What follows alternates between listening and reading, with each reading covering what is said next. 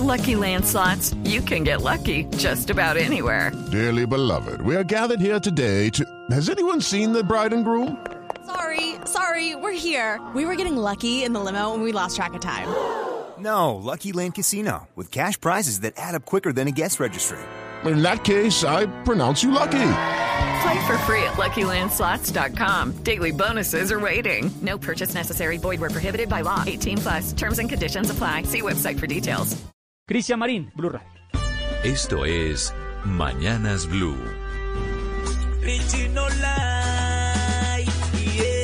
Oye, yo soy tu sol. Quiero darte calor, baby. Mamá, no te arrepentirás si conmigo tú vas.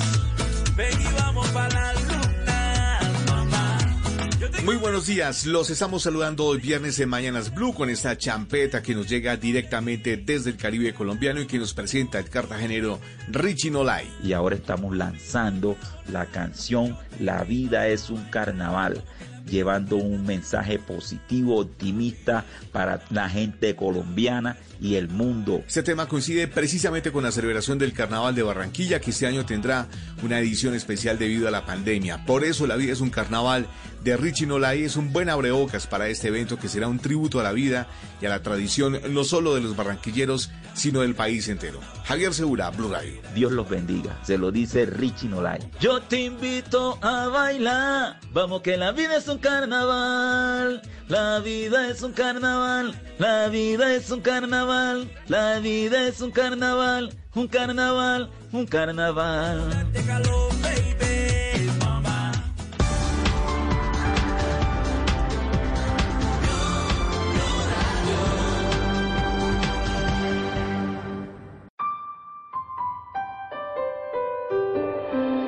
Una sociedad con más verdad tiene más poder. Los periodistas se deben a los ciudadanos. La información es de todos. Amanece en Colombia. Y aquí están los hechos más importantes. Arranca Mañanas Blue. Bienvenidos.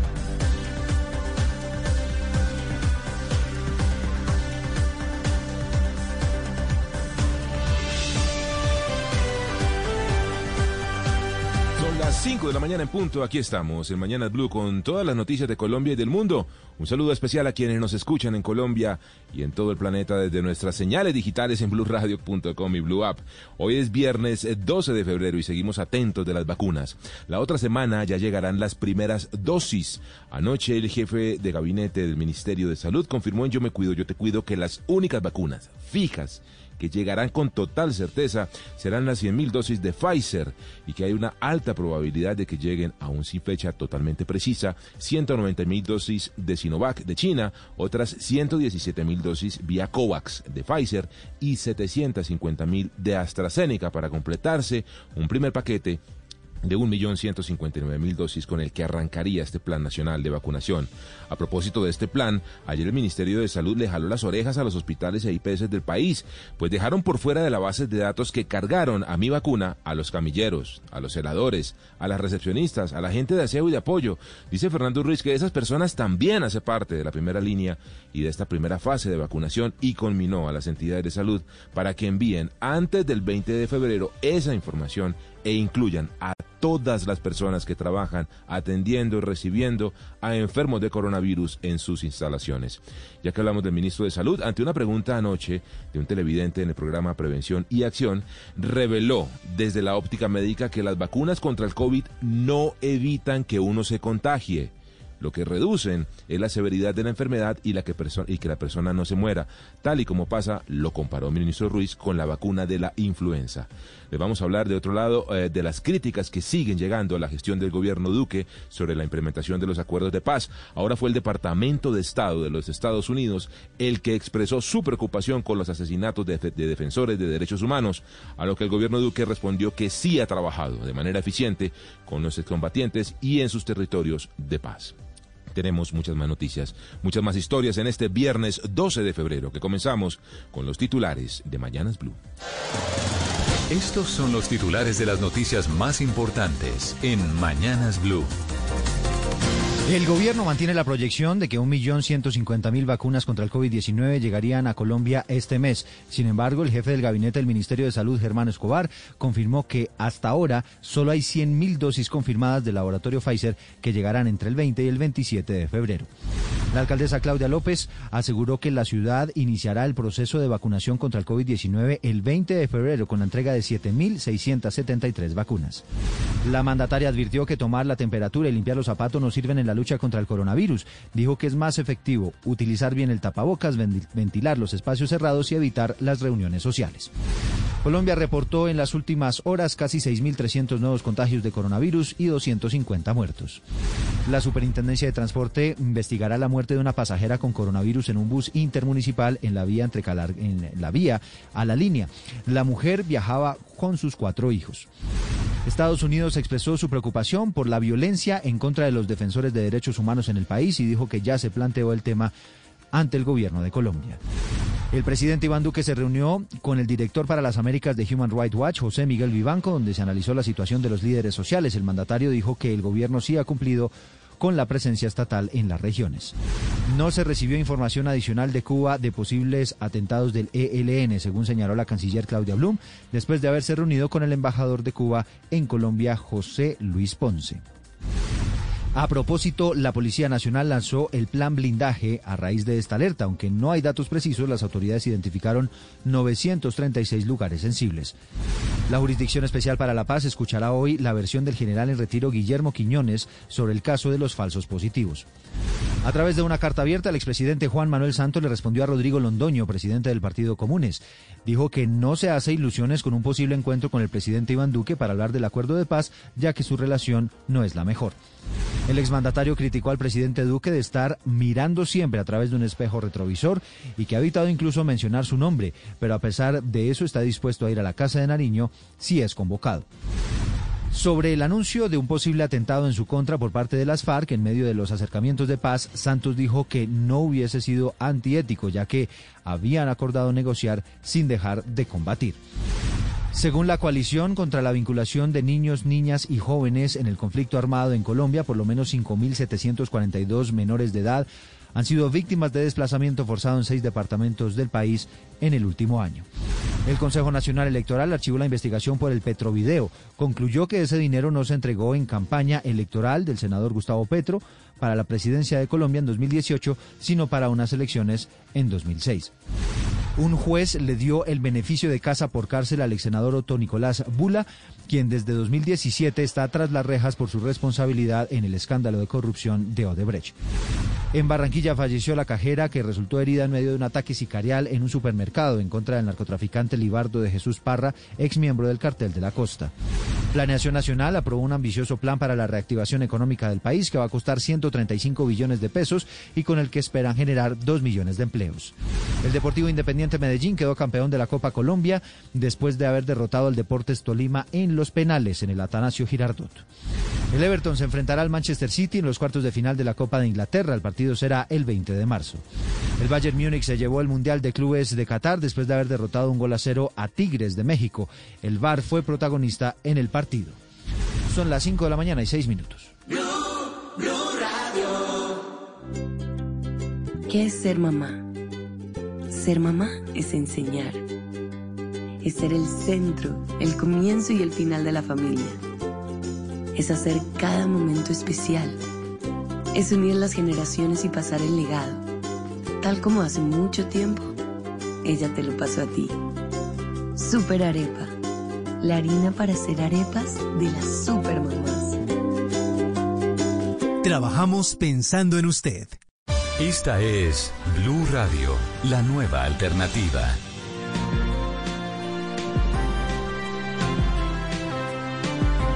Son las 5 de la mañana, 7 minutos. Hoy es viernes. Una muy buena noticia para comenzar aquí en Mañanas Blue. Tendremos nuevamente eh, un día eh, con algo de lluvia aquí en el centro del país, sobre todo como hacia las 7 de la noche más o menos, dice el IDEAM. También en gran parte de la región andina. Amanecemos en Bogotá con una temperatura de 8 grados centígrados. Vamos de inmediato a esta hora a los Estados Unidos. Se completó el tercer día del juicio político contra Donald Trump, donde los fiscales demócratas buscaron demostrar que no hubo arrepentimiento por parte de Trump en esta incitación a la violencia en la toma del Capitolio. Estas y más noticias desde Washington con Ricardo Espinosa.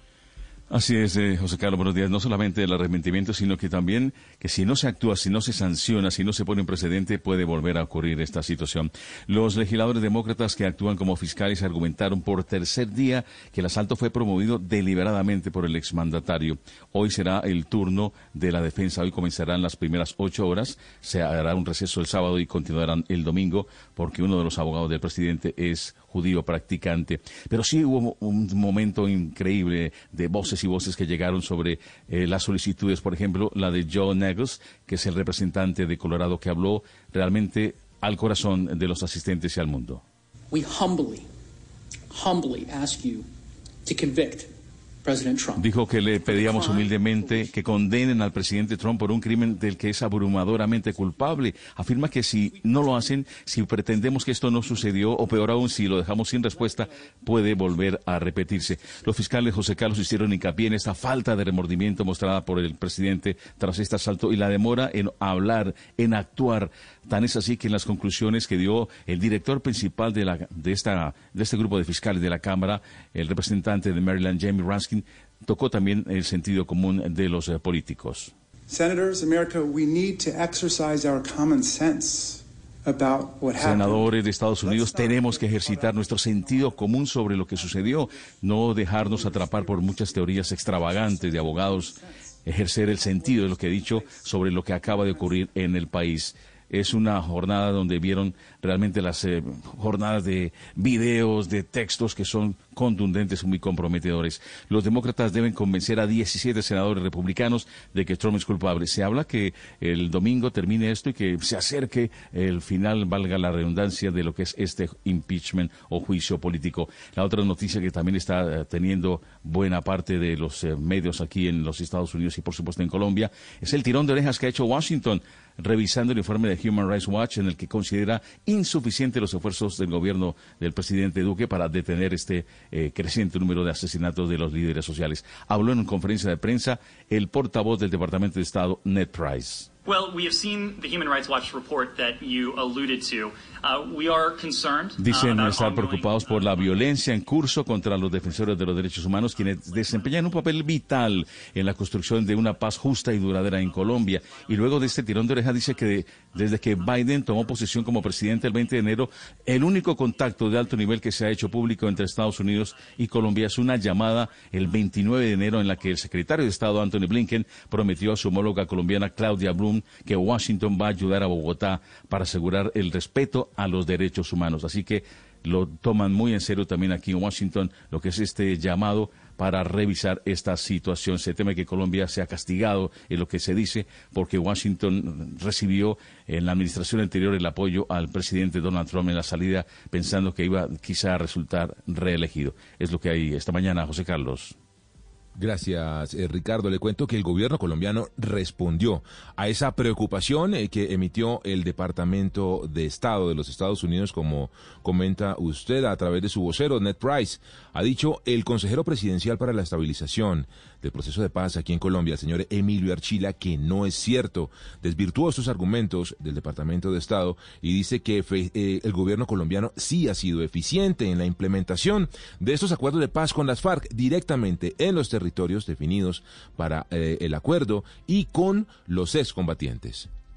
En palabras del embajador de los Estados Unidos en Colombia, es de los temas en los cuales ha felicitado al presidente Iván Duque y eso se materializa en más de un billón de dólares que han invertido en los programas específicamente de paz con legalidad. No solamente Human Rights Watch en su informe que dice que se han dado más de 400 muertos en seis regiones del país en lo que va de 2016 a la fecha, esto de cara a la implementación de los acuerdos de paz todos estos líderes sociales, defensores de derechos humanos y demás, sino también la ONG colombiana en Indepaz, que dice que pareciera según sus palabras, que hay un absoluto desprecio de la vida por parte del gobierno. Dice esta ONG que solo en Buenaventura se han eh, asesinado 12 líderes sociales y que el desplazamiento de familias ya muestra unos indicadores realmente preocupantes. Así lo dijo Camilo González Pozo, director de Indepaz. Hay un desprecio por la vida. En Colombia se ha construido un escenario de rupturas éticas brutales donde la vida no tiene ningún respeto por parte de todas estas dinámicas violentas. Es a través eh, de Nancy Patricia Gutiérrez, quien es la consejera presidencial para los derechos humanos, eh, que el gobierno colombiano ha salido al paso a estas críticas de Human Rights Watch, del Departamento de Estado de los Estados Unidos, de diferentes ONG colombianas para decir que este gobierno no ha ahorrado ningún esfuerzo para detener la violencia que se ha desatado en todo el país. María Camila Roa. Buenos días. El presidente Iván Duque se reunió virtualmente con el director de Human Rights Watch para conocer eh, sus preocupaciones y sugerencias frente a la protección de líderes sociales y defensores de derechos humanos. El gobierno se mostró respetuoso frente a los hallazgos, aunque se mantuvo en que sí ha cumplido a través de una política pública de seguridad. Además, ratificó su compromiso para seguir fortaleciendo la protección y la lucha contra los grupos armados organizados. José Miguel Vivanco presentó estas preocupaciones al presidente Iván Duque y su equipo de trabajo y al término del encuentro Nancy Patricia Gutiérrez, alta consejera para los derechos humanos, aseguró que pudieron revisar las discrepancias y que el presidente Iván Duque reiteró la prioridad del gobierno en el respeto a la vida que ha llevado, dijo, a la disminución histórica de la tasa general de homicidios y que Human Rights Watch coincide con lo identificado por el Estado, que los responsables de las violaciones de derechos humanos son grupos residuales de las FARC, el ELN y otros grupos dedicados a disputarse el dominio de economías ilícitas. María Camila Roa, Blue Radio. Así es, eh, María Camila, y en medio de estas discusiones no para, no paran los indicadores de violencia contra reinsertados del acuerdo de paz ni contra líderes sociales. En las últimas horas fue asesinado un reinsertado de las FARC por dos hombres, esto fue en el Putumayo, en donde además en ese hecho de violencia salió herido un menor de edad. Escuchemos al comandante de la policía en Putumayo, el coronel Francisco Helves. Llegan dos sujetos, le sustraen una pasta, base de coca que él tenía oculta en una caja y proceden a ultimarlo. Allí también quedan herido un menor de edad. Una vez hacemos la inspección al lugar de los hechos, encontramos elementos eh, artesanales que nos permiten inferir que allí él, en forma artesanal, eh, hacían esta base, esta base de coca. Entre tanto, en Barranquilla, las autoridades, siguiendo con temas judiciales, eh, impusieron una recompensa de 10 millones de pesos allí para dar con los responsables del homicidio de la cajera de la supertienda olímpica Catherine Martínez, quien falleció, pues ya resultó herida, recuerden ustedes, en un cruce de disparos al interior de una tienda de un supermercado, cuando sicarios eh, asesinaron al narcotraficante Libardo Parra. Desde la capital del Atlántico, desde Barranquilla, Juan Alejandro Tapia. Hola José Carlos, buen día. En un consejo de seguridad realizado anoche, el alcalde de la ciudad, Jaime Pumarejo, envió sus condolencias a los familiares de Caterín Martínez Sarmiento, la cajera del supermercado Olímpica que murió por una bala perdida en medio del atentado que iba dirigido contra el narcotraficante guajiro Libardo de Jesús Parra González, quien recordemos fue asesinado el miércoles en la noche por sicarios cuando se disponía a pagar una compra en el supermercado de la calle 82 con carrera 53 acá en Barranquilla. En ese momento se enfrentaron sicarios y escoltas de este narcotraficante y la cajera quedó en el medio, recibió un balazo en el abdomen que pocos minutos después le costó la vida. Pues bien, el alcalde Jaime Pumarejo ofreció una recompensa de 10 millones de pesos a quien entregue información que conduzca a los asesinos. El mandatario afirmó que este hecho obedeció a un ajuste de cuentas entre bandas criminales Escuchemos. Ocurre porque un narcotraficante, un hecho de ajuste de cuentas, un hecho de estructuras criminales, busca equilibrar o, ajustar cuentas, escoge hacerlo en un lugar concurrido y se lleva por delante la vida de una persona inocente. Según Pumarejo, la recompensa de 10 millones de pesos se extiende también al esclarecimiento de otros dos homicidios que han eh, tocado el corazón de los barranquilleros en estos días, como el instructor de fútbol infantil de la Fundación Fútbol por Corazón y un conductor de InDriver. Esto dijo el alcalde. Están adelantadas las investigaciones que llevarán a esclarecer no solo este hecho fatídico de ayer, sino la de el entrenador de fútbol, persona muy querida en el barrio Pueblito y sus alrededores.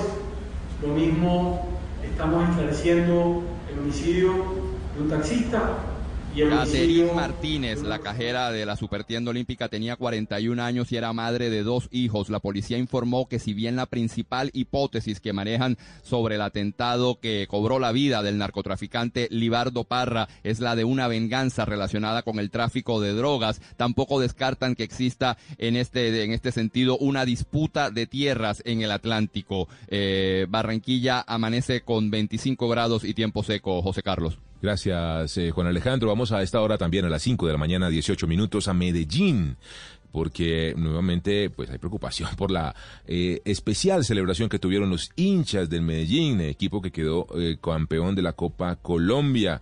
Muchos, muchas fiestas, mucha celebración, mucha aglomeración en las calles. Vamos allí a Medellín con Héctor Santa María.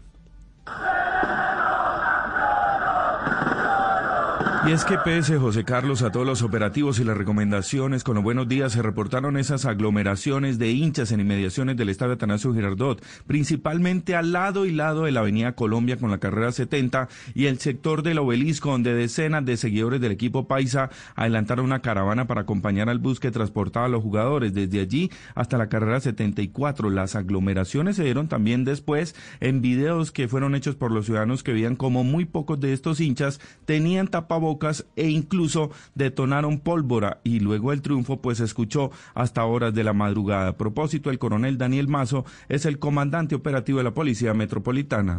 Hubo un evento de pólvora, estuvo autorizado por la Administración Municipal, han estado todas las entidades encargadas de proteger y evitar que sea manipulada por el ciudadano del común, lo hicieron desde una empresa de una forma responsable.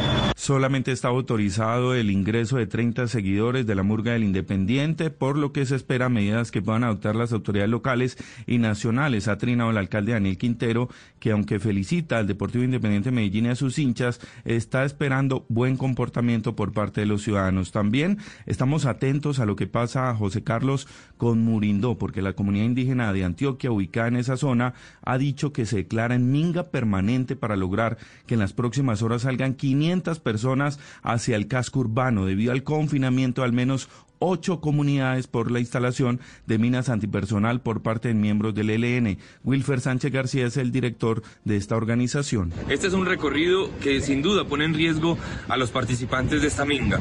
Sin embargo, el mensaje es claro, la defensa del territorio, la vida y la paz. Los pueblos indígenas han sido enfáticos en señalar que pueden contar con ellos para la paz y nunca para la guerra. Por eso también han señalado que son eh, comunidades que están sentadas a los ríos Murindó y Chagueradó. Por eso le están pidiendo a las autoridades que pese a que hay presencia del ejército, comiencen de inmediato con el desminado humanitario. Hay tiempo seco, 17 grados de temperatura en Medellín. Operan sin problema los aeropuertos en nuestra región, José Carlos. A las 5 de la mañana, 21 minutos. Gracias, Héctor. Hablemos de política. El Consejo Nacional Electoral archivó la investigación contra Gustavo Petro por el Petrovideo, por las bolsas de dinero. Entre las razones que esgrimió este ente para archivarle la investigación al senador de la Colombia Humana es que los hechos ocurrieron entre los años 2005 y 2006 y la ley solo permite investigar supuestas irregularidades ocurridas en los últimos tres años. Kenneth Torres.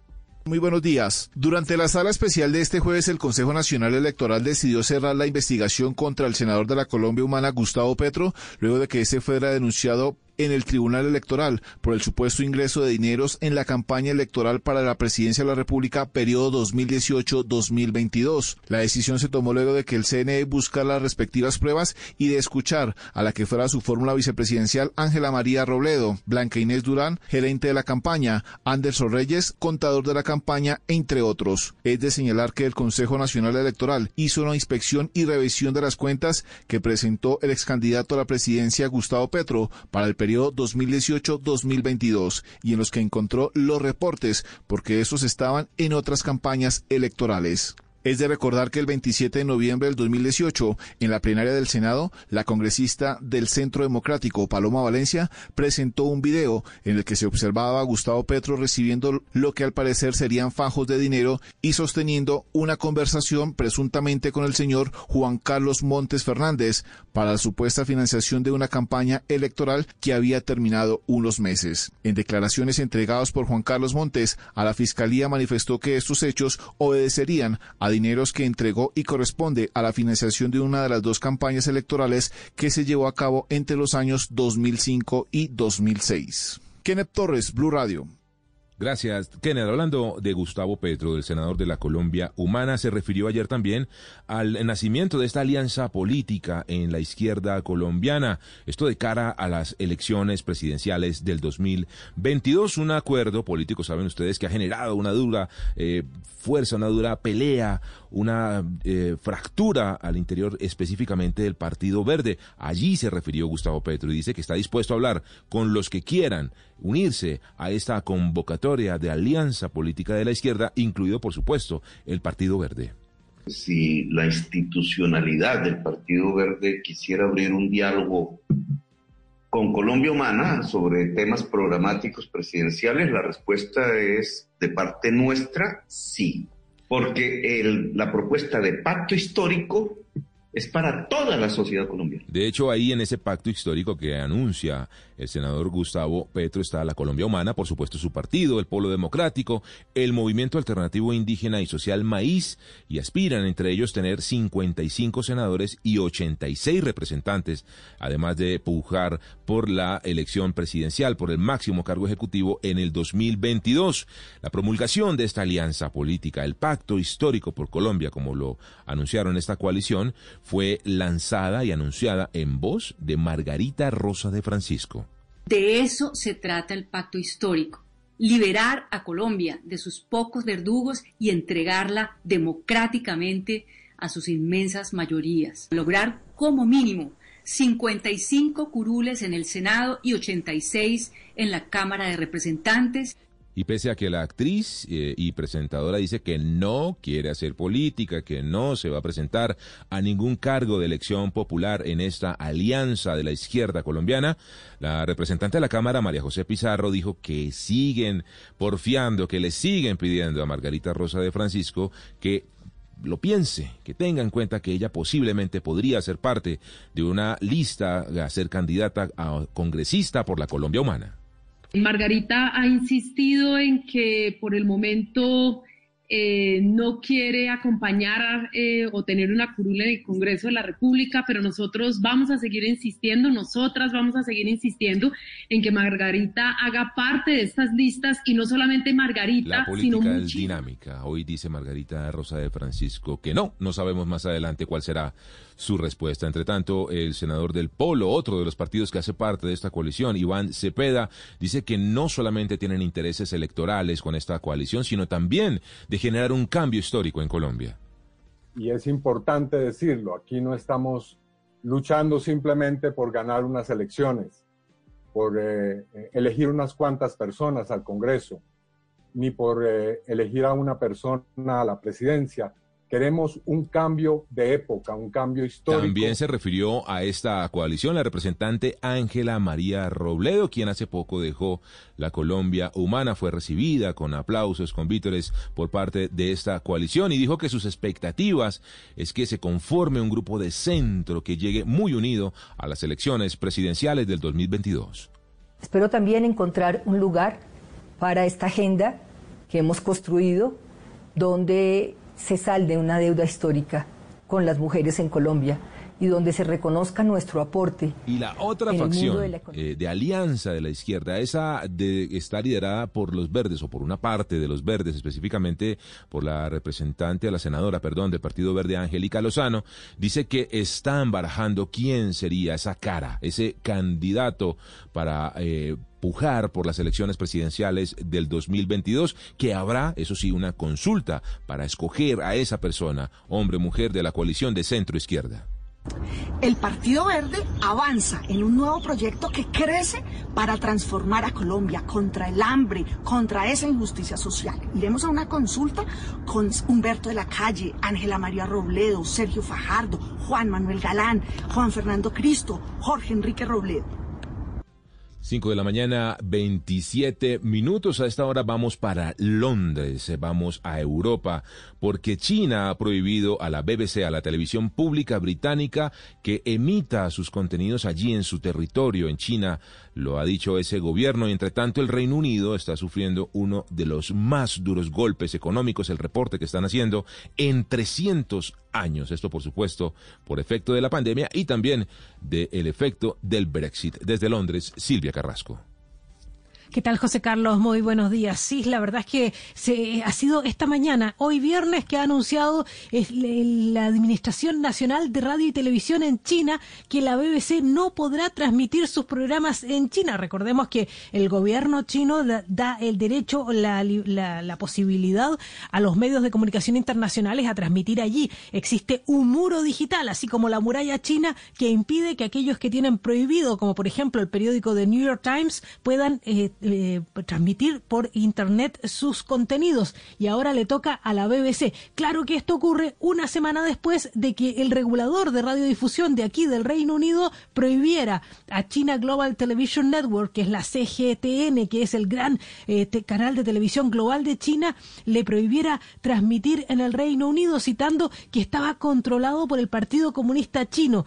La verdad es que no se sabe eh, exactamente qué es lo que está vetando China de la BBC Pero sí se había quejado de sus informes sobre Xinjiang, la zona donde hay eh, minorías musulmanas que han sufrido eh, detenciones y controles tremendos allí en, en China. Así que esta sería una retaliación por parte de China, una decisión que ya había tomado el Reino Unido y hay más tensión cada vez entre los dos países. Recordemos que el Reino Unido le está ofreciendo nacionalidad a los hongkoneses que no quieran estar bajo la tutela china. Y la otra noticia, eh, sí, la está sufriendo el Reino Unido. 9,9% cayó el Producto Interno Bruto durante el año 2020. Eso es lo mayor que ha caído, el mayor desastre económico que ha tenido el Reino Unido desde que se mide, desde que se hacen estadísticas. Y comparado, por ejemplo, con la crisis que se, registró del prime, de, los créditos en el año 2009, bueno, esto es el doble de lo que ocurrió en ese momento. Eh, la verdad es que eso ha sido producto del confinamiento, las restricciones en todas las regiones, pero también hay una caída del 68% de las exportaciones a Europa después del Brexit, José Carlos. Colombia está de moda. Pa pensar, pa vivir. Quiero café. Pa sentir.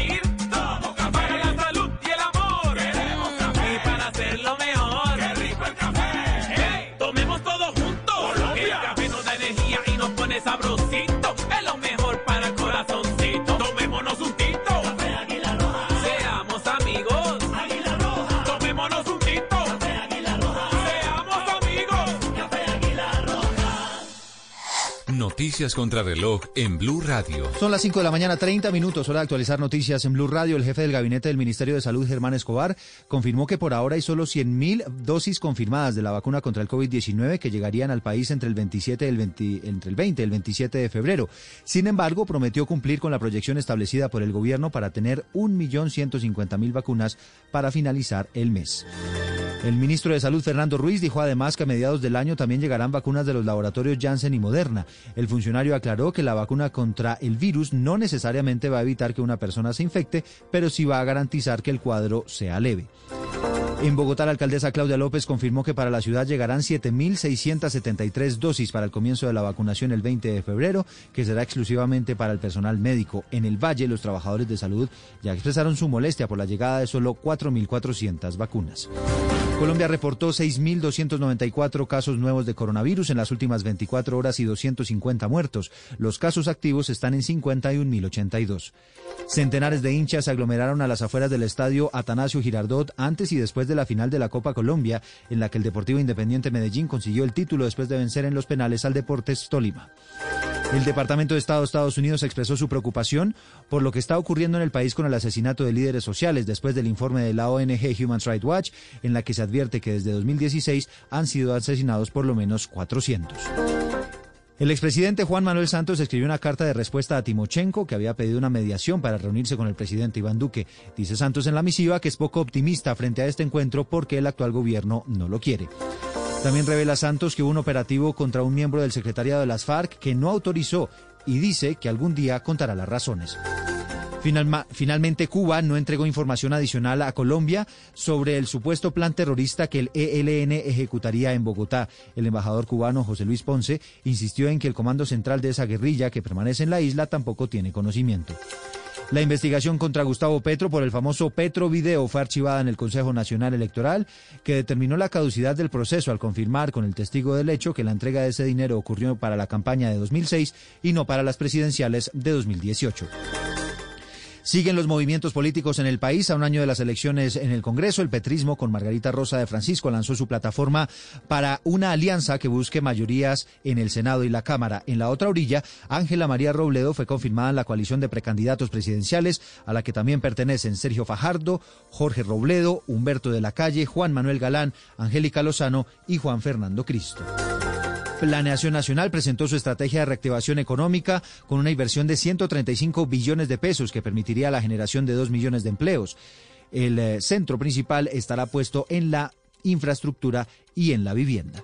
Son las 5 de la mañana 33 minutos. Ampliación de todas estas noticias en blurradio.com. Seguimos con Mañanas Blue. Estás escuchando Blue Radio.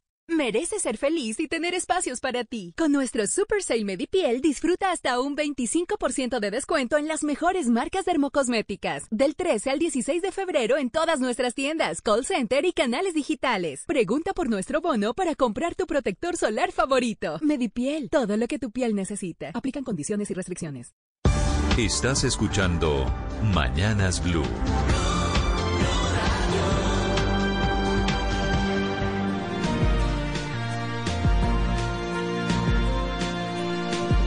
Bienvenidos, muy buenos días. Hoy es viernes, que es una muy buena noticia, 12 de febrero. Aquí estamos desde Mañanas Blue, los saludo con mucho gusto. Temperatura en Bogotá está ahora 7 grados centígrados. Pronóstico de clima un poquito más seco para este fin de semana. Amanecemos con una carta, dura carta, del expresidente Juan Manuel Santos, que se queja porque el gobierno Duque no lo menciona, pero que le pide una reunión al presidente Duque para hablar del seguimiento a los acuerdos de paz que fueron firmados hace más de cuatro años en Colombia. Acuerdos de paz que fueron el motivo también de una carta que le había enviado Timochenko 24 horas antes. Y esta que ustedes van a escuchar es la respuesta llena de mensajes sobre su seguridad, sobre un intento de las FARC para asesinarlo, que dice él no sería antiético, y sobre su relación con el actual gobierno. A esta hora, Ricardo González. Hola Néstor, buenos días. Pues sí, es una carta de tres páginas en la que el expresidente Santos, aunque dice que ha procurado quedarse callado frente al gobierno del presidente Duque, pues eh, no lo hace realmente en esta carta y habla de todo. Dice el expresidente Juan Manuel Santos, primero respondiendo a Timochenko, que le conmovió mucho esa carta que él le envió, esa carta donde le dice que si se acordaba de cuando firmaron la paz en Cartagena. De fondo, Néstor, lo que propone el expresidente Juan Manuel Santos es una reunión con los delegados, los negociadores de paz que él tuvo Humberto de la Calle y el general Oscar Naranjo dice, le dice al presidente que él ponga a las personas que él considere y Timochenko que vaya con los delegados, los negociadores que él también considere. Sin embargo, dice, mis relaciones con el presidente Duque no son las mejores. Por eso dice él que no se hace muchas ilusiones frente a la posibilidad de esta reunión. Dice el expresidente Santos, el presidente Duque se ha dedicado a gobernar con un espejo retrovisor, pero un espejo de esos que distorsionan la imagen, de los que hacen ver a los flacos gordos y a los gordos flacos y ha optado, dice, dice Santos, extrañamente por no mencionar mi nombre. En esta carta, Néstor, también el expresidente Juan Manuel Santos recuerda eh, lo que fue el informe de la ONG Human Rights Watch este, esta semana sobre el asesinato de líderes sociales. Dice que el asesinato no es por el acuerdo de paz, sino por la falta de su implementación y además hace una revelación, o bueno, una mención de una revelación que no hace. Dice que en algún momento hubo un operativo contra un miembro del secretariado de las FARC que él no autorizó. Algún día, dice él, contaré de quién se trata y por qué. Un secreto que espera el no llevarse a la tumba. Ese es el gran misterio de esa carta de Santos. ¿Contra quién era un operativo del secretariado de las FARC que no quiso realizar en su gobierno? Las 5 de la mañana, 37 minutos. Amanecemos con quejas por todo el país por el anuncio del gobierno que ha confirmado lo que dijo Blue hace 24 horas, y es que en este mes de febrero solamente van a llegar 100.000 vacunas a Colombia. Hay una expectativa de que llegue otro millón de vacunas, pero es apenas una posibilidad, una expectativa que podrían ser las de Sinovac, las de AstraZeneca, las del mecanismo COVAX, pero al final de cuentas de momento solo 100.000 dosis en dos lotes, un primer lote que llega la semana entrante con 50.000 vacunas y otro una semana después con otras 50.000. Esas 50.000 que equivalen al 0.01% de la población en Colombia, serán repartidas equitativamente por regiones. Lo confirma el jefe del gabinete del Ministerio de Salud, Germán Escobar. Nosotros tenemos unas dosis proyectadas con un alto nivel de certidumbre, pero tenemos confirmadas en este momento 100.000 dosis de Pfizer, como lo hemos hablado, y eh, prácticamente confirmado 200.000 dosis de Sinovac. Eh, las dosis que vienen por COVAX tenemos un alto nivel de confianza y certidumbre, sin embargo, sí hay que hacer claridad, como usted lo dice a los colombianos, confirmado, no asegurado, sino confirmado. Eh, esas dosis, pues esperamos tener esa confirmación. Confirmado 100 mil dosis. Lo otro, recemos para que sea. Podría subirse la cifra a un millón cien mil vacunas largas para la mitad de esa población, es decir, 550 mil colombianos, que están haciendo fila en la primera línea los médicos que atienden las unidades de cuidado intensivo, especialmente los que más se arriesgan, pero también los mayores de 80 años a quienes el gobierno ubicó como prioritarios. Se queja y designa que el número de vacunas para Bogotá será 7.673, la alcaldesa Claudia López. Vamos a empezar con 7.673 vacunas. ¿Son poquitas? Sí, son muy poquitas, pero vamos a empezar. Vamos a empezar. Y el gobierno ha dicho que entre febrero y marzo espera recibir algo más de un millón de vacunas. Luego vamos a ir empezando. Ha confirmado, como se sabe, que pues iba a ser gradual. Nadie estaba esperando que llegaran las 35 millones de vacunas al tiempo. Sabemos que va a ser gradual y progresivo. Son muy poquitas, sí, son muy poquitas, pero vamos a empezar. Y vamos a empezar por nuestros médicos y enfermeros para y efectivamente son poquitas, pero también tiene la razón la alcaldesa Claudia López. Se trata de comenzar esto y de confiar, porque no es que el gobierno no haya hecho la gestión. Lo mismo está pasando por todo el mundo, en donde los laboratorios están intentando cumplir las promesas. Deben vender, fabricar, producir miles de millones de dosis y ese es el reto del sistema de salud por todo el mundo. Hablando de las vacunas, el ministro de Salud, Fernando Ruiz. Y el, más o menos la secuencia que vamos a tener son primero las de Pfizer, después vendrán Sinovac y AstraZeneca eh, muy, cerca, muy cercanamente. Probablemente en algún momento entren las de Jensen, seguramente en el segundo semestre, y también tenemos en tiempo las vacunas de Moderna. Es posible que lleguen a través de COVAX otros tipos de vacunas que se desarrollen para el segundo semestre, pero ese es más o menos el esquema en el Con la incertidumbre natural de las vacunas, que no se sabe cuál es el tiempo de inmunización. Hay cálculos, expectativas de que podría ser de ocho, nueve meses. Al final de ese tiempo tendríamos que ponernos la vacuna, que no quiere decir, por otro lado, José, que no va a dar COVID, sino que se va a controlar el COVID. Exactamente, Néstor, así lo dijo el ministro Ruiz precisamente en, Prevención y Acción ante una pregunta de un televidente. El ministro, desde la óptica médica, él es médico, dice, y la comparó con la vacuna de la influenza. No significa que usted no le vaya a dar COVID cuando lo vacunen. Le va a dar, le puede dar. Lo que le va a hacer es que va a ser mucho menos letal, mucho menos severo. Estamos en la cuenta regresiva, las vacunas llegan en una semana y el sábado de la semana entrante comenzará ese esperado proceso de vacunación que confirma el director del DAPRE, el Departamento de la Presidencia de la República, Víctor Muñoz. Como se ha mencionado y ha sido indicado por el señor presidente de la República, el día 20 de febrero estaremos en el proceso de vacunación, lo que implicará que en los días anteriores, 18 y 19, estaremos en toda esa fase previa de recepción, distribución, adecuación de los sitios en los que vamos a iniciar con el proceso. Obviamente hay un gran desfase porque son más los trabajadores de la salud que las vacunas que van a llegar. Y por eso es la queja generalizada. Quisiéramos más vacunas porque hay más personas a vacunar que dosis disponibles, que es lo que dice, por ejemplo, el alcalde de Villavicencio, Felipe Harman. Se han asignado 1.050 vacunas, particularmente para la primera fase que a duras penas alcanza en este momento para el personal de salud de la primera línea, lo que tiene que ver con unidades de cuidados intensivos. Y en ese sentido también le solicitamos al Gobierno Nacional que le dé la mayor celeridad posible al envío de las demás y en vacunas. eso están todas las regiones pidiendo, quejándose, los médicos inconformes con el número de vacunas que va a llegar. En el caso del Valle del Cauca, llegarán apenas algo más de 4.400 dosis desde Cali. Fabrit Cruz. Néstor, muy buenos días. Después de tanto hermetismo, las autoridades por fin entregaron la cifra del primer lote de vacunas que llegarán al Valle del Cauca. 4.400 dosis, como usted lo señala, destinadas para los médicos que laboran en el Hospital Universitario del Valle, Imbanaco, Fundación Valle de Lili y el Hospital Mario Correa Rengifo en Cali. Millerlandi Torres es la secretaria de Salud Distrital.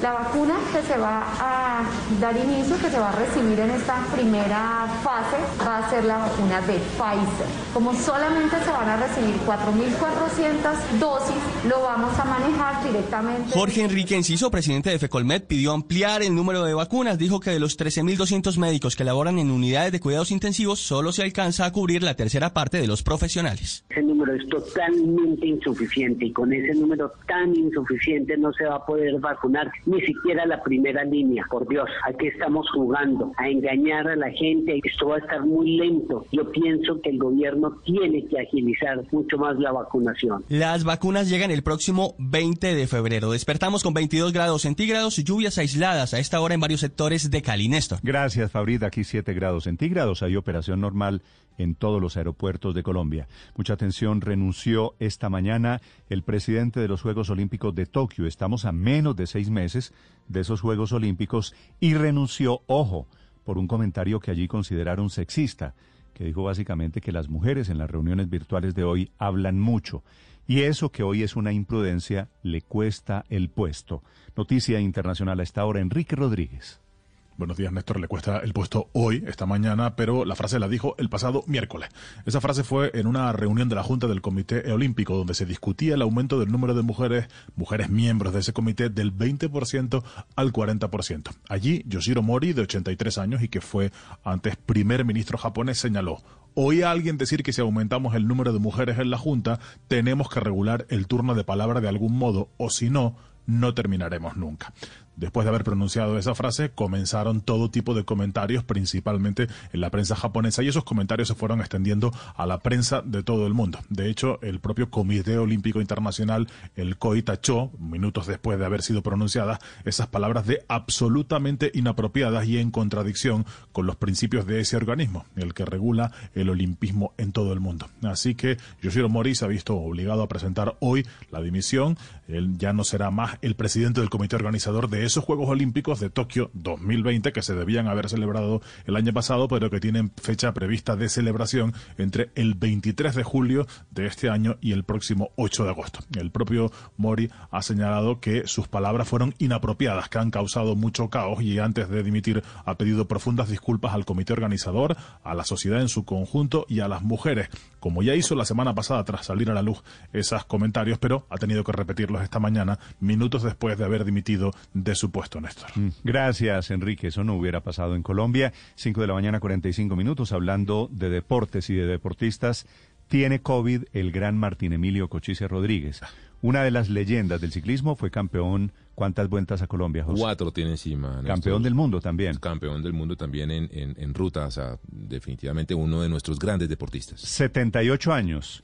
Autor además de una frase célebre, ¿usted se acuerda? Sí, señor. Que la gente en Colombia dice él se muere más de envidia que de que de, que de, que de- dijo, bueno, de, la, la puede variar, de hambre, de cáncer, de lo que, de COVID. De COVID La este envidia mata más que el COVID. 5 de la mañana, 45 minutos. Cristian.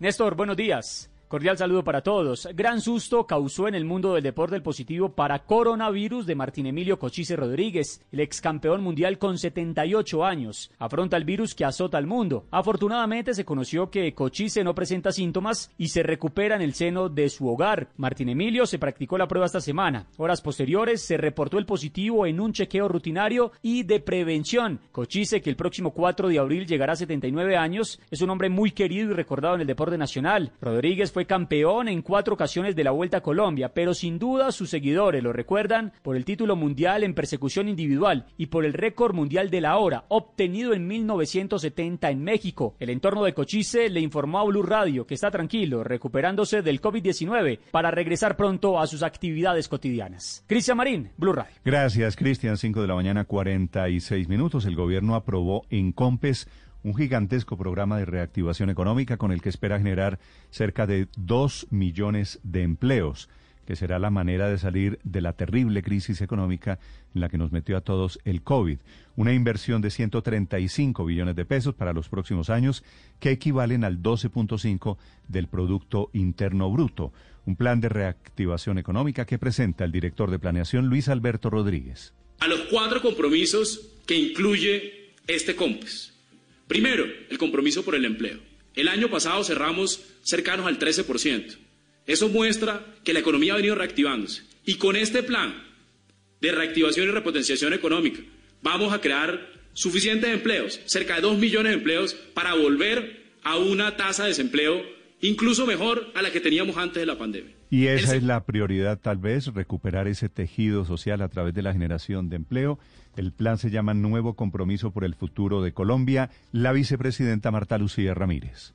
Durante los últimos cinco meses del año pasado ya vimos los primeros efectos de esta reactivación. Bajamos el desempleo en ocho puntos, bajamos del 21% al 14% y así comenzamos este año con mucho entusiasmo. Desafortunadamente estos cierres indiscriminados, eh, la verdad los pico y placas, todas las medidas que tomaron algunas alcaldías eh, frenaron un poco el proceso a finales de enero y este es un momento en donde todos juntos, empresarios, alcaldes, el gobierno nacional, de la mañana, 48 minutos, fue declarada esta mañana la calamidad en municipios de Santander por falta de agua. Están viviendo allí una intensa sequía. Hay más de 200 mil habitantes del departamento, como si fuera poco el COVID, que necesitan atención urgente. Javier Rodríguez. Néstor, desde Bucaramanga comenzaron a enviar carrotanques con agua hacia Barichara, Aratoca, Lebrija y otros siete municipios de Santander, donde los alcaldes declararon la calamidad pública por la intensa sequía, que ha generado además fuertes incendios forestales. Los niveles de los acueductos en esas localidades bajaron a un 80%. La situación más grave es en Vélez, donde los fabricantes de bocadillo han tenido que comprar agua en Tunja y Bogotá para poder cumplir con la producción. Marisa León, empresaria fabricantes de bocadillo que les ha tocado comprar el agua en carro tanque, comprar para poder producir. Hemos incumplido con nuestros clientes por la falta de agua. Y, y anoche, Néstor, falleció el exalcalde de Bucaramanga, Héctor Moreno Galvis, por un paro cardiorrespiratorio. Sus familiares señalaron que su muerte es consecuencia de las secuelas que le dejó el COVID-19. Moreno Galvis estuvo tres meses en una UCI en Bogotá. Amanecemos con tiempo seco y 21 grados de temperatura en la capital santanderiana. Javier, 5 de la mañana, 49 minutos, le dieron casa por cárcel a Otto Bula. Este hombre había sido senador muy fugazmente y se ha convertido en el hombre clave para descifrar la corrupción de Odebrecht. Está condenado apenas a algo más de cinco años de cárcel por cuenta de un preacuerdo que hizo con la Fiscalía. Prendió el ventilador, su testimonio ha sido importante para los investigadores y ahora disfruta de esta libertad domiciliaria. Catalina Vargas. Néstor, buenos días. Un juez de ejecución de penas le dio el beneficio de casa por cárcel al ex senador Otto Nicolás Bulabula, quien desde enero de 2017 está tras las rejas por su responsabilidad en el escándalo de corrupción de la multinacional Odebrecht. El juez consideró que ya cumplió con los requisitos para acceder al beneficio, teniendo en cuenta que está privado de su libertad hace cuatro años y su condena es a cinco años y cinco meses de prisión como responsable de los delitos de cohecho y enriquecimiento ilícito. Es decir, ya había cumplido en la cárcel las tres quintas partes de su pena. Esto sumado a su colaboración permanente que ha tenido con la justicia en este caso. Recordemos que desde finales de 2019 el excongresista dejó listo un acuerdo con la Fiscalía a cambio de salpicar a altos funcionarios y realizar un resumen de los episodios fundamentales de este entramado de corrupción. Es por eso que su pena se estableció en cinco años y cinco meses el 5 de febrero de 2020. De acuerdo con el testimonio de Bula, la multinacional brasilera Odebrecht repartió un total de 65 mil millones de pesos en Colombia. Catalina Vargas Vergara, Blue Radio.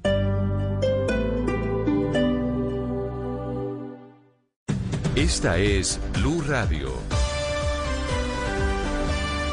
Sintonice Blue Radio en 89.9 FM y grábelo desde ya en su memoria y en la memoria de su radio.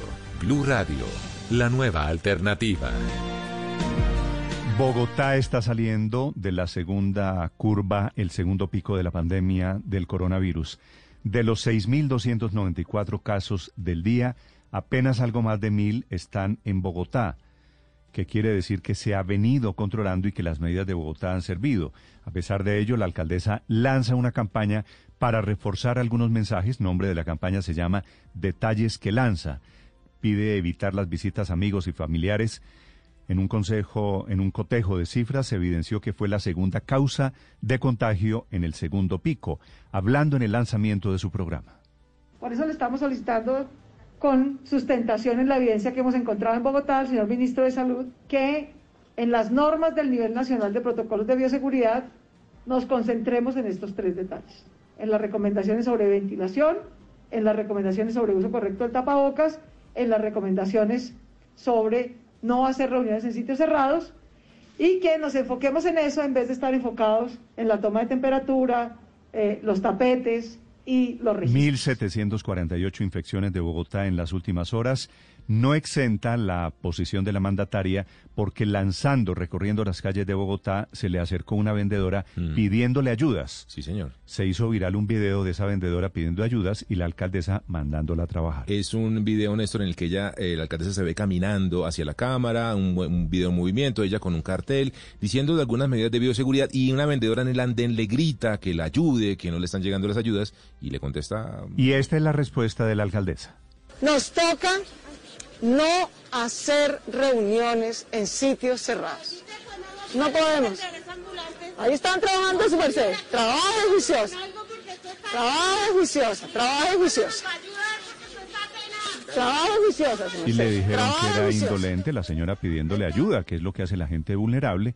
Y ella le dice, trabaje juiciosa. Las 5 de la mañana, 53 minutos. Por supuesto, eso fue gran combustible, viral, muy viral en las redes sociales. Sí, Néstor, porque eh, definitivamente la respuesta es bastante destemplada, bastante fuerte, muy seca y fue tendencia toda la tarde ayer, Néstor, esta situación. Las 5 de la mañana, 53 minutos, hubo un enfrentamiento entre delincuentes y miembros de la policía.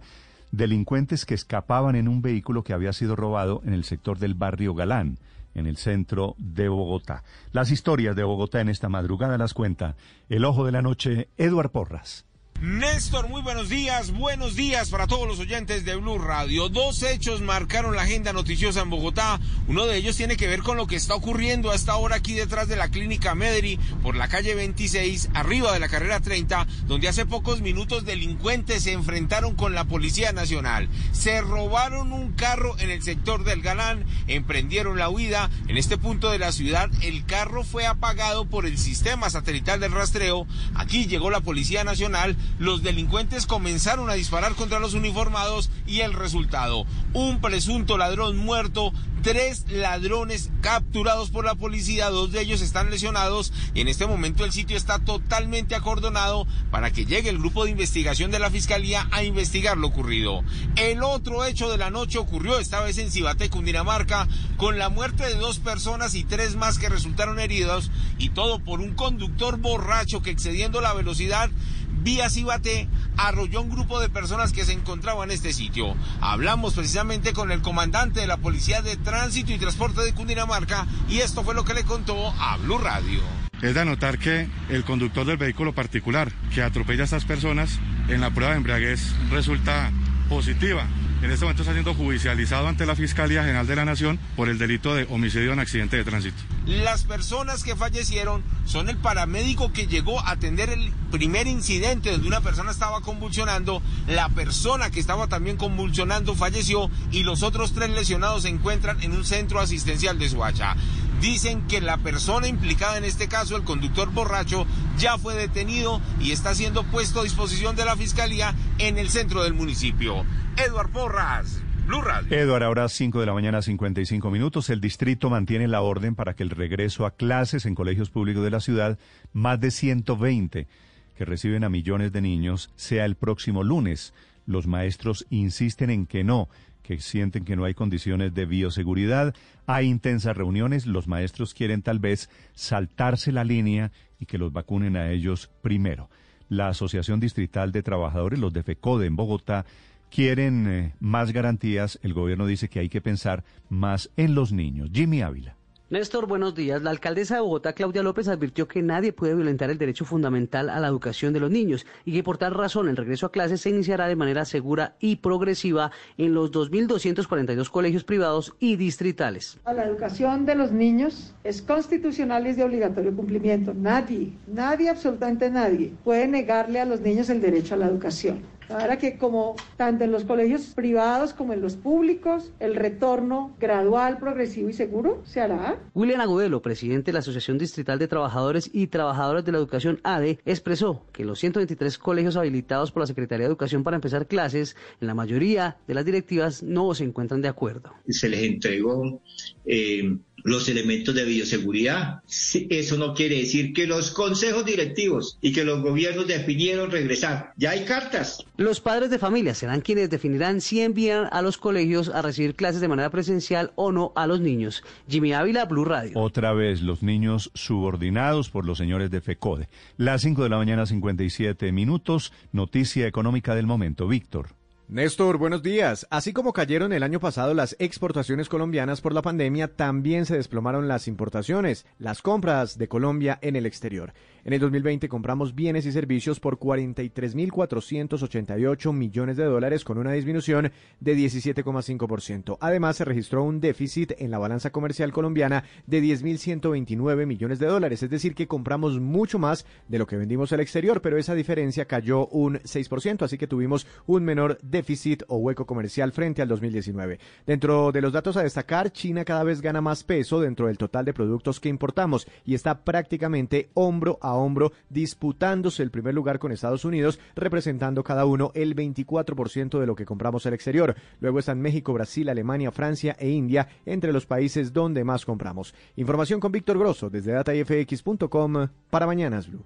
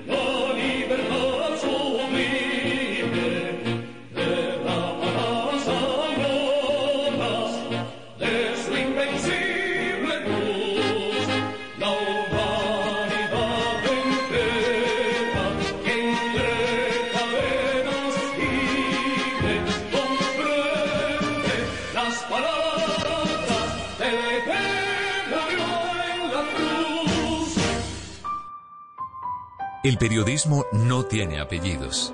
Es siempre honesto, independiente y comprometido con la verdad. El periodismo no es amigo del poder, lo vigila. Hoy, Mañanas Blue les ofrece periodismo con contexto. Las dos caras de la moneda. Sin exageración, sin especulación. A partir de este momento, Mañanas Blue es periodismo en radio. Bienvenidos.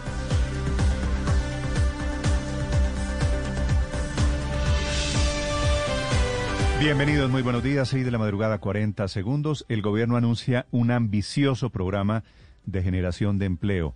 Intenta crear 2 millones de nuevos puestos de trabajo, un plan audaz de reactivación económica que ha presentado Planeación Nacional y que tiene un valor de 135 billones de pesos. Se va a centrar fundamentalmente en proyectos de construcción, de infraestructura, el sector de minas y energía, la agricultura, la educación, que incluye, por supuesto, el plan de vacunación para 35 millones de ciudadanos. Bienvenidos, ya vamos a hablarles de este tema porque este plan de reactivación nos terminará tocando a todos. El director, de planeación es Luis Alberto Rodríguez, que explica que estos recursos saldrán de un esfuerzo con el sector privado y que no depende necesariamente de una reforma tributaria que sigue siendo el fantasma gravitando ahí alrededor de todo lo que se tenga que ver con economía. Y es que a propósito de la tributaria y de esta reactivación, anoche a COPI, que es el gremio de las pequeñas empresas, le envía una carta al ministro Carrasquilla en la que le pide conocer el borrador de la reforma, porque según ellos ponerle IVA a la canasta familiar afectaría el consumo de los ciudadanos, que es lo que hoy necesitan en medio de esta idea de reactivación.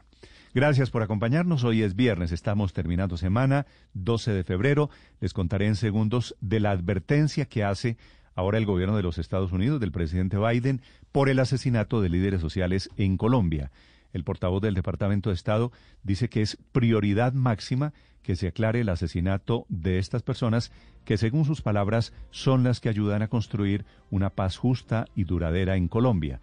Un jalón de orejas de Estados Unidos, el primero en la época Biden, al gobierno colombiano, que se basa en el informe de la ONG Human Rights Watch, que fue presentado esta semana en Washington, con cuyo director, y no es coincidencia, estuvo reunido el presidente Duque ayer, una reunión virtual, intentando explicarle, intentando convencerlo, Duque, a Vivanco, de que Colombia está haciendo la tarea en la protección de esos líderes sociales.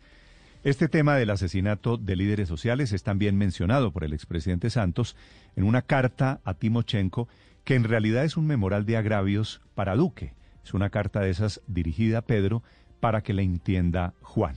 Dice Santos que los asesinatos no son por el acuerdo de paz, sino por su falta de implementación, y propone una reunión entre el ex jefe de las FARC, Timochenko, el presidente Santos, él que iría con dos asesores, y el presidente Duque una reunión que parece poco probable, dice el mismo Santos, que no se hace muchas ilusiones. Al final de la carta, Santos cuenta que él frenó un operativo contra un miembro del secretario de las FARC, que algún día contará quién fue y por qué lo hizo, pero que de resto hizo operativos contra jefes de las FARC, entre otras contra Alfonso Cano, intentando decir que si las FARC hubieran atentado contra su vida, como dice Timochenko en la carta anterior, no hubiera sido anti antiético. Vamos a contarles de ese tema y ante la confusión del COVID, de las vacunas, las filtraciones y la ansiedad y reclamos por la llegada de vacunas, funcionarios del Ministerio de Salud han confirmado lo que se había dicho hace 24 horas aquí en Blue Radio, que solamente está asegurada la llegada de 100.000 dosis de la vacuna de Pfizer, 50.000 que llegarán el 19 de febrero, comenzará a aplicarse el 20 y otras 50.000 para una semana después, 27 de febrero aunque dicen se mantiene la proyección, esperanza de que llegue cerca de un millón cien mil dosis a finales de este mes, dependiendo de la disponibilidad de los laboratorios. La alcaldesa de Bogotá, por ejemplo, ha revelado la cifra exacta que tendremos aquí, 7.673 dosis que serán asignadas de momento, como en el resto del país, para personal del sistema sanitario. Les hablaré en segundos también de la investigación que ha terminado el Consejo Nacional contra Gustavo Petro por el famoso Petro Video, video en el que aparecía, se conoció hace dos años largos, recibiendo fajos de billetes, recuerden ustedes, de Juan Carlos Montes, hoy prófugo de la justicia. Dice este Consejo Electoral en una decisión que tiene dos patas, por un lado, ese video fue en 2005 o 2006, es decir, si hubo un delito electoral, ya prescribió. Pero por el otro lado, dice el Consejo Electoral, hay certificación, hay ingresos oficiales de la plata de Petro a la campaña electoral, la última, la del 2018, así que en teoría, por lo menos en la opinión del Consejo Electoral, no necesariamente en la penal, no hay problemas para el senador Gustavo Petro, a pesar del inmenso ruido que sigue provocando ese desafortunado video. En Noticias del Mundo, lo más importante es esta mañana renuncia el presidente del comité organizador de los Juegos Olímpicos de Tokio, Juegos que van a ser dentro de seis meses, por comentarios que fueron considerados sexistas. El señor tiene 83 años. Le habían preguntado sobre la posibilidad de incluir más mujeres en la organización y él respondió con imprudencia que si aumentaban el número de mujeres tenían que darle, tenían que regular el uso de la palabra porque las mujeres hablan mucho y no terminarían nunca las reuniones. Y eso no se puede decir en esta época. Bienvenidos historias para compartir con ustedes. En Blue Radio es un gusto saludarlos. Va a ser eh, una temperatura agradable, pero con algunas lloviznas aisladas en prácticamente todo el país. Hay sequía en Santander, 200.000 familias en problemas por falta de agua. Historia de Colombia y el mundo a partir de este momento, en este viernes, comienzo del fin de semana. Aquí está lo más importante, como siempre, en el resumen que preparamos en Voces y Sonidos en Mañanas Blue que el expresidente Juan Manuel Santos le respondió a través de una carta abierta a Rodrigo Londoño Timochenko. Es un agudo e incisivo pronunciamiento sobre la implementación del proceso de paz, pero también sobre la revelación de Rodrigo Londoño, quien ante la JEP aseguró que las FARC pensaron en atentar contra su vida que tenían preparado un atentado en mi contra y que no lo ejecutaron por razones éticas. No fue el único y no hubiera sido antiético. Yo mismo impuse las reglas de juego que ustedes aceptaron. El Ministerio de Salud confirmó que las vacunas de las farmacéuticas Janssen y Moderna estarían en Colombia después de junio de este año. Además, las primeras vacunas que se van a aplicar son las de Pfizer y BioNTech. El ministro Fernando Ruiz. Son primero las de Pfizer, después vendrán Sinovac y AstraZeneca muy cercanamente. Probablemente en algún momento entren las de Janssen, seguramente en el segundo semestre, y también tenemos el tiempo las vacunas de Moderna. El Ministerio de Salud proyecta que recibirá para el mes de febrero 1.159.000 dosis de la siguiente manera: 100.000 del laboratorio Pfizer por negociación directa con la farmacéutica, 192.000 de Sinovac, 117.000 de Pfizer por el mecanismo COVAX y 750.000 de AstraZeneca también por COVAX. Germán Escobar, jefe del gabinete del Ministerio de Salud. Que aunque tenemos la proyección de estos volúmenes, debemos de todas maneras esperar la confirmación propia tanto de los proveedores como del mismo acuerdo multilateral de COVAX. El próximo 20 de febrero la alcaldía de Bogotá empezará a vacunar a los bogotanos. La logística empezará el próximo sábado para saber quiénes son los primeros profesionales de la salud en ser vacunados tras la instalación del PMU en la alcaldía de Bogotá. Claudia López, alcaldesa de Bogotá. En el caso de Bogotá, vamos a empezar con 7.673 vacunas. ¿Son poquitas? Sí, son muy poquitas, pero vamos a empezar. Estados Unidos expresó su preocupación por la continua violencia contra defensores de los derechos humanos en Colombia y dijo que planteó el tema al gobierno colombiano. Ned Price, portavoz del Departamento de Estado. Uh, uh, Estamos preocupados por la continua violencia contra defensores de los derechos humanos en Colombia, que juegan un papel crucial en la construcción de una paz duradera. En la reunión entre el gobierno nacional y el embajador de Cuba para conocer detalles sobre el supuesto atentado que planeaba el Frente Oriental del ELN, la canciller Claudia Blum dijo que no se recibió información adicional de Cuba frente a las peticiones del gobierno. Colombia ratificó que los miembros del Comando Central del ELN que se encuentran en Cuba son responsables de la ejecución de directrices emitidas por la Dirección Nacional del ELN y de las conclusiones del quinto Congreso de esa organización que incluyen acciones de alto impacto y terrorismo en centros urbanos.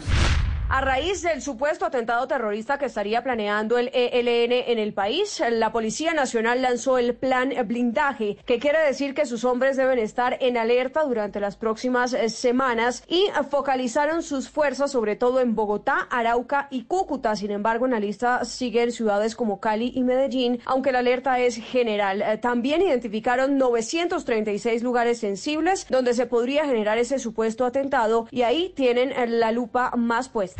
En Paz de Ariporo, al norte de Casanare, fue capturado un cabecilla del ELN, quien sería el responsable de las extorsiones de los ganaderos y arroceros de la región. Se trata de alias El Flaco, un sujeto con más de ocho años en las filas de la guerrilla y quien sería el encargado de las redes de apoyo en el norte de Casanare y el departamento de Arauca. Comenzaron las alianzas y coaliciones con miras a las elecciones presidenciales y del Congreso de la República. Gustavo Petro, de la Colombia Humana y otros partidos lanzaron lo que denominaron el pacto histórico. En este pacto esperan la llegada de la Alianza Verde. Si la institucionalidad del Partido Verde quisiera abrir un diálogo con Colombia Humana sobre temas programáticos presidenciales, la respuesta es de parte nuestra, sí. Pero mientras Petro los invitaba a la Alianza Verde, se reunía por su lado para hablar también de candidaturas propias. La senadora Angélica Lozano. Iremos a una consulta con Humberto de la Calle, Ángela María Robledo, Sergio Fajardo, Juan Manuel Galán, Juan Fernando Cristo, Jorge Enrique Robledo. El senador Roy Barreras aún no se define si participa en la coalición de la Colombia Humana. Manifestó a través de un comunicado que la idea no le es del todo indiferente, pero advierte que hará las consultas con su equipo. Saludo con mucho interés la amable invitación que nos han hecho las fuerzas de la izquierda colombiana para renovar el Congreso en una gran lista única que permita construir nuevas mayorías y derrotar a esos clanes y gamonalatos que son en su mayoría originados en un régimen clientelar, corrupto y que son la base del poder de la extrema derecha. El Consejo Nacional Electoral decidió cerrar la investigación contra el senador de la Colombia Humana, Gustavo Petro, luego de que ese fuera denunciado en el Tribunal Electoral por el supuesto ingreso de dineros en la campaña electoral para la presidencia de la República periodo 2018-2022.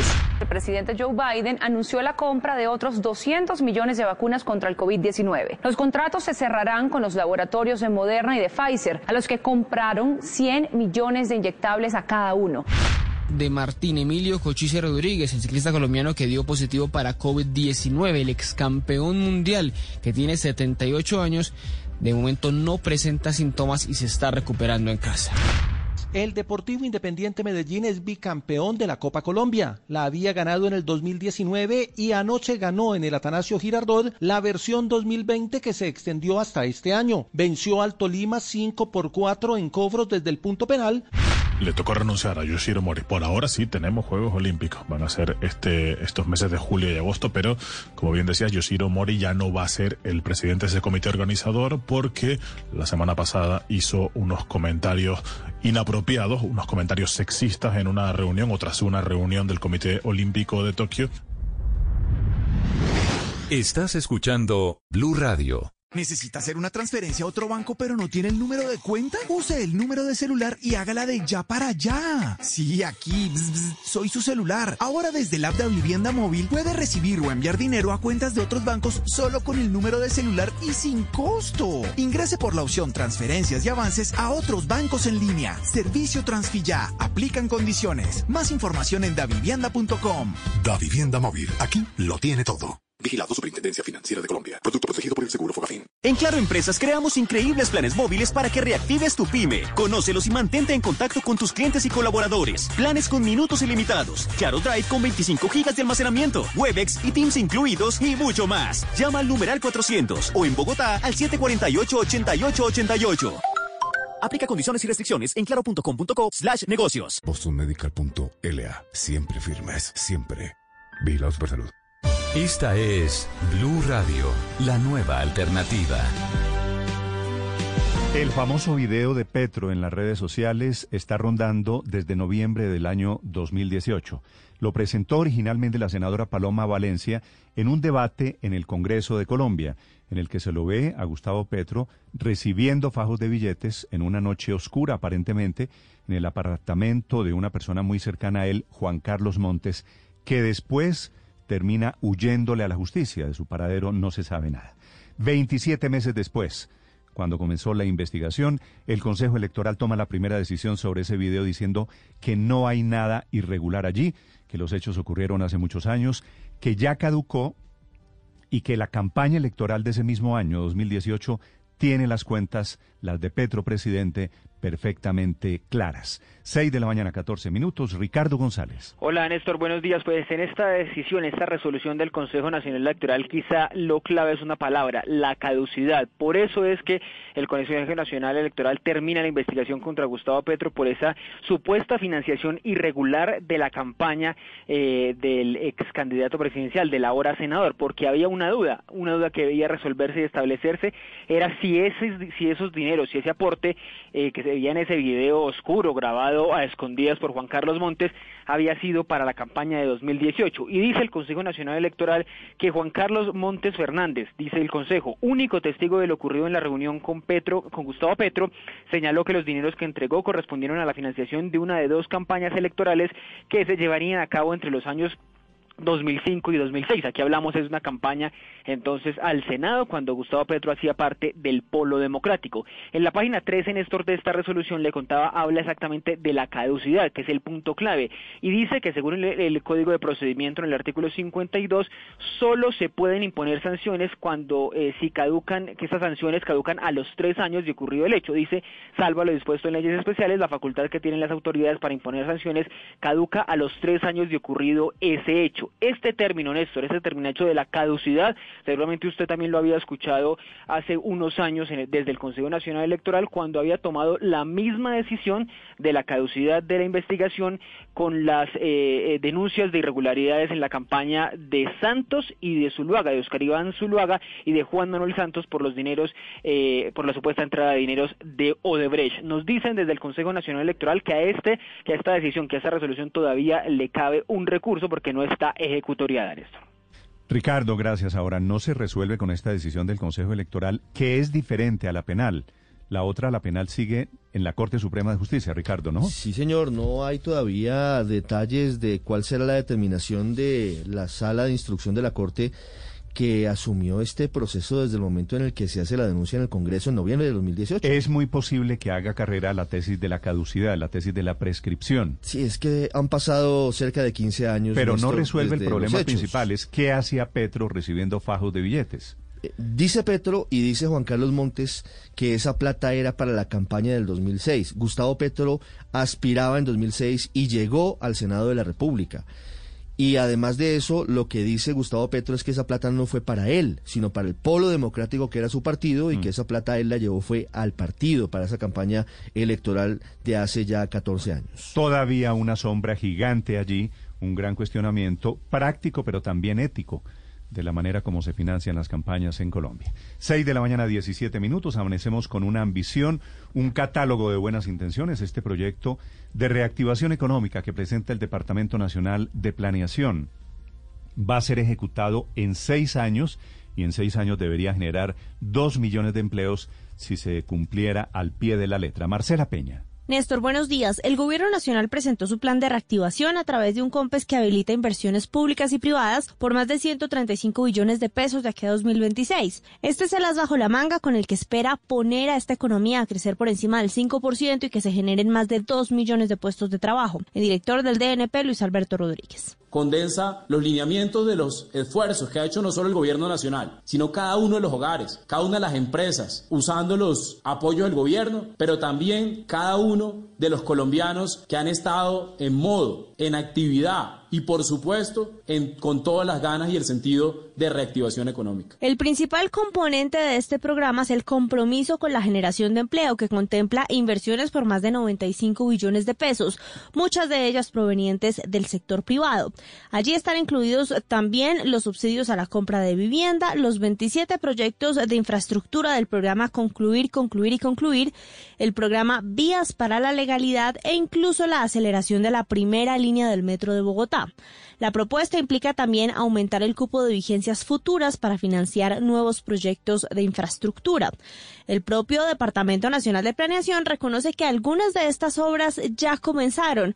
Entonces, ¿qué es lo nuevo? Desde cada vía terciaria hasta el gran proyecto de APP o de proyecto de energía solar o proyecto de los millones de árboles que nos ponemos como meta, presentaremos un informe especial a este COMPES de reactivación y repotenciación.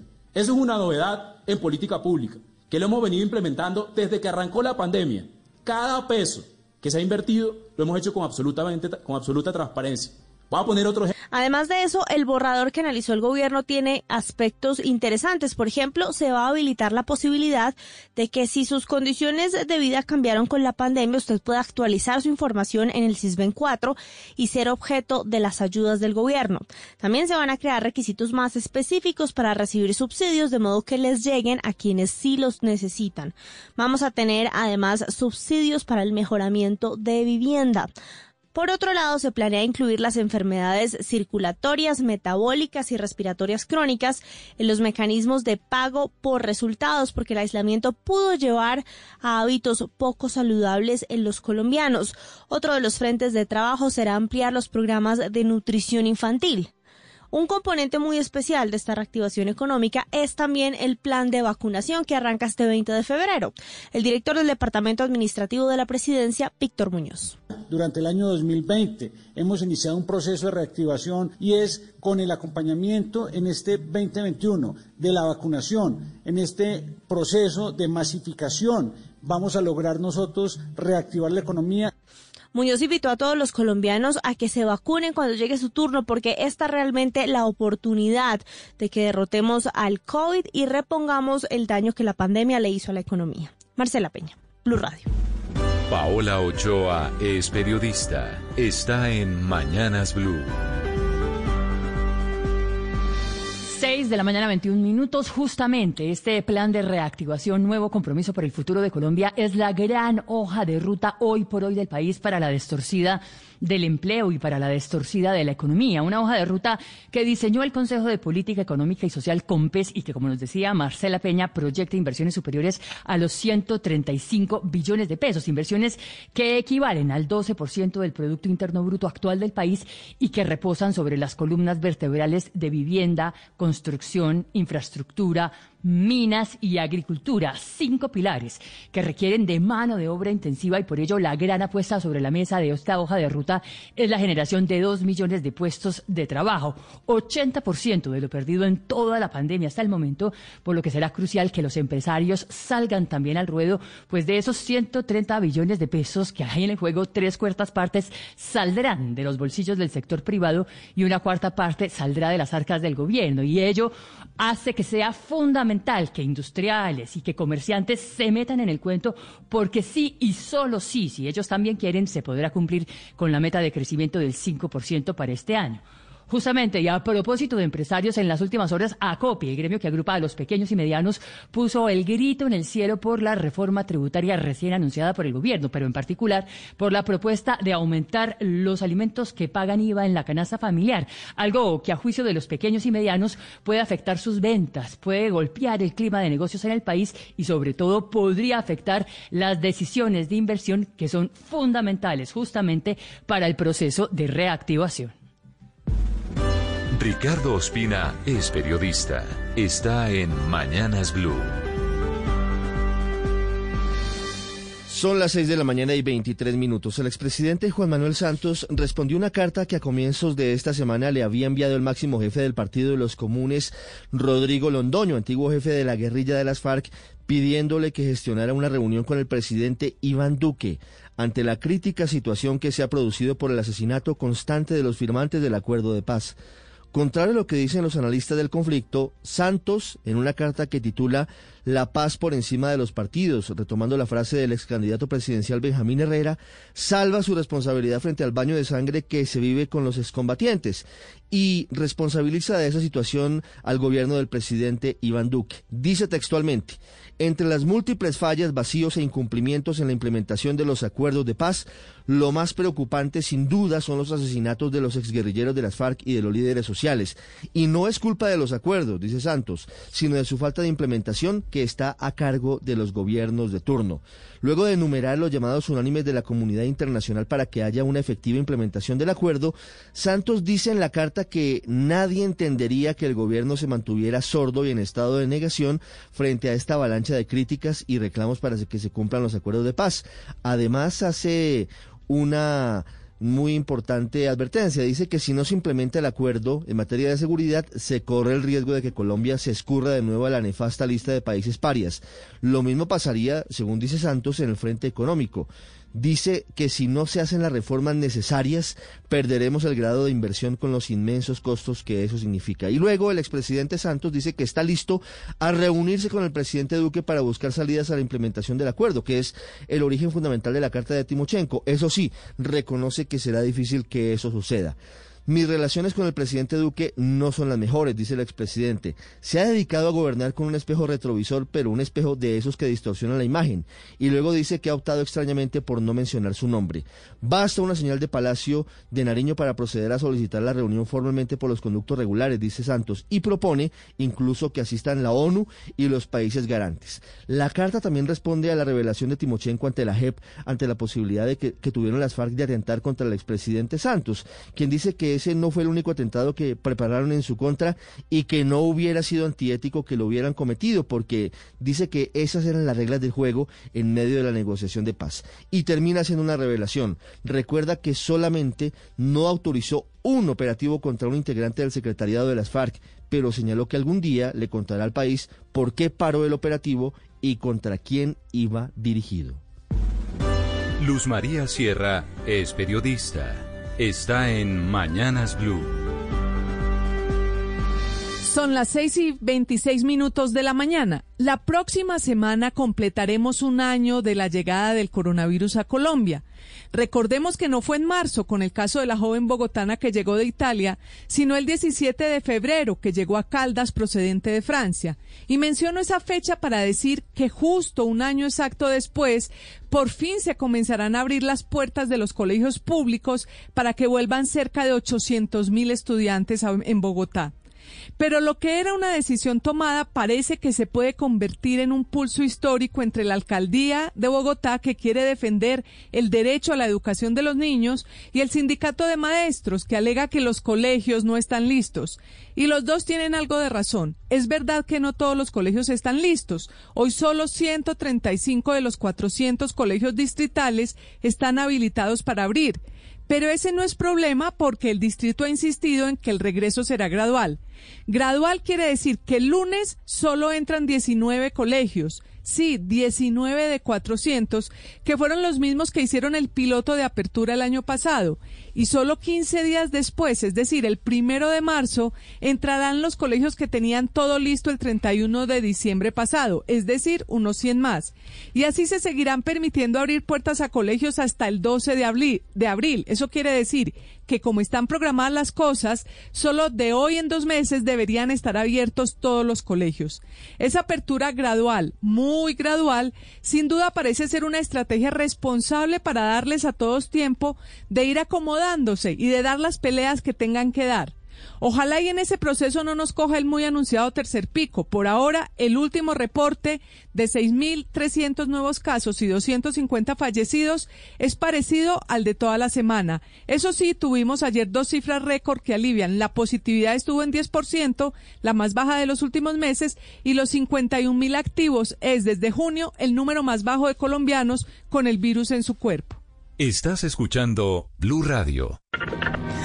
Hermano, yo no sé si me contagié o no, pero tengo mi sospecha. Ponte en modo para, pero ya mismo. ¿Cómo así? Vete para tu casa y te guarda. Llama a tu EPS o al 192 y le cuenta. Pero también es tu deber contarle a todas las personas que estuvieron contigo. Pero hermano, ya mismo. Uy, sí, tiene razón. Ya mismo me pongo en modo para. Pero como tú y yo estamos juntos, a ti también te va a tocar moverte ya mismo. Tienes razón, ya mismo. Rompamos la cadena de contagio. Ponte ya mismo en modo para. La película de Tom y Jerry llega a cines. Después de ser los enemigos más famosos del mundo, llevan su juego del gato y el ratón a la pantalla grande, con las voces de Nicky Jam, Freddy Beltrán y un cameo especial de Osuna. Hay un problema con un ratón. ¿Hay un qué? No te pierdas esta nueva aventura con tu familia a partir de este 11 de febrero, solo en salas de cine. Estás escuchando Blue Radio y bluradio.com.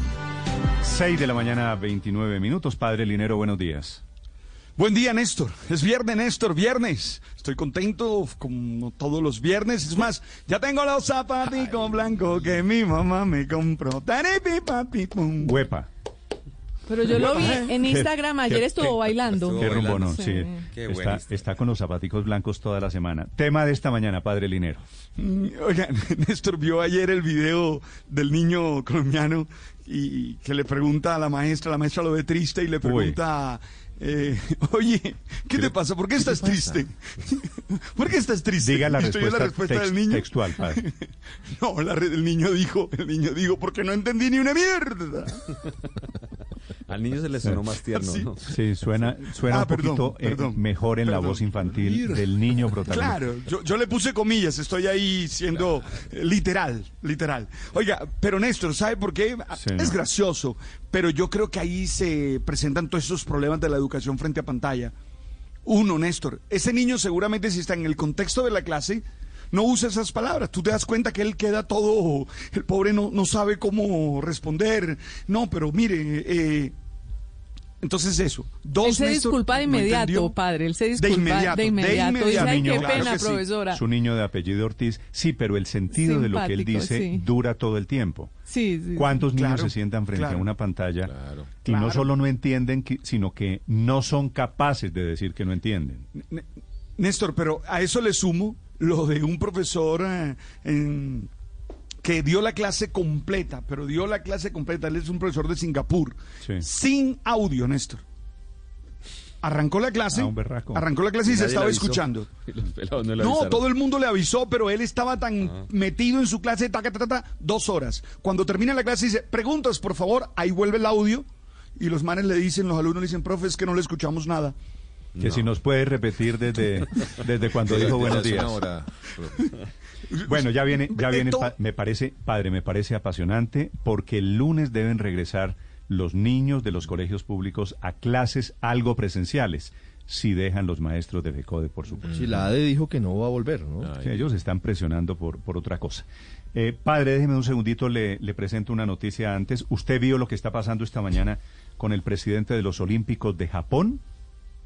Sí, sí, claro que sí. Oiga, Renunció el presidente del Comité Olímpico de Japón, organizador de los Olímpicos, que estamos quito a Yoshiro, cuánto? Seis meses. Yoshiro Mori se llama el señor, un señor ya de 81 años. Mm, Néstor, usted sabe que yo soy defensor de la equidad de género. Es decir, yo mm, estoy haciendo un curso contra el machismo, estoy desmontando todo el pensamiento machista, Sí. pero a veces me pregunto si aquí no hay una exageración. M- Me, me lo cuestiono, me el lo señor pregunto. lo que dice, padre, para, para decirlo primero al derecho, lo que dijo y lo que le cuesta el puesto al presidente de los Olímpicos es que las mujeres hablan mucho. Le hicieron una pregunta de si iban a integrar más mujeres. Dijo es que necesitaríamos mucho tiempo para las reuniones virtuales. No, es que no sé realmente, yo, yo no sé si eso es cierto, yo, yo la verdad no creo en esos también piensa estereotipos que las así. mujeres hablan mucho. No, no, no, no, no, yo no creo en esos estereotipos, pero sí creo que hay diferencias, ¿no? Sí, sí creo que hay diferencias entre el mundo femenino y el mundo masculino y que esas diferencias se padre, pueden subrayar, se ¿Sabe pueden qué es lo notar. que ¿o no? pasa, padre Linero? Que esas diferencias no se pueden tejer por razones de género. Claro, porque padre, es Ah, decir, en esos escenarios, en los escenarios públicos, han hablado siempre más los hombres que las mujeres. ¿Cuál es ese cuento? Que las mujeres hablan mucho. Yo he vivido entonces- muchos años de mi vida profesional en escenarios pero, públicos María, y siempre he oído hablar ¿por- más a los hombres que a las mujeres. ¿Por qué las, por Eso no es verdad. A ver, Luz María, ¿por qué las mujeres pueden decir los hombres hablan más que las mujeres? Pero un Porque hombre... eso sí es en la realidad pero- está demostrado. pero perdone, ¿y por Pues qué claro. no puede? ah, Hay un, la, la- la- la verdad siempre depende de quién la dice. Al señor eh, Fuchichito Ori, el que renunció esta mañana, ¿cómo se llama? Yoshiro Mori. ¿Le parece que las mujeres hablan mal que los hombres? ¿Por qué usted sí puede decir en público que los hombres hablan mal que las, más que las mujeres y el señor no puede decir que las mujeres hablan más que Porque los de hombres? pronto se lo puedo probar históricamente, porque es que puede que las mujeres hablen más en sus casas, puede que las la señora, el señor Mori, hable mucho, pero en los escenarios de debate público, con algunas muy contadas excepciones, Hay toda la vida hemos tenido masculina. que hablar es a los hombres. Es verdad. Néstor, pero yo, le- yo les pido por favor que no sean cortos de vista, que no tiene que ver con lo que el señor está diciendo. Se trata de una autoridad que está diciendo que tiene razones para limitar el trabajo de las mujeres. Eso es lo importante. Ese es lo el fondo, importante no es lo que dijo, es sino fondo, que claro, es una sí. política de una autoridad. No, pero no es Ya, para sí limitar ya- el no- tiempo de las mujeres porque él dice limitar trabajo, el tiempo de todos. Es decir, él no dice que es que No, le no, no, vamos a, cortar el Luz nombre. María, Luz María está diciendo no contratar mujeres porque hablan Claro. mucho, o sea, pone Claro, menos mujeres en los puestos de decisión. Claro. Es un Es caso de discriminación. por un estigma. estigma, claro, es, no contrato mujeres por, por, porque hablan mucho y nos Ah, hacen perder tiempo, dijéramoslo así. Entonces, claro que es muy distinto a simplemente decir que los Más- hombres hablan una mucho diferencia. o cualquier otra expresión. Eso no es En simplemente, eso, eso es más temas- profundo que lo otro. Bien es decir, eso es más votado. profundo que los hombres siempre Bueno. hayan hablado en los escenarios públicos Yo- y no las mujeres. Me si- parece más profundo. Si, la- si hubiera sido una presidenta en Tokio que dice, mire, no voy a trabajar con los hombres porque los hombres no dan No, muchas pero- ideas, pero se la sabe, pasan callados. ¿Hubieran ¿sabe? echado a esa señora? No, ¿sabe cuál es la diferencia? Que en Japón hay una larga tradición de sumisión de, mujeres a los Mm. hombres, de Lástima. machismo. Es decir, eh, es- este señor no es la primera vez que mete la pata. Básicamente lo que él dice es que las mujeres hablan demasiado. Él no dijo que no iba a contratar más mujeres, aunque es cierto, Héctor, ese era el contexto. Ese era, Es decir, ese es era de los el que creen contexto, que claro, y calladita no- se ven mejor. es discriminación. Claro, calladita se ves mejor. Y perdón, perdón Luz María, si dije mal de que simplemente que no es que los hombres hablen más. Claro, yo eh, lo que ha dicho Luz María estoy totalmente de acuerdo. Eh, lo que ha pasado en este mundo es que no han hecho sino oírnos a los hombres y, y claro que estamos muy Más retardados en oír a, en oír a las mujeres. Y, y a veces estas cosas, para comenzar por donde comenzó el padre, parecieran exageradas, pero yo sí creo, primero en este caso hay un caso de discriminación de una persona que eh, tiene un cargo como el que tiene el señor, fue además primer ministro del Japón, es decir, también quien lo 83 dice tiene un este valor, señor, im- ¿no? también Sí. quien lo dice tiene un valor Sí. import- impor- Claro. importante, por, supue- por supuesto, pero aún si pareciera exagerado, yo sí creo que es que en este proceso en el que estamos de, de construcción de nuevos valores en pro de la equidad de género, tenemos que ir más rápido y a veces nos toca tomar decisiones que parecieran exageradas como esta, porque si se dejan pasar, eh, bueno, sí, ya, no, tampoco, tampoco se lo tomen tan en serio y tal, pues en realidad no avanzamos. Lo que tenemos es que mostrar que aquí lo que hay es que hacer un cambio y un cambio drástico Ahora, y lo más rápido posible. Héctor, mire, mire también por otro lado el contexto cultural de Japón. Usted ve los rankings, Paola, usted que sabe de este tema Sí. de equidad de género, Japón frente a Colombia.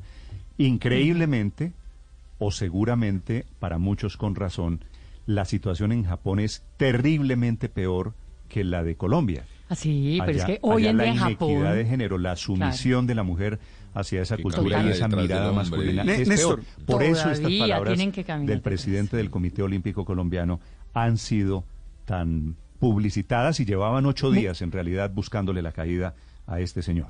Néstor, en, en respecto de ese tema cultural, dejo- déjame recordarles que hace poco tiempo hubo una eh, sanción tremenda a las universidades porque le restaban artificialmente por oficina los puntajes a las mujeres que postulaban a medicina para que entraran menos mujeres que hombres. Ese es el tamaño del machismo en Qué Japón. Qué horror. Eh, Me eh, recuerdan- entiendo de- desde el me argumento que aquí- plantea... me recuerdan los oyentes dos datos. Christine Lagarde, que es la muy poderosa presidenta del Fondo, expresidente del Fondo Monetario Internacional, decía que cuando ella entraba a las reuniones, padre, tenía que pedirle Sí. a los hombres que la dejaran hablar. Así que es Claro. cierto, Luz María, su tesis de que seguramente los hombres hemos hablado, hablamos mucho más que las mujeres. En una reunión. Y a veces hay un hombre que habla mucho, pero si la mujer habla mucho, dicen, no, que coto le, de- le dicen que habla demasiado. Es decir, eh, no, no hay una igual comparación entre mujeres. Y pasa en Ne- ne- Colombia con unas figuras públicas muy reconocidas, que la pobre que habla mucho, siempre Sí, la sí, critican sí. por hablar mucho, pero el Oh, tipo que habla mucho no dicen, ve ese tipo como habla bastante". Mira, yo, yo allí, desde esa argumentación estoy totalmente de acuerdo, porque los estereotipos no pueden estar presentes. Yo lo que quiero subrayar de todas maneras, m- en- estando de acuerdo con ustedes, estando de acuerdo con Luz María, con Silvia y con Héctor, es que definitivamente no podemos mm, borrar las diferencias. Ha- hay diferencias entre el mundo femenino y el mundo masculino también. Entonces, que esta oportunidad sea también para subrayar eso. Mm. Y un dato, nos está escuchando un señor en Japón. Bueno, señor o señora, no sé. Eh, dice que este señor que renunció esta mañana por este comentario tenía, Héctor, que este yo creo que es un dato muy importante, la misión Sí. desde el Comité Olímpico japonés de promover la equidad de género en los Olímpicos. Claro, claro, Entonces, claro. es, que era es decir, era un mandato, era un mandato que él tenía. Dice Era así, parte por- de su manual de funciones. Además. Néstor, si las los mujeres... Juegos Olímpicos, perdón, María Consuelo, tendrán paridad de género, dice el mandato de los Juegos Olímpicos Internacionales. Por primera vez representación de género en todos los comités, cambio de reglas para permitir dos abanderados, un hombre y una mujer. Así que los Olímpicos tienen un mensaje de equidad de género muy poderoso y por eso la Mm. importancia de esta, de esta noticia. María Consuelo, perdón. No, pero la otra cosa es, si las mujeres hablamos más que los hombres, de pronto es porque tenemos más que decir, porque nos han tenido calladas históricamente, pero adicionalmente, ¿y si hay que regular el tiempo, qué? Eh, pues se regula y se da más tiempo para que más gente hable y su voz se escuche. O sea, hablar mucho Claro, desde es que el comité es tan negativo. Olímpico de Japón, Tito, tiene, claro, 20% de mujeres y las quieren subir al 40%, ¿no? Y por eso supuestamente la preocupación de este señor. Pero mire, le cuento una cosa, Néstor, Silvia. Tengo una amiga chilena casada con japonés. Ellos mientras, digamos, vivieron en Chile, todo más o menos marchaba bien, pero se fueron a vivir a Japón.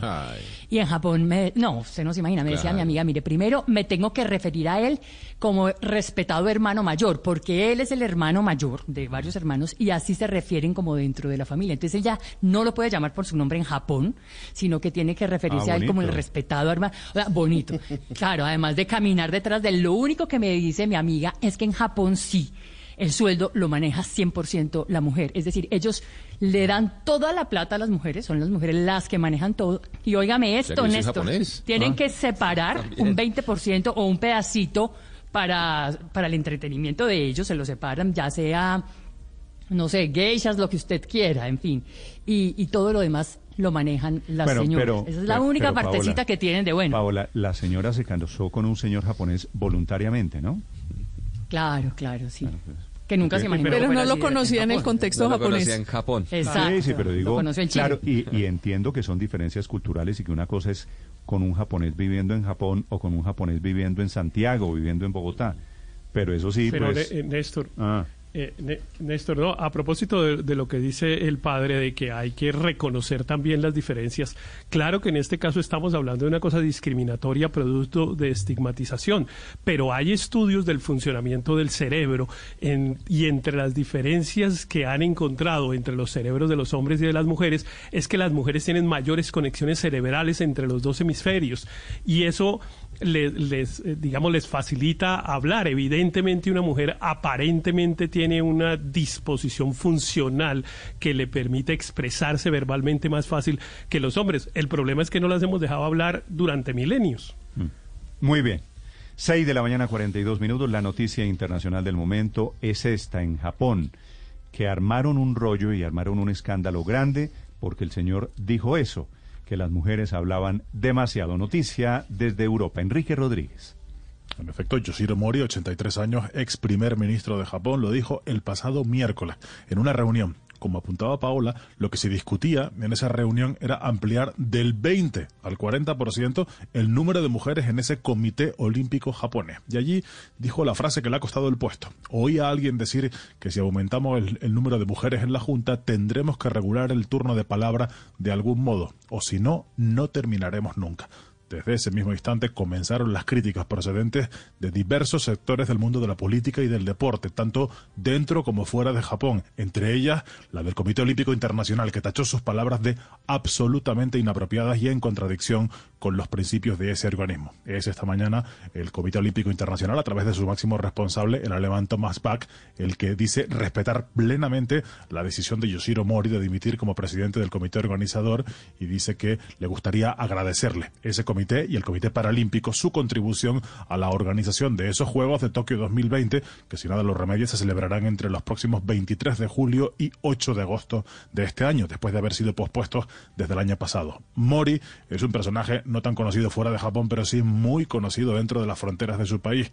Los medios de comunicación hoy lo retratan como un completo metepata. En 2014, en los Juegos Olímpicos de Invierno de Sochi de Rusia, su víctima fue una campeona japonesa de patinaje artístico, Mao Asada. Tuvo un accidente durante una de sus representaciones, terminó en la decimosexta plaza y Mori, que era ya entonces un alto responsable del Comité Olímpico japonés, dijo, esta chica se cae siempre en los peores momentos.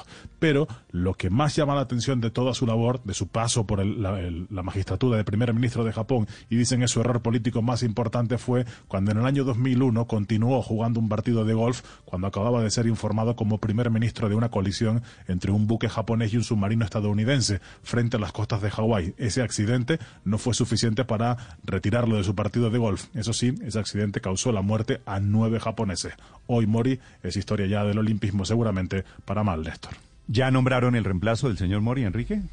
Están en ello. Me parece que va a ser uno de sus personas, de sus personas más cercanas, de las personas que se encontraban en ese comité. Hay una, están las reuniones ya celebrándose. De todos modos, el, el puesto de Mori se daba ya por descontado ya desde el pasado miércoles. Había rumores insistentes y solo era cuestión de tiempo y el tiempo se ha cumplido hoy, pues como decías, casi nueve días más tarde. Néstor. ¿Posibilidades, Enrique, de que nombren a una mujer? Entre pocas o ninguna, diría yo. Sí, sí. Por eso, eso lo sé. Por eso le pregunto, porque quiero decir, este feminismo también, por otro lado, es un poquito de papel. El mensaje sería contundente si decimos nombramos a una mujer para reemplazar al señor que hizo comentarios machistas o sexistas. 645. Las victorias y derrotas, la pasión y la afición en juego y los datos de lo último en deportes se lo presenta Mañanas Blue. A las 6 de la mañana, 45 minutos. Sin Mori, los juegos siguen, como lo decía Enrique, 23 de julio se unirá el mundo del deporte en Tokio y todos podrán hablar. Hombres y mujeres, eso sí, con tapabocas, distanciados, sin poder gritar ni cantar los deportistas y deberán estar encerrados en la Villa Olímpica si no están en competencia. La noticia, DIM campeón, el poderoso Medellín ganó por segunda vez consecutiva la Copa Colombia, luego de igualar a un gol en 90 minutos, definió el título desde el punto penal. 5 a 4 fue el resultado de la serie ante el Tolima. El tico Guillermo Ortiz fue el encargado de fallar por el equipo tolimense. Esta Copa Colombia es la del año pasado, que por situaciones que vive el mundo no se pudo cumplir. Es la temporada de los bicampeones. América, bicampeón en la liga. Ganó las dos consecutivas. Dos superligas para el Junior de Barranquilla y lo mismo pasa ahora con el poderoso Medellín del Bolillo Gómez. Fernando Alonso, el bicampeón mundial de Fórmula 1, se fracturó la mandíbula por culpa de un carro que lo atropelló cuando el piloto montaba bicicleta en Suiza. El español, un amante del ciclismo, entrenaba en Lugano cuando fue impactado por un auto. En la caída su mandíbula superior se fracturó y por eso le realizaron una cirugía correctiva. Ahora durará 48 horas en observación en este hospital suizo. Tremendo susto para el piloto. Este hombre que en marzo deberá iniciar su retorno luego de dos años a la Fórmula 1. Al parecer también el piloto español perdió algunos dientes. Segunda etapa del Tour de la Provence. David Bellerín es líder y a 10 segundos se encuentra Egan Bernal, Tejada y Sosa. Eh, los colombianos además Ardila que pierde un minuto 14 segundos. Hoy 174 kilómetros 600 metros. Tres premios de montaña, dos de tercera, uno de segunda categoría y al final hay un repecho no categorizado. La esperanza latinoamericana, el argentino Diego Schwartzman perdió en el abierto de Australia ante el ruso Aslan Karatsev en tres sets triple 6-3. Y a esta hora, grandísimo partido grandísimo partido acaban de jugar Dominic Thiem y Nir Kirios. Kirios le ganó los dos primeros 6-4 y 6-4.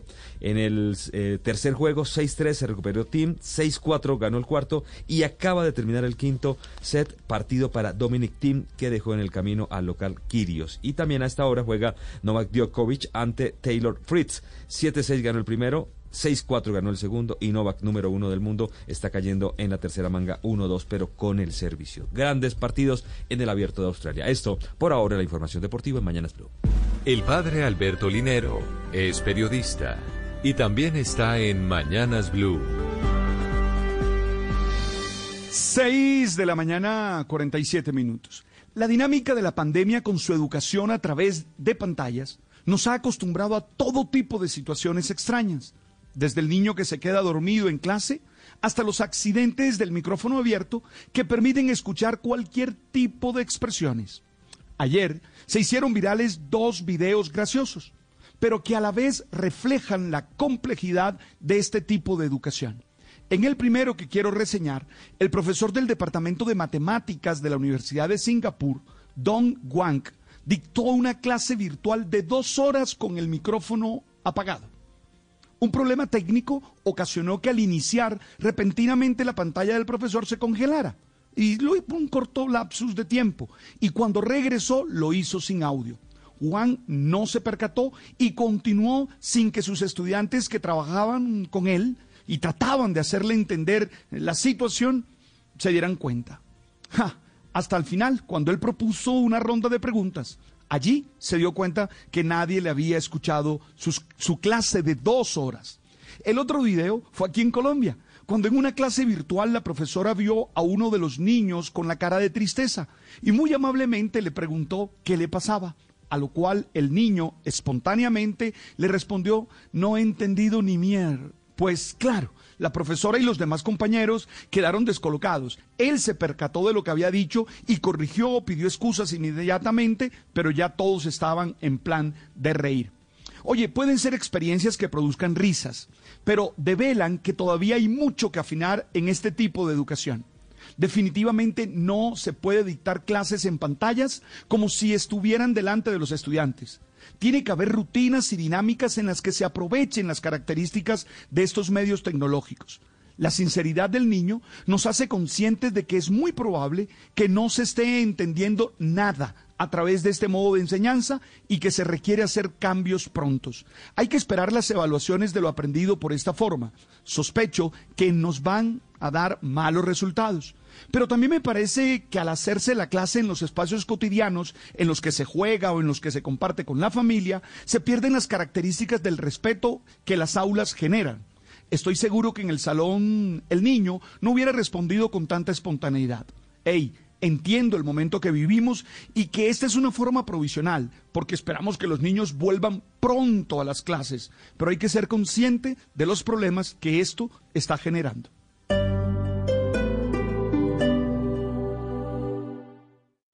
Esta es Blue Radio. Sintonice Blue Radio en 89.9 FM y grábelo desde ya en su memoria y en la memoria de su radio. Blue Radio, la nueva alternativa. El mundo nos está dando una oportunidad para transformarnos, evolucionar la forma de trabajar, de compartir y hasta de celebrar. Con valentía enfrentaremos la realidad de una forma diferente, porque transformarse es la nueva alternativa. Blue Radio. Con Prosegur Alarmas confíe la protección de su hogar o negocio con la mejor tecnología y seguridad en Colombia desde 3,400 pesos diarios. Marca ya numeral 743. Recuerda, numeral 743 o ingresa a prosegur.com.co. y la Superintendencia de Vigilancia y Seguridad Privada.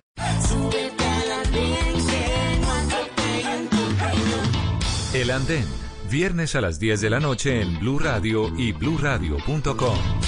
La nueva alternativa. Hoy rige el pico y placa para los vehículos con placas pares terminadas en 0, 2, 4, 6 y 8. Excepto si usted tiene un vehículo eléctrico BYD. BYD, cero pico y placa. BYD, cero emisiones. BYD, 100% ecológico. BYD, 100% eléctrico. Visítanos en www.bydauto.com.co o nuestras vitrinas BYD Motoriza. En Blue Radio estamos comprometidos con el cuidado. Lávate las manos con agua y jabón. Habla con tu jefe para poder trabajar desde casa. Lávate las manos de nuevo. Ayuda a tus hijos con las actividades académicas.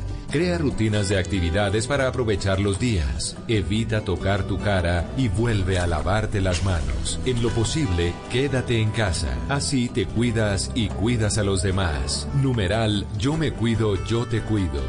Blue Radio, la nueva alternativa.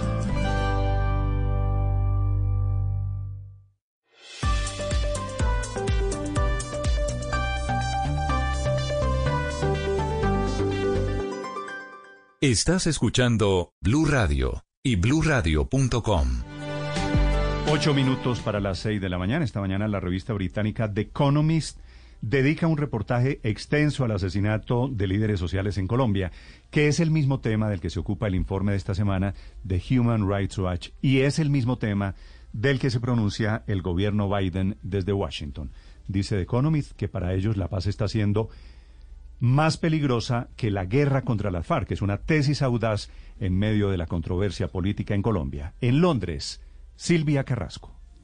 Sí, Néstor, este artículo que trae el, la revista The Economist en el número que sale hoy a la calle, el de, hoy, de este viernes, dice que el activismo político ha sido mucho, por mucho tiempo una vocación peligrosa en Colombia. Hace un recuento de cómo eran atacados por los grupos paramilitares, luego por las FARC, en fin, dice que eh, hay, eh, hace, tiene dos tesis, que habría dos razones por las cuales hay más muerte de activistas eh, políticos, de líderes sociales, como se le llama en Colombia, en esta fecha. Dice, una razón puede ser que la paz ha animado a más activistas a hacer más demandas, demandas que antes no se podían hacer porque estaban en guerra.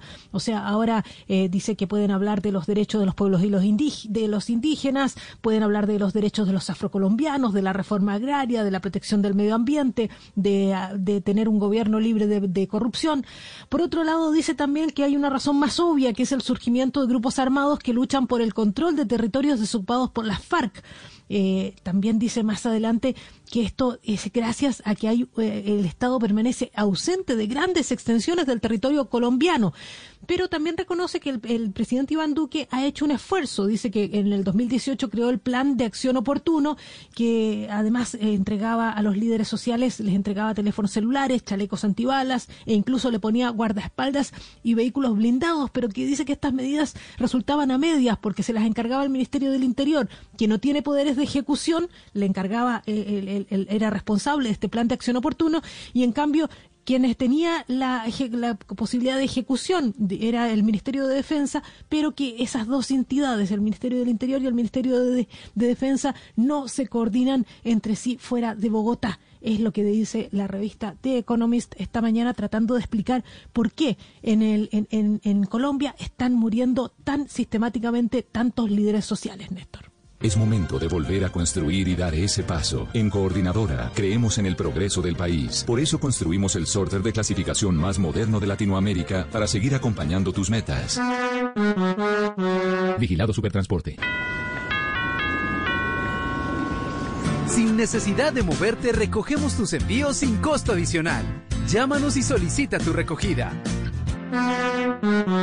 Vigilado Superintendencia de Puertos y Transporte. 6 de la mañana, 55 minutos. El gobierno de Bogotá notifica el regreso a clases de los niños de los colegios públicos. Debe ser la semana entrante un regreso que han bautizado Felipe GPS. GPS quiere decir gradual, progresivo y seguro. Mm. En medio de un pulso que se está dando porque los maestros piden mayores condiciones de bioseguridad. Y el gobierno de Bogotá dice hay que pensar en los niños. El profesor William Agudelo es el presidente de la ADE, de la Asociación Distrital de Educadores. Profesor Agudelo, buenos días. Muy buenos días, ¿cómo está? ¿Ustedes vuelven a clase el lunes, sí o no, profesor Agudelo? Nosotros estamos planteando que se tengan mejores condiciones de salubridad, no tanto de tapete ni gel. Nosotros estamos diciendo es que en la medida en que disminuya más el tema de los contagios, pues estaremos nosotros dispuestos a regresar a clase. Profesor Agudelo, ¿hay regreso a clase el próximo lunes? El lunes no vamos a regresar mientras no baje el índice de contagio en la ciudad. Mientras no nos sigan midiendo por UCI, mientras esa situación siga dando, nosotros no regresaremos a clases de manera presencial. ¿Cuántos profesores, cuántos profesores representa usted en Bogotá? No, eh, afiliados a la ADE, 28 mil afiliados. 28 mil. Y eso quiere decir, en los colegios públicos de Bogotá, los niños van el lunes, pero no va a haber profesores desde el lunes? No, es que el lío no es que vayamos a ir los profesores y los niños, nosotros los profesores estamos dispuestos a ir. El problema que hay es que los padres de familia, en reunión que hemos tenido estos días en asambleas de padres de familia, con la mesa de padres y madres de familia, ellos también están en esa posición porque ellos no ven eh, la manera de cómo van a exponer a sus hijos a una pandemia cuando la situación en Bogotá no es real. Se le hizo un debate al secretario de Salud porque las cifras que estaba dando en Bogotá no eran ciertas. Se le hizo un debate en el Consejo de Bogotá exigiendo que necesitan mejores garantías de salubridad para los niños y niñas. Ese es el problema. Mm. Profesor Agudelo, ¿en qué momento ustedes los profesores comienzan a pensar en los niños? ¿Se acuerda Néstor Morales que la vez pasada, cuando tuvimos la discusión, yo le planteé que la situación que estaba viendo en Europa, usted dijo, no, eso allá todos los colegios. Ahora mire, Portugal volvió a cerrar. Entonces cerró con el 30% nada más de, de contagio. Aquí vamos en el 75 aquí como se mide por UCI, entonces aquí vamos en el 75. o en el 70. No, Entonces, no- no hoy, miremos hoy, una- unos- hoy está la ocupación exactamente en el 66% Sí, y pero está como- bajando. Ricardo, es que el problema con los profesores... Pero el problema Agudelo, los muertos. Es que usted dice que las cifras no son ciertas. Entonces, ustedes tienen sus propias cifras, ustedes fabrican su Nosotros- propia realidad. ¿Qué cifras no, tienen no ustedes? nuestra propia realidad. Ese es el problema de hacer entrevistas con usted, porque usted siempre es No, no, no es el problema, Entonces, no es el problema de hacer entrevistas conmigo. le decimos, Es el problema que usted me dice que El- las cifras no problema- son no, ciertas. problema- Le pregunto cuáles son sus pero fue cifras, el las que son del ciertas. Consejo. El, debate del Consejo y el, y el- el secretario de Salud lo dijo claramente. Nos equivocamos en una cifra, nos equivocamos en una medi- medición. Nosotros hemos hecho reuniones con la Secretaría de Educación, con, con los médicos y epidemiólogos no- que nosotros eh, llevamos y ellos también colocaron otros tres y le planteamos la situación que se está viviendo. Y, Pero- ellos nos decían, no, es que ustedes decían, los, los niños no contagian, los niños no se mueren, y ya más de 110 muertos. Pero, Entonces, pero, sin profesor, estar, sin estar en las instituciones educativas. Entonces, Sí. ese es el lío. Nosotros lo que estamos planteando es, no nos miremos por siglas, miremos por las realidades que está viendo Bogotá. ¿Sí? Sí, pero profesor, si eh, la actividad económica en el resto del país está reactivada con todos los cuidados y los protocolos de bioseguridad, ¿no es hora de que ustedes piensen en los niños? Es decir, todo el Sí, país pues. está haciendo su actividad, profesor. Felipe, pero estamos haciendo, estamos, eh, duramos todo ese tiempo. ¿Cuántas veces hemos discutido con la administración y cuántas vidas hemos salvado de los niños porque no han estado ahí? Estaríamos en la primera línea de, de- fallecimientos. Nosotros planteamos, en estos momentos no existen las condiciones de salubridad. Dígame, usted responde, ¿quién va a responder por los, por los niños cuando nos entregan la responsabilidad a nosotros? cuando dicen los padres de familia tienen que firmar un consentimiento y solamente firman el consentimiento para, para lavarse las manos. Y resulta que eso no es así, porque eso no excluye a la, a, la, a la secretaría ni excluye a los rectores de los colegios para esa situación. Entonces nosotros lo que estamos brindando precisamente es la salud de los niños. Eh, ustedes Sí. nos dicen, ah, se perdió un año. Sí, los padres de familia claramente lo decían estos días en asambleas. Nosotros preferimos perder un año a perder la Profesor vida. Agudelo. Y ese es el sentido de ellos. Profesor Agudelo, pero hay algo que yo no entiendo, porque a usted lo hemos entrevistado varias veces y siempre había dicho es que los colegios no están listos. Y entonces ahora que lo- los colegios, la mayoría de los colegios, por lo menos los que van a entrar porque la entrada es gradual, están listos, que la Secretaría de Educación invirtió 68 mil millones de pesos, que hemos visto las fotografías de muchos colegios que ya están listos, ahora entonces usted cambia eh, la, la condición. Dice, lo que necesitamos No, es que, es que el tema de salud esté, esté bien, pero No, señora. siempre le habíamos oído aquí, cambiado la doctor condición. Agudelo, decir eso. Siempre hemos planteado el tema de la salubridad. Siempre hemos dicho, mientras no baje el contagio. Sí, ahora ayer se inventaron que ya no necesitan tapetes, que ya no necesitan. Sí, ya eso, uno ya sabe cómo es esta situación. Entonces, que ya los tapetes no funcionan, que pasado mañana decir que es el para qué, que solamente los tapabocas y los tapabocas que da la Secretaría de Educación, eso sí funciona porque son, son- de, de tela, pero para otro lado no funcionan. Entonces, esa es la situación que nosotros en ese momento estamos planteando. El tema fundamental e- es la vida de los de los niños y jóvenes. El tema fundamental Pero, es que la- los- se, se les dé tenga agua y, y, Sí. y- y en los colegios. Sobre y eso, esa es la situación que estamos planteando. sobre eso quería preguntarle. Hoy, ¿cómo están las adecuaciones de los colegios públicos en Bogotá? ¿Están eh, Bogotá dotados son- con, eh, con eh, lavamanos? eh, ¿Están dotados con suficientes medidas en los salones de clase? En Bogotá hay 400 colegios. La Secretaría de Educación le entregó a 123 colegios el gel, tapabocas y, y hizo unas señalizaciones en los salones. Eso es lo que han entregado hasta el día de hoy. En algunos colegios colocaron unos lavamanos, pero eso es lo que han entregado a la Secretaría de Educación al día de hoy. No Pero es porque esos son los colegios que se han inscrito, profesor. Es decir, No, tiene no, que venir de parte, Para- hay una inscripción para que la secretaría pueda y haga la visita y demás. De hecho, están habilitados hoy más de ciento, están habilitados 135 colegios. Son, bueno, 123, 135.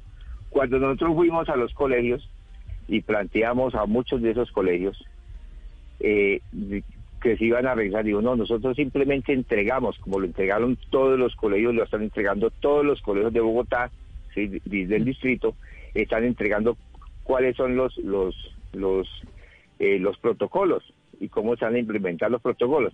Eso se hizo y lo han entregado la gran mayoría de los colegios de Bogotá. Esos 123 los- son los que están habilitados, pero habilitados por la Secretaría de Educación, ¿sí? Y habilitó como habilitó los colegios, algunos colegios privados, que no han regresado todos, ¿sí? Que no han regresado todos los que dijeron que iban a regresar, no han regresado, porque ellos también están mirando el tema de la pandemia.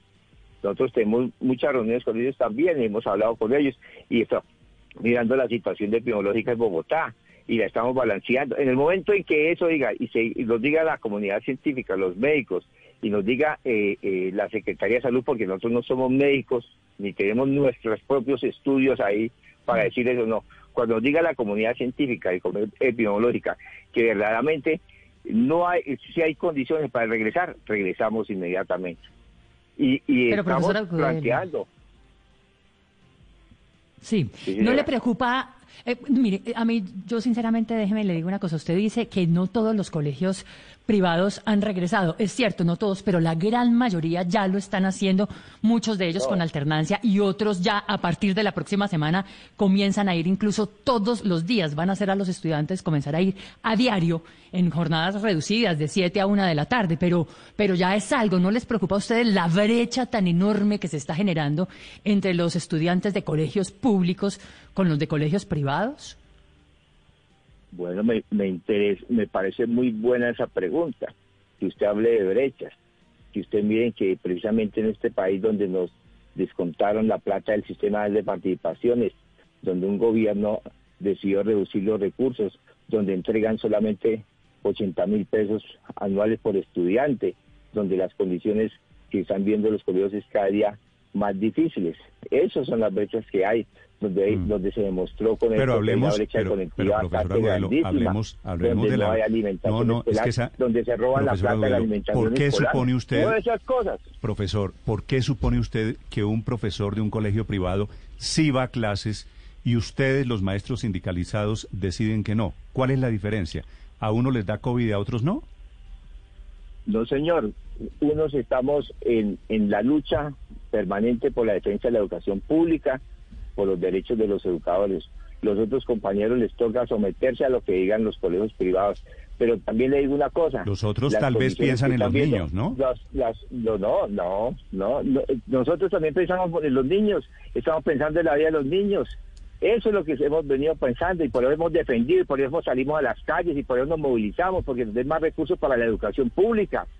Porque estos gobiernos cada rato nos quitan los recursos. Profesor, ustedes lo que hacen es estos gobiernos defender- no han sido capaces de cumplir. y el defender gobierno los Duque no ha sido privilegios, capaz de lo que hacen inclusive durante la pandemia, profesor Agudelo, le pregunto, ¿esto no termina siendo una defensa de derechos sindicales más que pensar en un momento extraordinario que está viviendo la humanidad?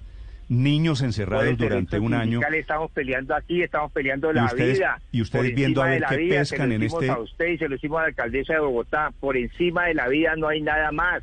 Estamos defendiendo la vida de los niños, jóvenes y maestros, para que cuando se dé un contagio digan usted, ah, sí, se dio el contagio, pero bueno, ahí hay UCI.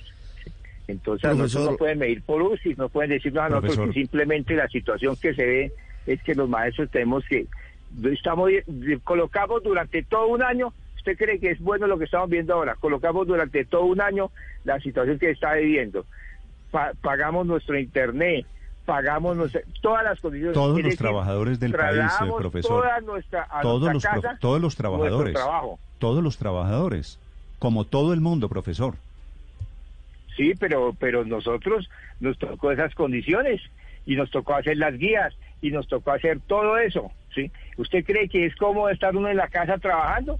Olvídese, nosotros tenemos que regresar a la presencialidad porque la escuela es eso. y la por qué no- es presencialidad, y por- la escuela son qué- relaciones entre estudiantes y Eso, maestros. yo estoy de acuerdo Eso con es lo que nosotros estamos ¿Y por qué planteando. no ¿Y por qué no vuelven gradualmente con condiciones de seguridad y vuelven? Pues sí, vamos a, vamos- nosotros vamos a regresar gradualmente. Pero en este momento, dígame cuándo la comunidad científica nos diga a nosotros, los médicos, epidemiólogos, todos los que tiene el gobierno, la doctora Cucunubá y todos los que están ahí, díganos en qué momento exacto están las condiciones listas, donde no, no se, No, es que no se a este paso cuando termine- para cuando- los estudiantes cuando- y, para los, y para los padres de familia. Cuando termine la, la pandemia o, o cuando nos Vea, vacunemos todos, el ¿no? 30% en Portugal. Ustedes que miran hacia, miren Alemania, ¿por qué cerraron? Profesor, Miren Francia, pero- ¿por qué pero, cerraron? Mire, ¿Sí? ha- hablando de la alcaldía de Bogotá, me, me llama la atención que, que ustedes no tengan una interlocución permanente y directa con la Secretaría de Salud. La Secretaría de Salud y la propia alcaldesa Claudia López han dicho, mire, ya estamos descendiendo el segundo pico de la pandemia. Toda la ciudad está reabriendo la actividad. Estamos ya en alerta naranja y posiblemente pasemos a alerta amarilla. El momento es de bajo riesgo. ¿Por qué no buscan una alternativa intermedia? No que vayan los eh, Pues eh, profesores que sean mayores de 60 años si, si me apura Es o que los no que van tengan a ir, es que no van a ir los Pero mayores que de 60. vayan, Los de 60 que vayan años los no van a otros. ir. Bueno, pero entonces ¿por qué no, no, van los no es otros? como decía la vez pasada Néstor Morales y le decía al rector, no, es que lo- los de 60 años no deja el sindicato, no, los de 60 años dice la norma, no pueden ir por la, por la edad, ni tampoco los que tengan Y comorbilidades. está bien que no los dejen es ir. claro, y me parece ¿sí? que está bien. Y me parece Sí, que está bien. que- Pero hay unos profesores. convencidos de eso, que pero hay, está bien. pero profesor Agudelo, en estos momentos, ¿cuántos años tiene usted? ¿Cuántos años tiene usted? reales. Yo tengo 58 años. 58 años. Me parece bien que se cuide, pero hay muchos profesores jóvenes que podrían ir a trabajar, como está saliendo a trabajar Sí, prácticamente todo el país, profesor Agudelo. Los maestros pueden ir. Nosotros no estamos diciendo que no vayan. No, pues me Que acaba de decir que no van el lunes, reales, que es que vayamos. esto esto tiene Claro. fecha, esto es a partir del lunes, sin el carretazo de que van a ir algún día. diciendo, No van el lunes. Las, las condiciones de salubridad en los colegios, ¿Y por qué no dejan la Mire, decisión hay- de los niños a los padres de familia? Si usted dice que los profesores van, pues que vayan los profesores. Y los padres de familia ya decidirán quiénes mandan a sus hijos tienen- o no. tienen- los, los padres de familia Claro, que no quieran mandar que a los niños yo les deciden que los niños no van. No es, no es la imposición de unos profesores sindicalizados. No, no son no somos los sindicalizados los únicos. Vea, eh, los padres de familia, usted no es padre de familia.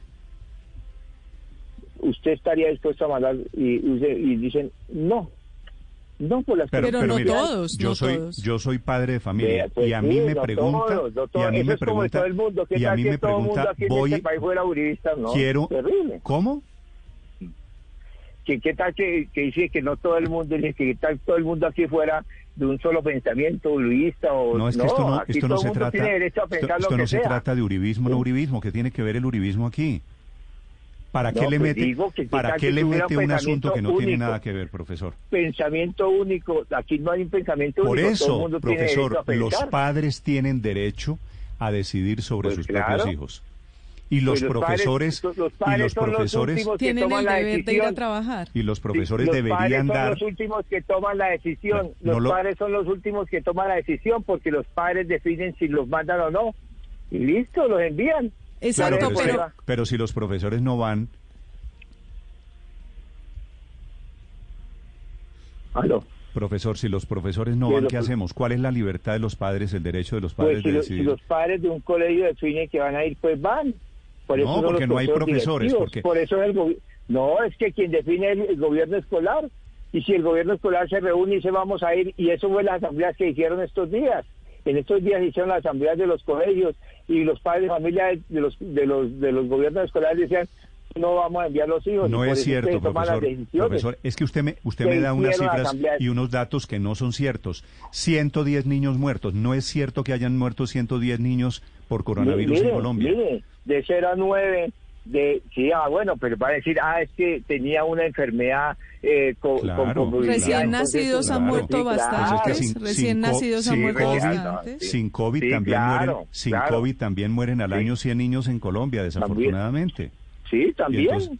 Y por hambre y por Profesor, déjeme hacerle, mire, usted y yo tenemos una diferencia que yo espero que usted entienda que es una diferencia respetuosa, ¿cierto? Yo pienso diferente a como piensa usted. Pero déjeme hacerle una pregunta para terminar, profesor Agudelo. ¿Cuándo cree usted que van a estar listos los profesores? Porque esta pandemia va a durar tal vez cuánto, un año más, dos años más, no sé.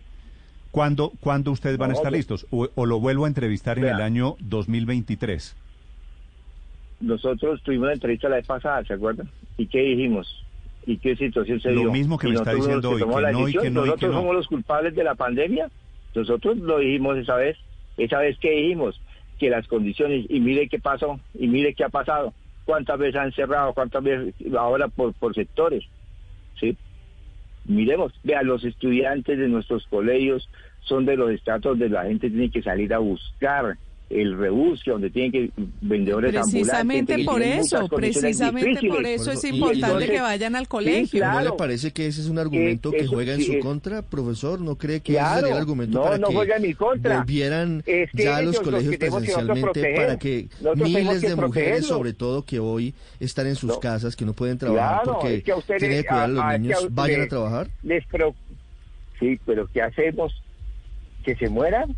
Pues volver a Nosotros clases, hemos es que planteado nadie está primero diciendo la que se van a vida. morir, alca- eh, doctor Agudelo. contagios, contagios. Mire, a ver, mire qué está pasando en Ciudad Bolívar, mire toda la gente que está pidiendo, no fueron capaces de hacer una renta básica, no fueron capaces de hacer un salario para que la gente quedara en sus casas, donde hubieran hecho rápido, nosotros ya estaríamos en los colegios, donde hubieran mantenido la gente en sus casas. Eso hubiera sido una, una posibilidad de avanzar, pero no fueron capaces de hacer eso. Ah, bueno, es pero es que usted, que se ve. usted insiste en meterle política a esto, lo cual me No confirma es política, que lo, es que lo- realidad. que lo de la gente ustedes... está aguantando sí, hambre. pero usted me la- mete el antes no lo es de... ni liberal, me ni mete antes, conservadora, me ni mete, nada de esas me cosas. mete lo del El uribismo. hambre es hambre. Venga, pero u- ¿usted cree, Pero- que, ¿usted cree que es uribista, profesor Agudelo, el que está reactivándose, el que va, lleva a los niños al colegio o el que está yendo al trabajo? No, el ¿Usted que está cree que haciendo es la uribista? plata, no, el que está haciendo la plata, el que está haciendo la plata, el que se queda, está quedando con, con el Pues sector todos financiero. plata está- trabajando, Todos. vivimos del sueldo. Esos son Somos los que uribistas por financian la reactivar las administración. cosas. Usted es uribista, Los, Ricardo. gra- los, los No, que se han, se han, se han- sí, los que se han lucrado este país durante mucho tiempo. Eso. Pero fíjese, fíjese, los que que usted termina confirmándome lo que es una impresión, que esto es un asunto de política. Como, como hay un gobierno que a ustedes no les gusta, eh, terminan terminan No. declarando en la en la práctica Pero- pues una es una pero posición usted, ¿por qué política la que están. Entonces, primero decían que como nosotros apoyamos a Claudia, que no, nada, nosotros nosotros simplemente estamos en la defensa de la educación pública. Listo. La, la otra vez nos atacaban lo de Petro, también le salimos a Petro y dijimos, no señor, no estamos de acuerdo con, con lo que está haciendo en educación.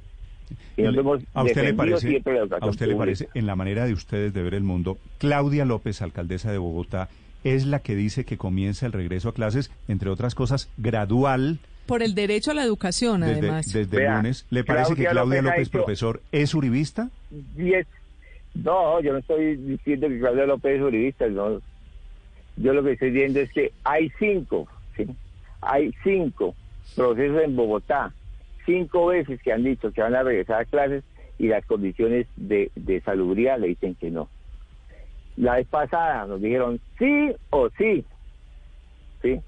De manera tajante así. Y nosotros le dijimos, no señora, mire las condiciones. ¿Y qué dijo la comunidad? No, no, no, no, no sé, la comunidad científica, ¿no?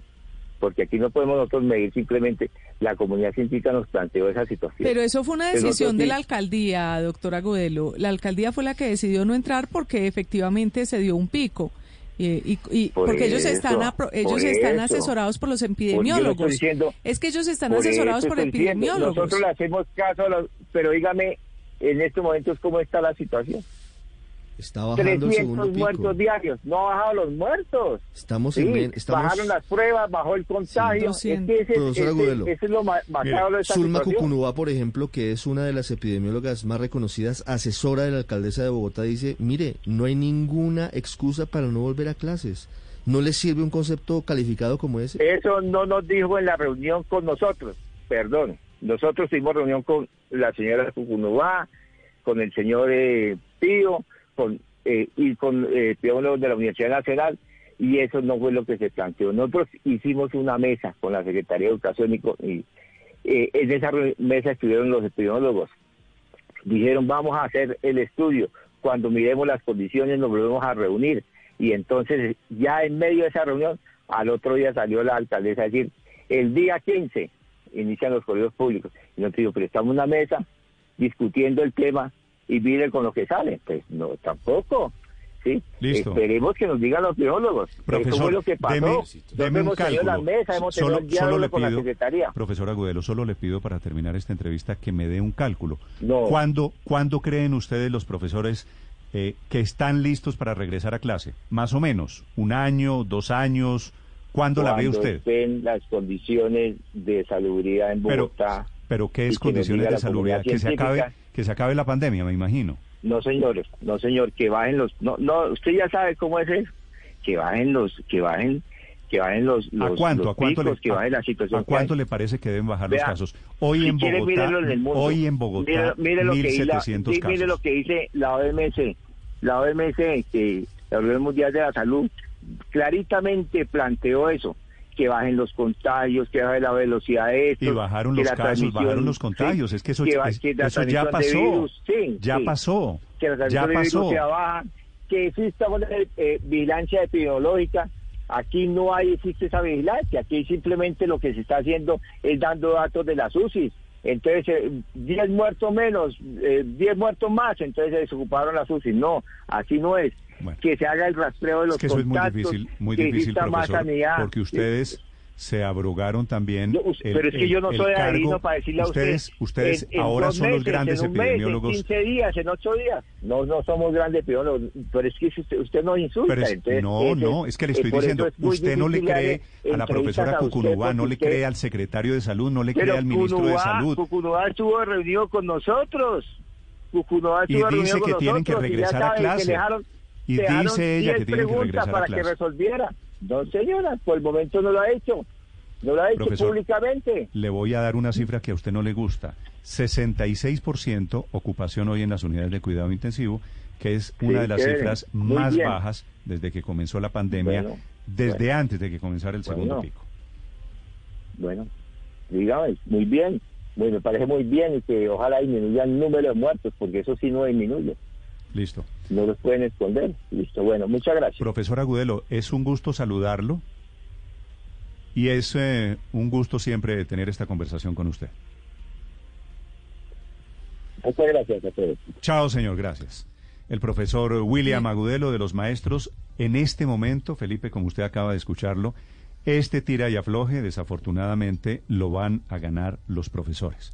Y lo pierden los niños, Porque son ellos los que deciden no ir, desafortunadamente. Y lo pierden Pero los niños. los niños y las familias, porque cuántas Claro. mujeres, Felipe, no pueden, lo que decíamos, ir a trabajar porque para los padres de familia, los niños para en- los padres de familia que me están diciendo que ellos no van a mandar a sus niños al colegio, me parece bien. Ese es el derecho que yo creo estar defendiendo aquí, Felipe. Claro, que pero los padres de familia tengan la claro. libertad de decidir los mando o no y que no y que el derecho no sea interrumpido en el cortocircuito de que los profesores deciden no ir a clase, Pero que lo cual condena eh, a todos los sí. niños a la virtualidad para siempre o de no, momento. Néstor, es que lo- los padres de familia que deciden mandar a sus niños, pues deben Pero- tener la no es garantía y el derecho de que allí en las aulas de clases va a haber un profesor. Es que lo hemos hablado es aquí una tantas condena, veces. Aurelio. Los niños en la virtualidad No, pero sí. es una condena. Es una, Pero eh, yo eh, he no, oído- Néstor, eso, eso va a dañar una generación completa. Un- los unos no meses. pueden seguir Ahora están dañando los profesores. Aurelio, unos meses está vaya y el. COVID. Un año vaya y venga. Estamos cumpliendo un año de encierro de los niños. Usted no tiene, Sí, Aurelio, niños chiquitos. No, tal vez no dimensiona, Aurelio, lo que significa esto para Bueno, un pero- niño. Bueno, entonces si yo no soy calificado para dimensionar, pues imagínese. Pero bueno, de todas maneras, aunque no tenga niños chiquitos, voy a dar mi opinión. Mire, Néstor, yo creo que lo peor que puede pasar es, en primer lugar, yo respeto totalmente al magisterio colombiano, y usted lo sabe. Yo conozco historias y muchas de maestros de la educación pública que han entregado su vida, que han entregado su voz, que han entregado su salud por educar a este país y educar especialmente a Pero los hablemos sectores del hoy, con mayores hablemos del dificultades hoy de ingreso y, y de acceso a la educación. No, pero es que hay que partir No, de no, ahí. no, no, porque si- si usted se parte de Todos queremos a los maestros. Yo también. No, no, no, Tenemos diferencias tanto. es con los dirigentes por- sindicales. Por lo menos ahora Queremos por a la mañana ese amor, maestros. ese amor no, No, se vio. Queremos ese a los no maestros ese cariño no Aurelio, es que, es que usted Partamos cree- de que es, una, tiene, es Aurelio, un gremio usted tiene- respetado, tiene- respetable y Aurelio, valiosísimo. usted tiene una que en versión, este país, contrario, que en Aurelio, este país, quiero decir lo Perdón. siguiente, Aurelio. Usted que en tiene este una país versión un poquito hay reverencial. gente de la guerra que gana más que los maestros educando. Aurelio, usted tiene una versión, si me permite, un poquito reverencial y espera que querer a los maestros significa estar de acuerdo inclusive con esto de hoy. Yo quiero a los maestros, defiendo la educación pública, pero esto de hoy le hace poquito bien a la defensa de esa educación pública. Listo. Total, Bueno, total. entonces partamos de que partamos de que todos respetamos y queremos al magisterio colombiano, sean de FECODE o no de FECODE, sean uribistas o no uribistas, lo que sea. Va- Es una gente que merece todo el respeto y toda la consideración de la nación y de la sociedad. Sí, pero colombiana. estamos en pandemia A partir de ahí- y hay 7 a partir millones de niños que viven en la educación pública, Ocho. Aurelio. Ocho. Ocho millones. 7,400, A- Aurelio. A partir de ahí, a partir de ahí, discutamos si la actitud que el magisterio colombiano ha adoptado es razonable o no. Entonces, ¿de qué se trata? Se trata de eh, observar y examinar si hoy la educación pública y los colegios públicos, los tantos miles de colegios públicos que hay en Colombia, dan garantías presenciales para preservar la vida de los docentes, de las Néstor. docentes, de los niños, de las niñas y de las familias de esas personas. E- Eso es lo que hay que discutir. Muy bien. Cuando usted se Aurelio, va es que al esa- Ministerio esa- de Educación, Néstor, es como si los trabajadores de- de la salud, Ah, bueno, no. policías. es coja, No, Néstor, Aurelio, yo- porque en una pandemia yo- yo no hay garantías de supervivencia me- me para, silencio. para nadie. Para No, nadie, para los trabajadores perdón, de salud, para los pero si- policías, pero para si las yo no puedo argumentar, Daniel, comunitarios. Daniel, Entonces si usted cerremos no me deja absolutamente argumentar, todo. Aurelio, si no me deja la- argumentar, Aurelio, Ay. Aurelio, usted ha hablado también, entonces Aurelio. tómese el programa. Aurelio, termine usted su frase, entonces. su- su Gracias, argumento, Néstor. No, mi argumentación, gracias. Entonces, si usted va al Ministerio de Educación y pregunta cuánta es la distancia que hay hoy por estudiante en los colegios de Colombia y vaya, mire lo que llama área de estudio disponible, usted va a encontrar que en la gran mayoría de los colegios de Colombia hay menos de dos metros cuadrados de área por estudiante. Y ni hablemos del área disponible en los recreos o para la o para la relajamiento, para el deporte, para para la diversión, para esa recreación Lo que tienen mismo los pasa. Aurelio, en los colegios Hoy privados. en Colombia, no, Né- Néstor, pero hay una cosa muy sencilla que lo dijo el profesor Agudelo y aquí no se le paró bolas. Si usted mira con detalle cómo se ha venido disminuyendo el traslado de recursos del gobierno nacional para la educación y la salud en los cinco- últimos cinco años, es abrumadora la reducción de ese recurso y por eso hubo que sacar unos recursos adicionales que no son suficientes y si usted divide lo que el gobierno ha mandado Aurelio, para y esa, colegios y para poder hacer esa adecuación y tampoco esa lucha encuentra. sindical la sacan es. en momentos en que hay Pero es que claro, por es que en medio la salud mental de 7 en los millones momentos de 400 mil estrés, niños. Claro, en los momentos de estrés y de dificultad Eso se donde llama, sale Aurelio, a reducir esos usted, se problemas. llama- se Por llama supuesto que es un así. gran chantaje de los señores de ¿Sabe FECODE. Qué bueno que llamáramos, qué bueno, qué bueno que llamáramos, qué bueno que llamáramos y le- a, a un secretario de educación, por ejemplo, de- de- del Meta. Y digámosle, ¿a usted cuánto le ha llegado para adecuar sus colegios? A ver. Pero, ¿qué respuesta pero en la? Secretaría de Educación de Bogotá, yo, averigüé, digamos, yo averigüé, yo averigüé. En la Secretaría en de Educación Meta. de Bogotá han intervenido 182 de los colegios, de los 400 ¿De cuántos? colegios, de 400 Ok, colegios, o sea, 182. tercera han parte. intervenido es Listo. que, y les han, y les les han han mandado metido 60 recursos. y han cambiado los, los baños y han ampliado ciertas zonas y han Ciertas puesto las condiciones para que haya distancia. Para allá voy. Es que Para no, allá voy, es Luz que María. pues- escribe para allá voy. profesora Es la mitad, Para- ciento para allá voy. Aurelio, me escribe Para- la profesora. para allá voy. Aurelio, me Para- escribe. Voy, para a dar- allá voy. vo- voy a ir dando unos mensajes pues para que no sea un monólogo, Aurelio. Me escribe Obvio. la profesora Paola Olaya. Néstor, soy profesora en Yarumal, Antioquia. Ese profesor está perdido. Aquí trabajamos en alternancia desde el 18 de enero y nos ha ido Bueno, muy Es bien. que no se Pero es trata, que- no es se que yo voy- trata de yo no voy pensar para allá, plenamente. El modelo es pero quiero que- alternancia. voy para allá. Yo creo que hay que estudiar caso por caso. Aquí no podemos salir a decir todos para el colegio. No, es un error. Vamos a, mirar caso por caso. Yo creo que eso se debería hacer así.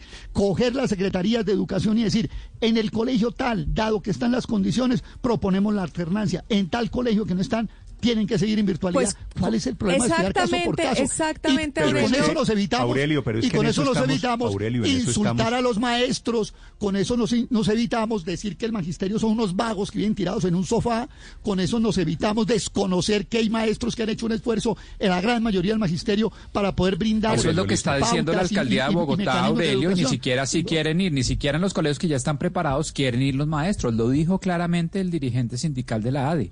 Ni siquiera en los colegios que ya están es listos, que ya están Aurelio. adecuados, van a ir. Que la Entonces, decisión de ellos nadie es les está pidiendo que a colegios no. no preparados vayan. Y de hecho lo que está diciendo Aurelio es lo que la Secretaría de Educación está implementando. Es decir, es que va a Pero ser no, tan gradual, tan gradual que mire, entran solamente 19 colegios este lunes. Solo 15 días después entran los otros 100 que están preparados. entonces, Luego otros bajamos- 15 días. entonces, es una coja- gradualidad que los profesores de deberían sentarse y decir, bueno, co- practiquemos claro, esto, pongamos estos pilotos, que muestren coja voluntad. co- coge la Secretaría de Educación, una comisión de la ADE, van a los 19 colegios, los examinan y listo el problema. ¿Cuál es el problema? Aurelio, Para eso no hay necesidad de insultar al magisterio, ni decirles que no quieren a los niños, ni decirles todo lo que se les ha dicho. Bueno, Yo creo Aurelio, que el mire. principio de precaución, que lo he defendido aquí durante la pandemia, Usted no solo en este caso, Aurelio, en el tiene- caso de las pruebas para agregar al país, etcétera, A defender defiendo eso. cerradamente a los profesores y tiene el derecho No, a no, pensar no, en los es un niños. derecho. Ese también Es es, que su derecho. Eh, voy a leerle algunos mensajes porque me dicen unos profesores de colegios públicos y tienen razón en esto, se la concedo a Aurelio. Es diferente la educación pública a la educación privada. En los colegios públicos hay más niños por salón que en un colegio de educación privada. Pero Pero precisamente. de eso se trata la, la alternancia. Exactamente. Y la, y la habilitación de los colegios. Mire, han hecho 250 visitas a colegios y a, y a unos más de 30 no les han habilitado porque han encontrado que no tienen las condiciones de distancia y las posibilidades para que los niños puedan llegar con condiciones de seguridad. Entonces no es que simplemente lo que el colegio haga, no, está, es todo un Ni lo proceso que el está colegio haciendo la haga. Secretaría. Ni lo que la señora Cucunúa ni, ni lo que la alcaldesa quiera. Es que lo ha dicho la UNESCO, lo ha dicho la UNICEF, cuya razón de ser sí es pensar en la vida de los niños y han hecho en mil llamados para el regreso presencial a las aulas y han dicho que hay- tienen que abrir los colegios. Mejor dicho, han dicho que deberían no lo ser estamos- lo aquí- último en cerrar aquí, y lo Paola, primero en abrir. Paola, Un momentico, Aurelio. no Yo tengo cuatro hijos y le quiero contar la historia de mis cuatro hijos A ver, que Paola. por fortuna tienen la opción de ir a un colegio privado. Mis cuatro hijos desde noviembre del año pasado están en alternancia, una semana sí, una semana no. Y a partir de la semana entrante, del miércoles de la semana entrante, comienzan a ir todos los días al colegio. Por fin, ¿no? Digo, hasta lo mismo. No tienen almuerzo, lo que usted quiera, es una jornada reducida, son cuatro horas o cuatro horas y media, lo que sea, pero algo es algo, es que- y yo me pongo pero- a pero, pensar en los niños de colegios públicos que no pueden ir al colegio y digo, ¿en qué momento se van a poner al día? Si es que eso me acuerda, Paola, Néstor, del caso de Katrina. Perdón, le hago un comentario muy breve. Cuando ocurre el, huracán- Katrina en New Orleans, los niños dejan de ir al colegio ocho meses. Y después pasaron, cuando regresan al colegio, a los tres o cuatro meses ya se habían puesto al día. Y entonces uno dice, uy, no, pero qué capacidad tan tremenda de los niños de aprender rápido, de desatrasarse. No, no es eso. ¿Sabe qué hicieron en New Orleans? Votaron a todos los profesores del sistema público de escuelas públicas y los Mm, reemplazaron por otros que venían del sector privado y se la metieron así y así fue Ya- que se pusieron al día. Ya, Digo ya yo, vamos en ¿por que hay que echar. Ya vamos, Ah, ya vamos no, no, no, lo los único que le estoy contando es Ya una en- experiencia ya- ya vamos- real- no, de la vida pero- real, Pero la no de la experiencia la carreta, cuenta no de lo que usted incitar. quiere y lo que a usted le la, gustaría. La experiencia la cuenta, los para ojos. incitar a que los echen. por Dios. La Aurelio, experiencia la Aurelio, cuenta para incitar a que empiecen a echar nadie- maestros. Aurelio, para eso es que- cuenta la experiencia, Paola. está- Entonces, Aurelio, además del lío, Aurelio, a- lo que, lo que estamos promoviendo es que echen los maestros también. Eh, o sea, esa es la solución. Entonces, echemos los maestros por unos que no tengan el principio. Aurelio, No, pero Con datos y hay que darlos. Aurelio, para que cuenta la experiencia. Datos, hay No, que es esto- darlos. no estamos discutiendo ni la UNESCO, ni New Orleans. Aurelio, pero si no eso, van, ni Aurelio, pero, pero ni nada. hipotéticamente, Aurelio, hipotéticamente, discutiendo ¿qué hacemos, colegio por ¿qué colegio. hacemos si los profesores Ya leí una- de FECODE deciden que no van a ir a propuesta, clase, Néstor. Ya que, le di una que no, propuesta. que no vuelvan a clase? la ADE, cree la ADE una comisión con la Secretaría de Educación y comience O pensemos en el ejemplo de Nueva con- Orleans. No, no, de pronto no, no sería eso tan es lo mala que están idea. tratando de insinuar hoy por la mañana en Blue, de que lo que hay que echar es los maestros de FECODE. estoy Pues diciendo bueno, que, listo, que hay que darle Háganle, educación a los háganle. niños, Si Aurelio. la solución es y echar que los el maestros, chantaje de los señores de. FECODE tiene que tener un límite. listo. No, no, no está ningún chantaje. Yo le estoy proponiendo una cosa y le pido que me ponga cuidado. Que las secretarías de educación, junto con los maestros y con los maestros de cada colegio, revisen colegio por Néstor. colegio y hagan una, una evaluación y cuál sí y cuál no. ¿Cuál es el problema? Pero a eso se opuso el dirigente sindical de la ADE que se entrevistó. Usted no puede salir. usted no puede. yo no estoy hablando de la ADE. Yo, yo no soy de la ADE ni tengo que ver nada con la ADE. Estoy proponiendo una cosa que me parece sensata. Me parece sensata lo que estoy proponiendo. Es, yo no necesito que me citen la UNESCO para decir que todos se van a trabajar. Estoy diciendo colegio por colegio, una comisión de la ADE con eh, el, con la Secretaría de Educación digan, el colegio José Félix Restrepo, perfecto, este colegio está bien, a trabajar con alternancia. Pero ni siquiera, y, con los padres de familia, esos, con el gobierno, con el gobierno educativo de cada colegio. Vayan con el colegio educativo de cada colegio y evalúen y listo. ¿Cuál es el problema? Para eso no hay que insultar, ni decir que los echen, ni citar Aurelio, a yo creo que eso, ni amenazar eso con el huracán Katrina. Para eso no hay que hacer con eso. Ese mensaje, ese mensaje suyo valdría la pena hacérselo llegar al dirigente sindical de la ADE que se acaba de entrevistar. ¿Por qué no abren un poquito el espacio, por lo menos a los, a los que se habilitan la semana entrante, los que siguen en dos semanas a partir del primero de marzo? ¿Por qué no empiezan a abrir esos colegios gradualmente? Es que están negados totalmente a siquiera ir a los que ya están adecuados, los que ya están certificados, los que los epidemiólogos y médicos del, país, los neuropediatras están diciendo es un ruego ya que está haciendo la sociedad colombiana. Abran los colegios. Y los de la ADE, los, los, los maestros sindicalizados de la ADE dicen, no, ni siquiera a los que ya están adecuados vamos a ir. No vamos a ir hasta que la tasa de contagio sea cero. Es que creo, creo que de eso se trata. La posición de Aurelio a mí me parece sensata y creo que es una posición válida, pero no es la que escuchamos antes en la entrevista. Es que nosotros no podemos seguir cerrando las puertas, nosotros no podemos seguir diciendo no vamos hasta, no, es que hay que solucionar el problema. Necesitamos encontrar términos medios que nos permitan solucionar el problema. A mí la de Aurelio me parece válida. Es decir, vayamos a revisar caso por caso y responda, pero es que están diciendo no a todos. Y, y, Néstor, y las dificultades son muy grandes. Y es que acabamos de ver que los muchachos ni siquiera están entendiendo las clases. No olviden el video que comentamos así al es, inicio. Así es, así es. pero adicionalmente... Siete de la mañana, 35 minutos, María Consuelo. No, adicionalmente todos los roles de la sociedad han puesto un esfuerzo adicional en esta circunstancia que todos sabemos no es culpa de los maestros, es consecuencia de la pandemia, pero los policías han hecho un esfuerzo adicional, los militares han hecho un esfuerzo adicional, los médicos, la, gente que trabaja en el sector salud están haciendo un esfuerzo inmenso. Entonces lo único que se le pide a, la comunidad educativa es que eh, cese la intransigencia y que también hagan un esfuerzo adicional. No tenemos toda la información, claramente, hay mucha incertidumbre, pero hay que poner un granito de arena en pro de los niños y sus derechos. Bueno, se trata de eso, de poner un granito de arena. Creo que eso es lo que quiere decir con un mensaje, Aurelio. Le leo la profesora Ángela Quevedo, que escribe y, creo, y, creo que usted debe ver el mensaje porque le puso, lo tagueó a usted. Dice, soy instructora del SENA para volver a la alternancia. Me proporcionaron tres ambientes de clase por grupo. Tengo 23 estudiantes distribuidos en tres laboratorios y me y me roto por cada uno de ellos mientras hacen sus prácticas. Es decir, sí es posible, Aurelio, los profesores de una profesora que están reportando de, dónde, que, ¿de dónde? que es Sena. ¿De dónde? Que es muy distinto a un colegio público. Ojalá, o sea, el, el, pero la política es la misma, pero la política es la misma Twitter de para Ángela todos. Quevedo, el Twitter, el Twitter de Ángela Quevedo lo que tiene que, lo que sirve es no para amañarlo, sino para decir eso que le dieron a Ángela Quevedo en el SENA es lo que se le dará a los colegios públicos. Eso es lo que, ese es el sentido que yo entiendo del Twitter. Claro, y, ese y eso es lo que, está, y eso es lo que están haciendo. En eso estoy Así de acuerdo. como y en el SENA, que, hagan en todas partes. Y eso es lo que, eso están, lo que entiendo que eso dice es lo que Quevedo. están luchando con los profesores eh, de FECO. Las 7 de la mañana, 37 minutos. Bienvenidos para quienes quieran participar en este debate. La cuenta Blue Radio Com y cuenta Néstor Morales C. Los padres que me digan que me quieran decir si van a mandar a sus hijos o qué piensan de esta actitud. Desafortunadamente, los padres de esos colegios públicos quedan condenados, Felipe, a lo que diga el magisterio. No, Néstor, es que el, el, daño emocional, psicológico a, a, los niños que no pueden ir al colegio va a ser absolutamente, o es absolutamente incalculable.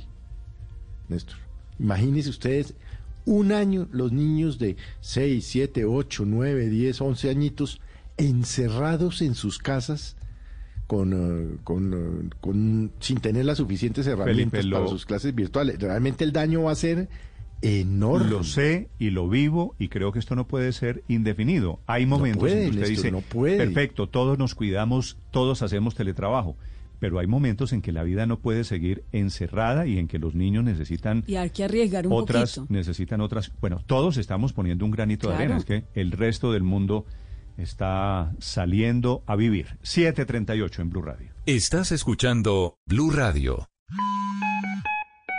También desde tu celular puedes solicitar la recogida de tus envíos sin costo adicional. Descarga nuestra app coordinadora. Vigilado Superintendencia de Puertos y Transporte. El primer paso para cuidar mi plata fue conocer en qué me la gastaba. Con mi día a día, la nueva funcionalidad de App Personas, me di cuenta si esa platica se iba en ropa, viajes, comida o transporte. Úsala y conoce tú también en qué se te va la plata y controla tus gastos. Atrévete a usar el banco de otra forma. Bancolombia, vigilado Superintendencia Financiera de Colombia. Mereces ser feliz y tener espacios para ti. Con nuestro Super Sale Medipiel disfruta hasta un 25% de descuento en las mejores marcas dermocosméticas. Del 13 al 16 de febrero en todas nuestras tiendas, call center y canales digitales. Pregunta por nuestro bono para comprar tu protector solar favorito. Medipiel, todo lo que tu piel necesita. Aplican condiciones y restricciones. Si eres de los que asume una actitud diferente para generar un cambio positivo, para ti llegó Iwa, agua envasada en cartón de bosques manejado responsablemente, con tapa hecha de caña de azúcar que conserva la pureza de su origen natural. Iwa, una nueva forma de cuidar de ti para cuidar de nuestra tierra. Es el momento de ser fiel a tu instinto. Mazda 2 presenta una noticia. Sobre el COVID, dice la alcaldesa que los tapetes, esos desinfectantes tan de moda, que tomar la temperatura a la entrada de los comercios o de las oficinas no sirve para luchar contra la pandemia. El doctor José Miguel Oñate es presidente de la Asociación de Infectología. Doctor Oñate, buenos días. Eh, buenos días, Néstor. Un saludo para ti, toda la mesa de trabajo y toda la audiencia. ¿Cómo Perdóneme, estás? su- sus apellidos son Millán Oñate, ¿verdad? Oñate Gutiérrez. Pero, pero Millán es nombre o apellido? Millán es mi nombre. Nombre, o sea, usted es doctor Oñate, no doctor Millán. Sí, señor. Ok. Doctor Oñate, ¿es cierto que los tapetes no sirven? Sí, es cierto. Eh, nosotros eh, con este eh, año de la pandemia hemos aprendido de una mejor manera a, a defendernos, a protegernos y a prevenir la infección por el coronavirus. Y en este sentido tenemos que decir que el uso de tapetes no nos ayudan a la prevención de la infección por coronavirus. Ni tampoco eh, lo que mencionabas al principio, la toma de la temperatura o el registro eh, cuando ingresamos a un establecimiento comercial eh, nos van a ayudar en las medidas de prevención o mitigación de la infección. ¿No es cierto que el coronavirus puede entrar a la casa a través de los zapatos? El riesgo eh, de infección por coronavirus es más eh, relacionado con la interacción eh, social, con, la ausencia en el uso de las mascarillas, eh, con la calidad del aire o de la ventilación y eh, también con no guardar la distancia. Eh, pero eh, el riesgo a través del contacto de nuestras ropas, zapatos, eh, objetos de- que compramos de pronto en el mercado, por decirlo, por dar un ejemplo, es eh, muy bajo y prácticamente está desestimado. Doctor Millán, y también pues la recomendación de no utilizar los termómetros para medir la temperatura se debe a qué?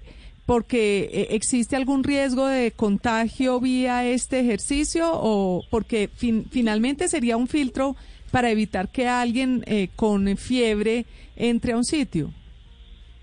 Eh, gracias por la pregunta porque nos da la oportunidad de contarles que eh, las infecciones se producen cuando la persona se encuentra asintomática o cuando está en esa fase presintomática, donde no tiene fiebre. Entonces, eh, tomar la temperatura eh, es muy ah, una medida que, que es, aleatoria, que la vamos a tomar a todos, pero eh, eh, todas las personas, o la mayoría que están en la calle, están en una fase o asintomática o presintomática, entonces no te va a permitir detectar eh, quiénes tienen eh, fiebre y por eso eh, es innecesario la toma de la temperatura. Sí. Doctor Oñate, si la temperatura se toma eh, en la frente, por ejemplo, que, es eh, el modo adecuado que plantean los expertos, por ejemplo, cuando se entra a un centro comercial o un restaurante, ¿sería algún indicador, siguiendo con la pregunta de Luz María, algún indicador de que si yo tengo fiebre en algún momento pueda ser eh, portador del virus? Bueno, la fiebre es un síntoma y un signo clínico que nos indica la presencia de una posible infección. Entonces, si, si se logra eh, detectar fiebre, eh, evidentemente la persona debería eh, no salir, aislarse y mantenerse en casa. Pero mm, recordemos que la mayoría eh, de, las eh, personas que, que- que están en esta fase presintomática, donde son altamente contagiosos porque ya tienen virus, no se han dado cuenta que tienen síntomas, allí donde la toma la temperatura no te va a ayudar a poder diferenciar o discriminar eh, quiénes pueden o no pueden ingresar a un establecimiento comercial. Sí. Doctor Oñati, ¿cuál es la verdad sobre la duración, la presencia del virus en las superficies, en la ropa, en las frutas y verduras, en los víveres que compramos? Interesante pregunta. El virus, eh, digámoslo así, la, vida del virus eh, dependerá de algunos factores como la temperatura, eh, la humedad eh, y algunas condiciones físicas y también químicas. Lo que se ha observado en estudios de investigación, y esto quiero ser muy claro porque los estudios de investigación son condiciones ideales que se realizan, eh, han demostrado que el virus puede eh, eh, estar presente en las superficies inanimadas, por ejemplo, en el cartón, en el papel, inclusive puede estar hasta dos días, en el metal hasta tres días. Pero eh, de allí a que eh, esta am, vida eh, del virus en estas superficies inanimadas tenga un rol importante en la transmisión de la infección y, y y en la posibilidad de incrementar los contagios es muy baja. ¿Por qué razón? Porque eh, si bien es cierto, nosotros eh, manipulamos el cartón, el papel, con el lavado frecuente de las manos, eh, que es una medida que, que es mandatoria para la prevención de la infección es, es suficiente. Con que nos lavemos las manos de una forma frecuente o utilicemos el alcohol o el gel desinfectante y evitemos manipularnos nuestra cara, e- evitemos manipularnos, eh, tocar en nuestras mascarillas, es suficiente eh, para prevenir la infección por coronavirus. ¿Y eso incluye la comida, doctor Oñate? Sí, en la comida al principio eh, hubo bastante eh, ruido y mucha preocupación si a través de las comidas eh, se podría eh, contagiar eh, las personas. Pero eh, también nosotros eh, tenemos víveres en nuestra casa y cuando ingresamos todo lo que nos enseñan es que debemos, por ejemplo, las verduras, lavarlas, ¿verdad? Antes de ponerlas en refrigeración y el riesgo en otros alimentos congelados, por ejemplo, también está desestimado. La obsesión que hay con el alcohol, doctor Oñate, que seguramente usted la ha visto de la gente que anda rociando alcohol por todo lado, le echa alcohol a todo lo que toca. Ahí lo Eh, escucha. eh, ¿Eso sí ayuda o tampoco? Bueno, eh, el alcohol importante como medida en la higiene de manos. Recordemos que eh, las manos son, eh, y tenerlas limpias, son, unas, son una de las medidas de prevención más importantes. Lo que nosotros tenemos que hacer es desinfectar las superficies con las cuales tenemos más contacto. Por ejemplo, ustedes en su trabajo, eh, en su mesa, en su computador, eh, deben eh, desinfectarlas eh, antes. eh, Por eso, pero, pero, desinfectar es estar rociando alcohol todo el tiempo, es una manera de desinfectar. Eh, no, eh, desinfectarla la podemos hacer eh, rociando alcohol. Yo, yo entiendo que es utilizarlo, porque lo he visto también, que nos rociamos alcohol en nuestras ropas, eh, eh, eh, aerosolizamos el, el alcohol para que esté en la superficie y esto no está recomendado. La verdad es que solamente con desinfectarlo es suficiente. Doctor Oñati, si es que nos pregunta aquí un oyente, em, si yo me como una manzana me- que trae el virus porque alguien estornudó encima, me contagio porque dice el oyente porque la comida no pasa por los pulmones. Bueno, eh, gracias por la pregunta. A nuestro oyente tenemos que decirle que antes de comer la manzana debe lavar eh, la manzana como una medida eh, de higiene y esto es lo que recomendamos. Con este lavado, con, agua, con las medidas de higiene para el consumo de los alimentos es suficiente para evitar no solamente el contagio de coronavirus, porque nos hemos puesto muy corabinólogos, sino también para evitar el, contagio y las infecciones por otras bacterias y otros virus que nos pueden ocasionar gastroenteritis, diarreas, náuseas y vómitos. Sí. Volviendo al alcohol, doctor Oñate, no es útil, por ejemplo, limpiar con un pañito con alcohol los elementos de trabajo que están en contacto con superficies que no sabemos si han tenido algún tipo de, de contagio, digamos, de presencia de virus. Por ejemplo, el celular el teléfono celular que usted tiene todo el tiempo y que lo manipula todo el tiempo, usted lo deja encima de las mesas, en el, en el restaurante. Y usted se la pasa echando el alcohol al teléfono. Y uno puede, y uno pues usualmente lo puede limpiar. ¿Eso es útil o no es útil? Sí, claro que sí. Eh, nos referíamos a la desinfección de las superficies con las que tenemos un contacto más frecuente pero eh, como preguntaba Néstor hace un momento, rociarlo, porque lo hemos visto, ¿no? Que todos andamos con un spray rociando alcohol eh, por todas las superficies, eso es lo que no es adecuado. Pero desinfectarlas, como usted bien lo menciona, con un paño, eh, y hay varios productos en el mercado para esto, es bastante útil utilizarlo en las superficies con las cuales, repetimos, tengamos un contacto más frecuente. Doctor Oñate, yo le quiero preguntar por el famoso cuaternario, ese que uno que escucha que también lo usan como alternativa para ¿Qué el es el cuaternario, José? Es también una suerte, una disolución con, con un, con un eh, desinfectante, Néstor, eh, que tengo entendido que es parecido como al cloro, doctor.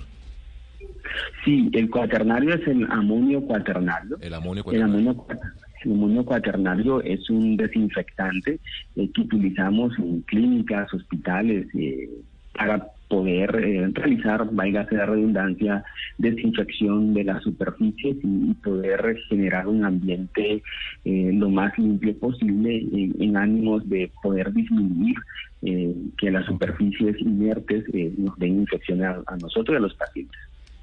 vale, doctor Oñate, entonces, llego a mi casa y quito el tapete, el desinfectante que hay le digo a mis, a mis vecinos que ese tapete no sirve para nada, le digo al portero que no siga tomando la temperatura a la entrada de los edificios.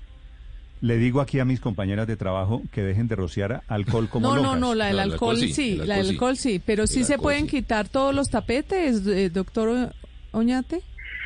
Sí, podemos quitar los tapetes, debemos también eh, continuar en la labor pedagógica de que nos desinfecten las llantas de los vehículos, por ejemplo, en la toma de la temperatura, el, registro en los establecimientos públicos y el alcohol en nuestras manos y desinfectando las superficies, pero no rociando el alcohol en nuestras ropas. Perfecto, gracias doctor Oñate por acompañarnos esta mañana. A ustedes muy amables por la invitación y que tengan un buen día. Es el presidente de la Asociación Colombiana de Infectología. Felipe, usted tiene tapete, creo recordar, en su casa, ¿no? Sí, Néstor, pero lo voy a quitar porque si no sirve para nada. Pues sí. ¿Sabe? Lo práctico es que lo práctico es, eh, Felipe, yo sé, lo yo sé lo que uno se quite los zapatos. Sí, sirve ponerse, ponerse los crocs o las pantuflas entrando. Yo sé lo que acaba de decir. Eso es lo que hago yo, me pongo mis entiendo, crocs apenas Entiendo perfectamente la inutilidad de algunas prácticas, pero voy a seguir teniendo tapete pues me parece que es Le mejor da cierta seguridad. Sí, y me parece que es mejor seguir tomando la temperatura. Yo voy a seguir lavando las frutas, por ejemplo. Yo también sigo lavando. Pues es que son cosas que uno debería hacer por simple higiene, porque de todas formas uno en la calle recoge las, las suelas de los zapatos, recogen mucho mugre y muchas cosas. y entonces, pues, eh, por lo menos entra un poco más limpio a su casa. En segundos, la historia de las vacunas, el cronograma de las vacunas en Colombia y la historia sobre la decisión que toma el Consejo Electoral alrededor del video de Gustavo Petro. Estás escuchando Blue Radio. Tu instinto dice que vivas, que descubras, que le abras la puerta a cada detalle para disfrutar de todo lo que te rodea, porque al hacerlo estarás trazando tu propio camino y reencontrándote con lo que te hace ser quien eres. Sé fiel a tu instinto. Mazda 2 Conócelo en nuestra red de concesionarios de todo el país y agenda tu test drive en www.mazda.com.co.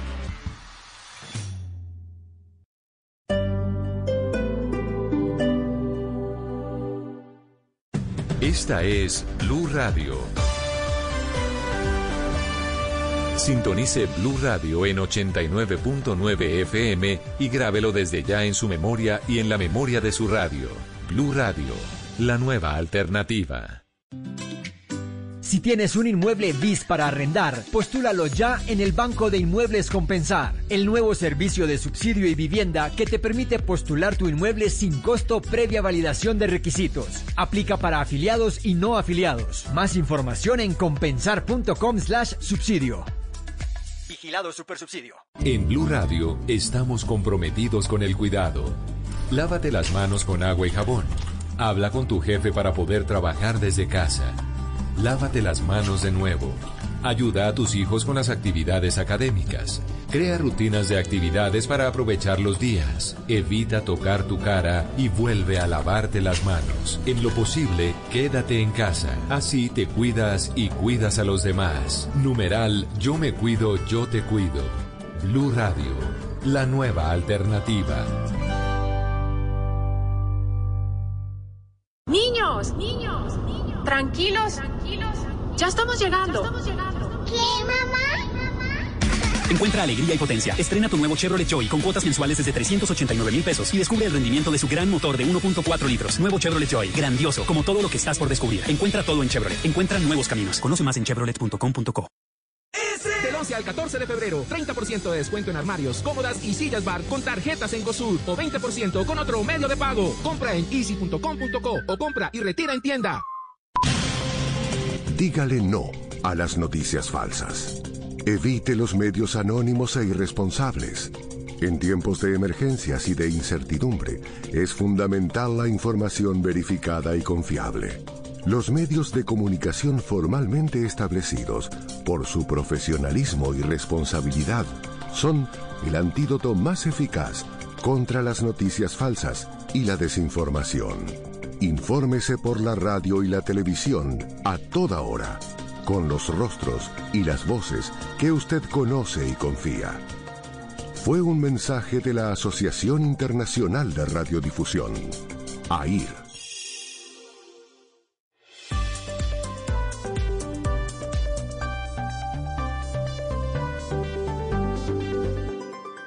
Estás escuchando Blue Radio y bluradio.com. Las grandes cadenas de droguerías en los Estados Unidos, pero también reconocidas tiendas de esas megatiendas están aplicando la vacuna contra el COVID. Desde Washington, Ricardo Espinosa, 756. Así Néstor, buenos días. Como parte de este programa de vacunación contra el COVID, miles de farmacias de las populares cadenas de CVS y Walgreens, son las dos puntas de lanzas, han comenzado a aplicar estas dosis a personas mayores de 65 años. Y al igual que grandes eh, cadenas de supermercados como Walmart y Sam's Club, son los que ya han dado ese espaldarazo a la intención del presidente Biden de alcanzar a mayor número de personas posibles. A través de la página web de cada entidad, llámese farmacia, supermercado, la gente se tiene que inscribir y luego ir a la cita al día siguiente. Tiene que hacerlo vía celular o vía telefónica. Lo cierto es que las dosis son limitadas y solo para personas mayores de 65 años o personal de salud de primera línea, pero no se van a vender, Néstor, sencillamente pueden registrarse en la farmacia más cerca, que inclusive se pueden saludar y se conocen eh, con los farmacéuticos, pues pueden recibirlas y tener ese récord en los lugares donde resida la gente para mayor tranquilidad. Inclusive la gente está opinando, algunos creen que no son los mejores eh, lugares los supermercados para recibir las dosis. Escuchemos. Bueno, me alegra mucho que salgan ya las vacunas que verdaderamente estaban escasas, pero me parece que ponerlos en el supermercado no es mala la idea, pero los supermercados se van a acumular mucha gente y lo que estamos preveniendo es que no se haga el contagio. Pero eh, sabemos que las vacunas nos van a salvar vida, deberíamos de buscar en unas, en unas áreas mucho más amplias. Ayudaría porque ya no nos andaríamos tapando la boca. Y Néstor, según los Centros para el Control y Prevención de Enfermedades, la Florida, por ejemplo, ocupa el tercer lugar con más vacunas distribuidas en el país. Han aparecido inclusive 200 eh, variedades del mismo virus, en las variantes que tanto se temen. Ayer en la política del presidente Biden eh, fue enfático, no solamente anunció la compra de 200 dosis, eh, debo decir 200 millones adicionales, 100 de Moderna, 100 de Pfizer, sino la meta de alcanzar 300 millones de personas vacunadas de aquí al mes de julio. Dice que se necesita estar muy conscientes y los porcentajes los da en la visita que hizo al Instituto Nacional de la Salud. We need more people to get vaccinated to beat this pandemic.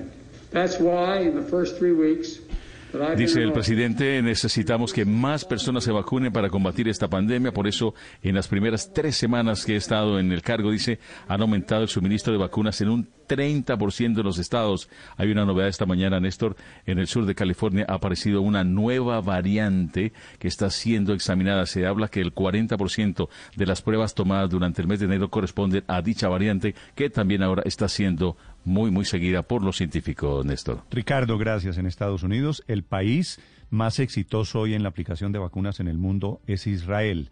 En América Latina, el país más exitoso, que ha puesto dos millones de vacunas apenas en una semana, es Chile. Una chilena desde Londres, Silvia Carrasco. Sí, Néstor, una chilena con, felizmente, con cinco familiares vacunados ya. Néstor, pero te quiero contar lo que está pasando con Pfizer, porque acaba de publicar un estudio que dice que eh, la vacuna de Pfizer, incluso después de solo la primera dosis, ya produce fuertes respuestas de células T contra las variantes de COVID de británica y sudafricana, lo que sugiere que la vacuna va a continuar protegiendo contra otras enfermedades graves en los próximos meses, o sea, contra nuevas variantes. Así que es la buena noticia que emiten Pfizer y BioNTech que sí protegen contra las variantes del coronavirus, Néstor. ¿Cuántas personas han sido vacunadas hoy, eh, Silvia, en Israel? Israel tiene en este minuto el 66,4% de su población vacunada. En total han dado 6 millones de dosis y la verdad es que es un país que ha dado unas señales increíbles de increíbles de, eficiencia en, en, vacunas, porque además se están vacunando fundamentalmente con la vacuna de Pfizer por un acuerdo muy particular que hicieron con Pfizer de pasarles todos los datos de la población. Entonces es una especie de laboratorio Israel para la compañía Pfizer. Esa es la explicación bueno, ahora Israel tiene menos del 20% de la población que tiene Colombia, es cierto, es un país chiquito. Primer lugar en la lista de países exitosos con la vacuna, primero Israel, segundo Seychelles, las islas, tercero Emiratos Árabes Unidos, cuarto el Reino Unido. ¿Cuántas personas están vacunando diariamente allí en Inglaterra, Silvia?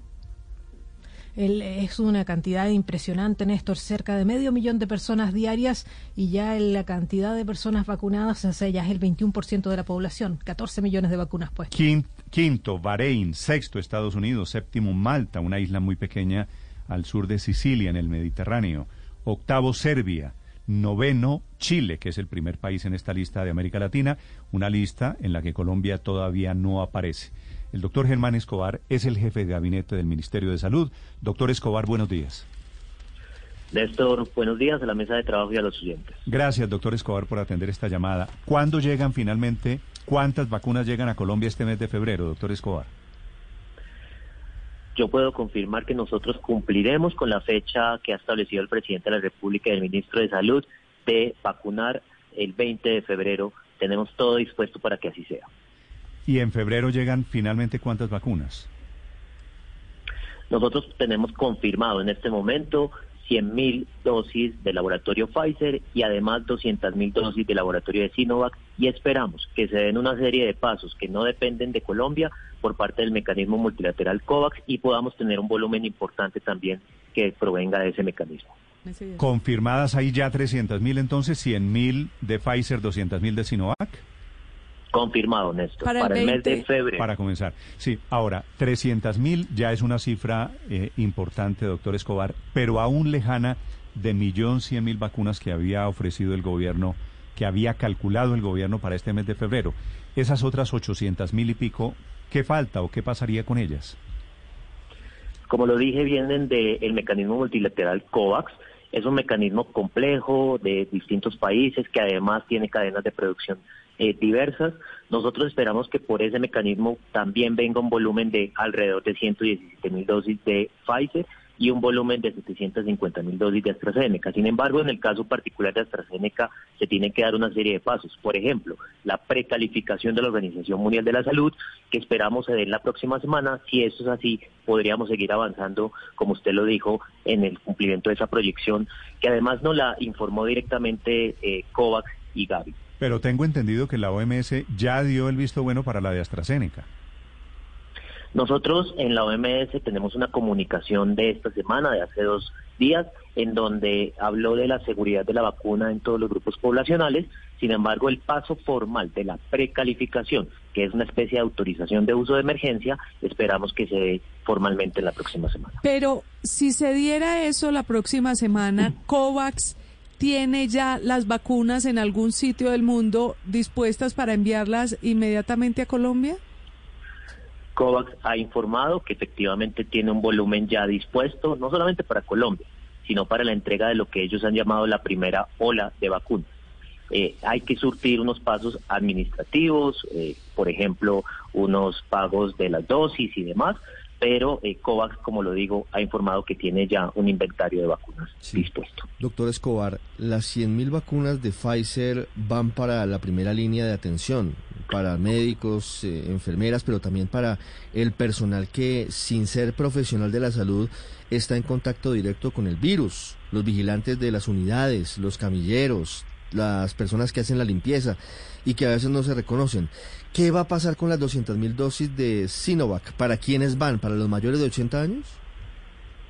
Yo aprovecho la pregunta para dar un mensaje también sobre esos profesionales que usted menciona de la salud, de apoyo logístico, administrativo, de servicios de primera línea. Es muy importante que las instituciones prestadoras de salud también lo reporten.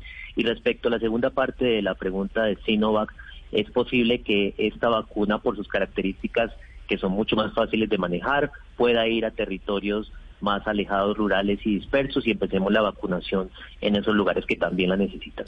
¿Para mayores de 80 años o para personal de la salud? Eh, sería esa primera fase de Sinovac, esas 200.000 dosis iniciales de en febrero.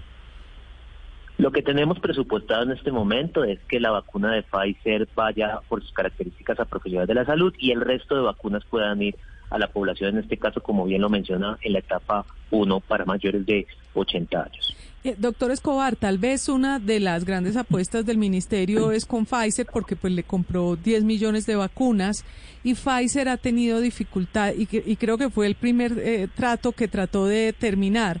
Eh, y creo que Pfizer ha tenido dificultades de entregas. ¿Ustedes tienen alguna fe en que lo de Pfizer se destrabe y eventualmente esas 10 millones de vacunas eh, lleguen pronto al país o, estamos en una lista de espera como están los países europeos y demás?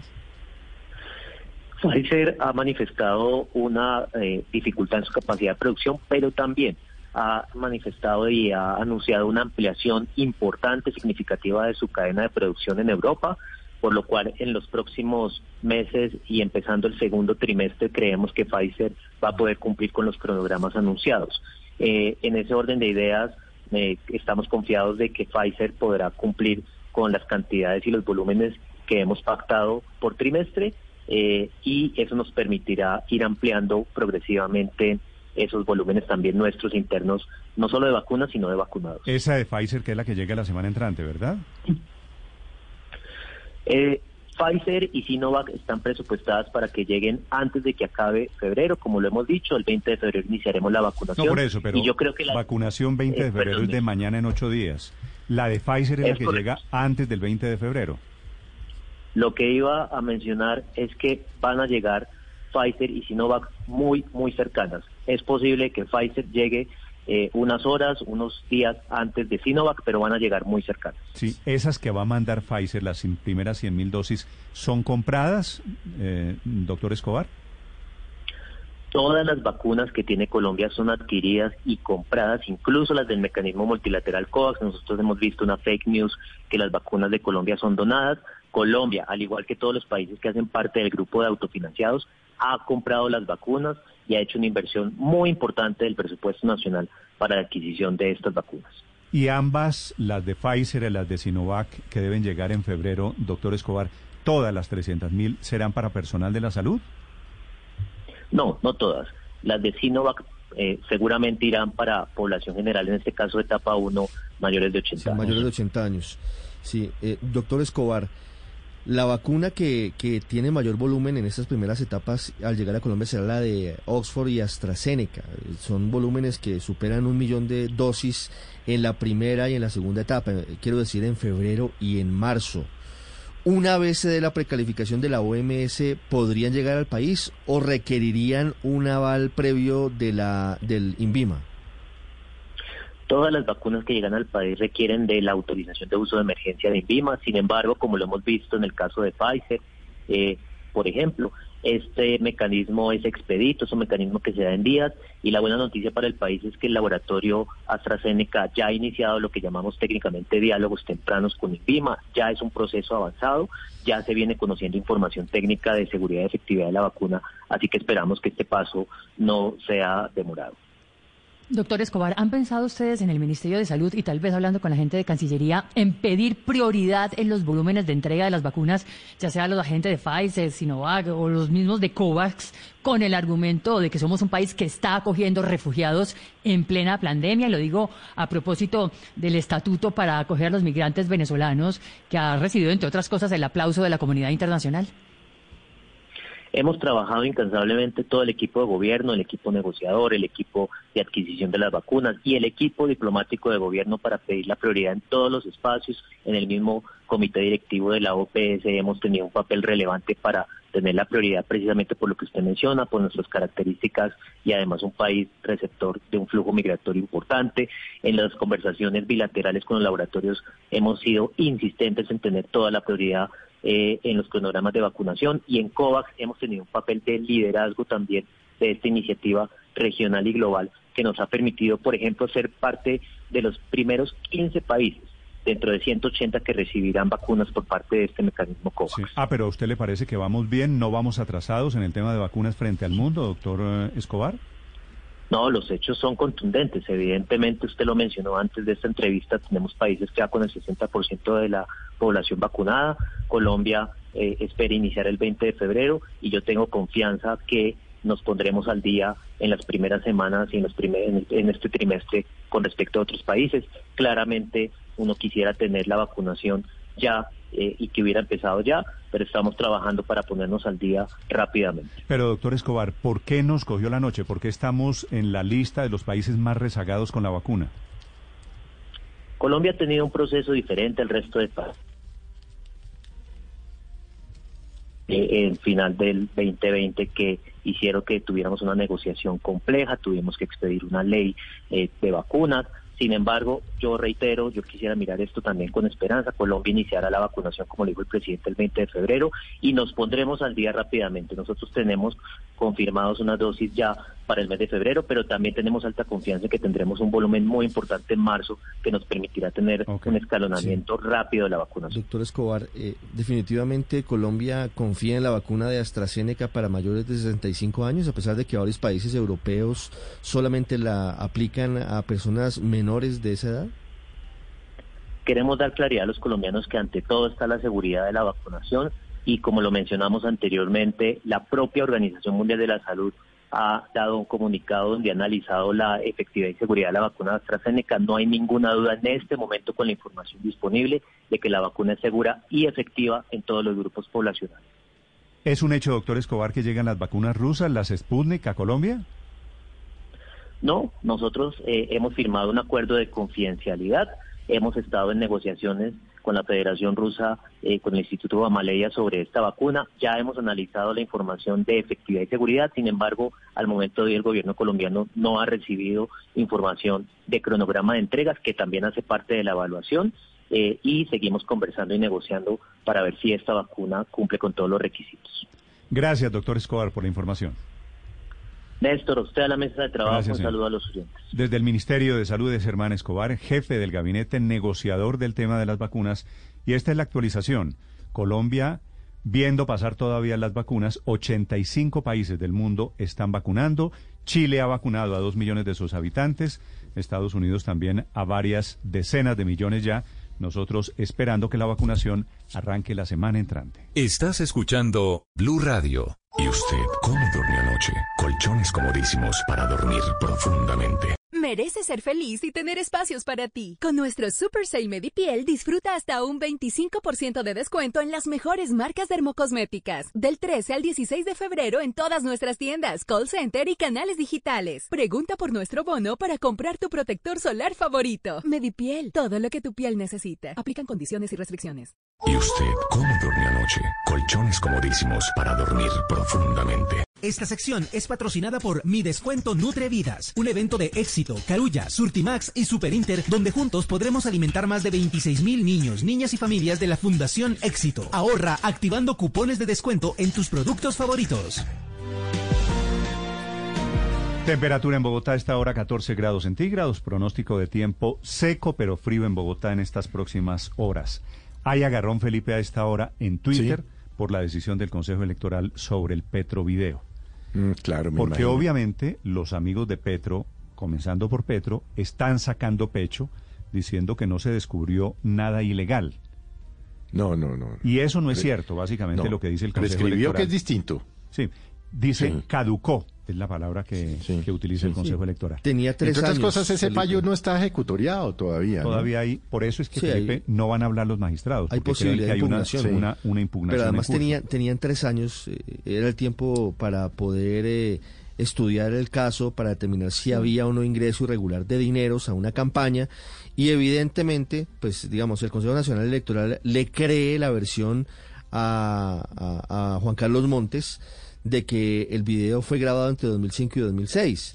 Y Porque la otra versión era que era del 2009, Pero entonces, si fue en asidero. 2006, ca- caducó en 2009 la investigación.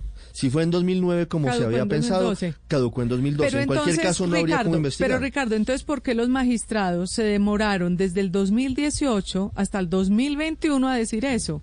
Si es un simplemente un, un requisito legal. No, es que si era trasladaron un, si era pruebas, un- eh, digamos que trasladaron varias declaraciones que había en fiscalía de varios Bueno, el involucrados en agarrón- episodio. el no, pues agarrón- porque tenían que tratar de verificar la fecha.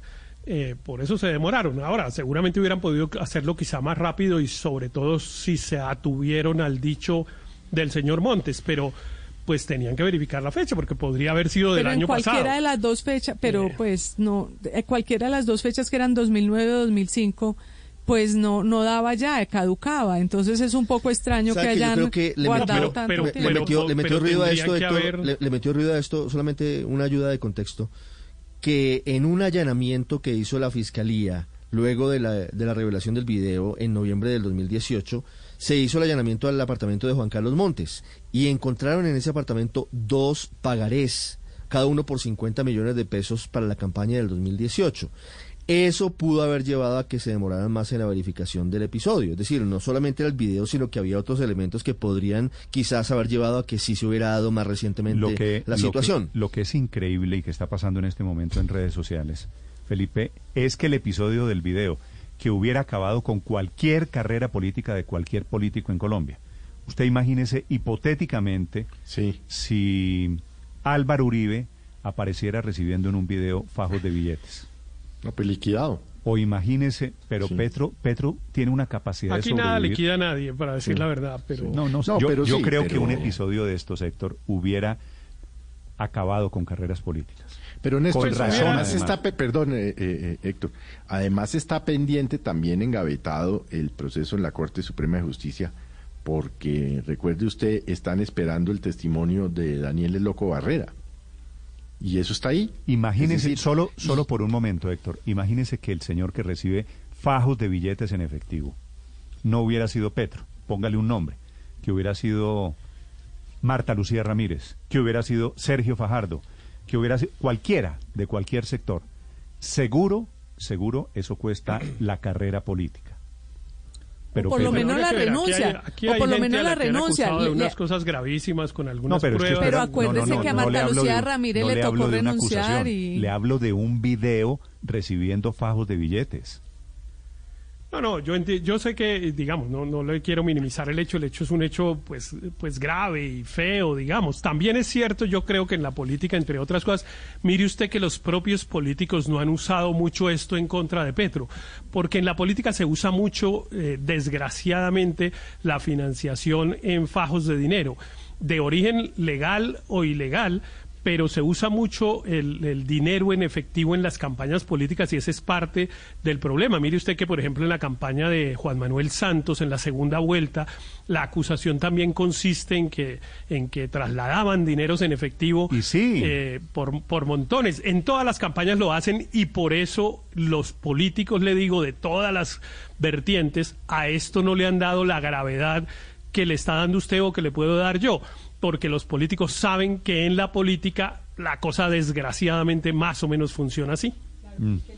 ¿De dónde vienen los fajos de billetes? Es lo que nadie se ha podido explicar. Es que todavía hay un largo etcétera de preguntas que no han sido respondidas. Sabe que Juan Carlos Montes, y este es un dato nuevo, eh, Álvaro... Montes está huyendo, ¿no? Montes, eh, Montes se voló del pues, país. Digamos, Montes está investigado por algunas irregularidades siendo funcionario del distrito en la administración Petro y está en trámite de asilo en Suiza. Eh, argumentando que es un perseguido político. Pero lo que quería decirle es que Juan Carlos Montes, en la Fiscalía, en este documento adjunto al Consejo Electoral, la declaración, dice que lo que entregó a Gustavo Petro en billetes en efectivo en ese momento, año 2006, fueron 20 millones de pesos. Y él dice que lo recogió de una vaca que hizo con muchas personas que querían aportar a la campaña de Petro y a las campañas del Polo Democrático. ¿Y si 20 millones de pesos. ¿Y si lo recibió porque se lo entrega el candidato? Bueno, es una gran pregunta, que él no contesta, entre otras cosas. Igual esa imagen de Petro contando plata en efectivo y jurídicas. no, la, imagen, Felipe, pero, pero Petro no ha sido tocado, la verdad, por este video. Petro tiene una capacidad de, tiene como las siete vidas del gato, ¿no? Se llama teflón, Felipe, no lo toca el fuego. No lo toca nada. A ver, Álvaro, ¿qué me iba a decir? Pero en este tema, en este tema, eh, esto yo creo que era previsible. Puede haber razones técnicas y jurídicas para para la decisión del Consejo Electoral. Pero hay una política. Acuérdese que esos eh, magistrados del Consejo Electoral representan los principales partidos políticos. Si hicieran eso, sabrían cuál es la consecuencia inmediata. Que uno de los principales problemas del sistema político colombiano, a nivel local especialmente, que la plata eh, rueda a chorros y la plata domina la política eh, electoral a nivel legislativo todo el sistema clientelista sobre el cual está montado buena parte del sistema político colombiano quedaría eh, en tela de juicio. Y una cosa muy importante, acuérdese qué pasaría si hacen algo contra Petro cuando está pendiente el gran escándalo que quieren acallar de Aida Merlano. El presidente del Senado tiene un proceso en la Corte Suprema de Justicia por poder por la posibilidad de que sea copartícipe en una operación no solamente de financiación ilegal, sino de compra de votos. Eh, que todo el mundo sabe que es la punta usted del se imagina usted se imagina Álvaro entonces imagínese lo que se vendría detrás. bueno por eso imagínese no pero véalo al revés. Qué pasaría si el presidente del senado que no es candidato presidencial pero un político cualquiera Char o Benedetti o Roy bueno Roy le robaron la plata en Cali no ¿Se acuerda la plata de la, de la caja fuerte en el robo en Cali? Pero ¿qué pasaría si a un político le descubren eso, contando fajos de billetes en una noche oscura en Bogotá?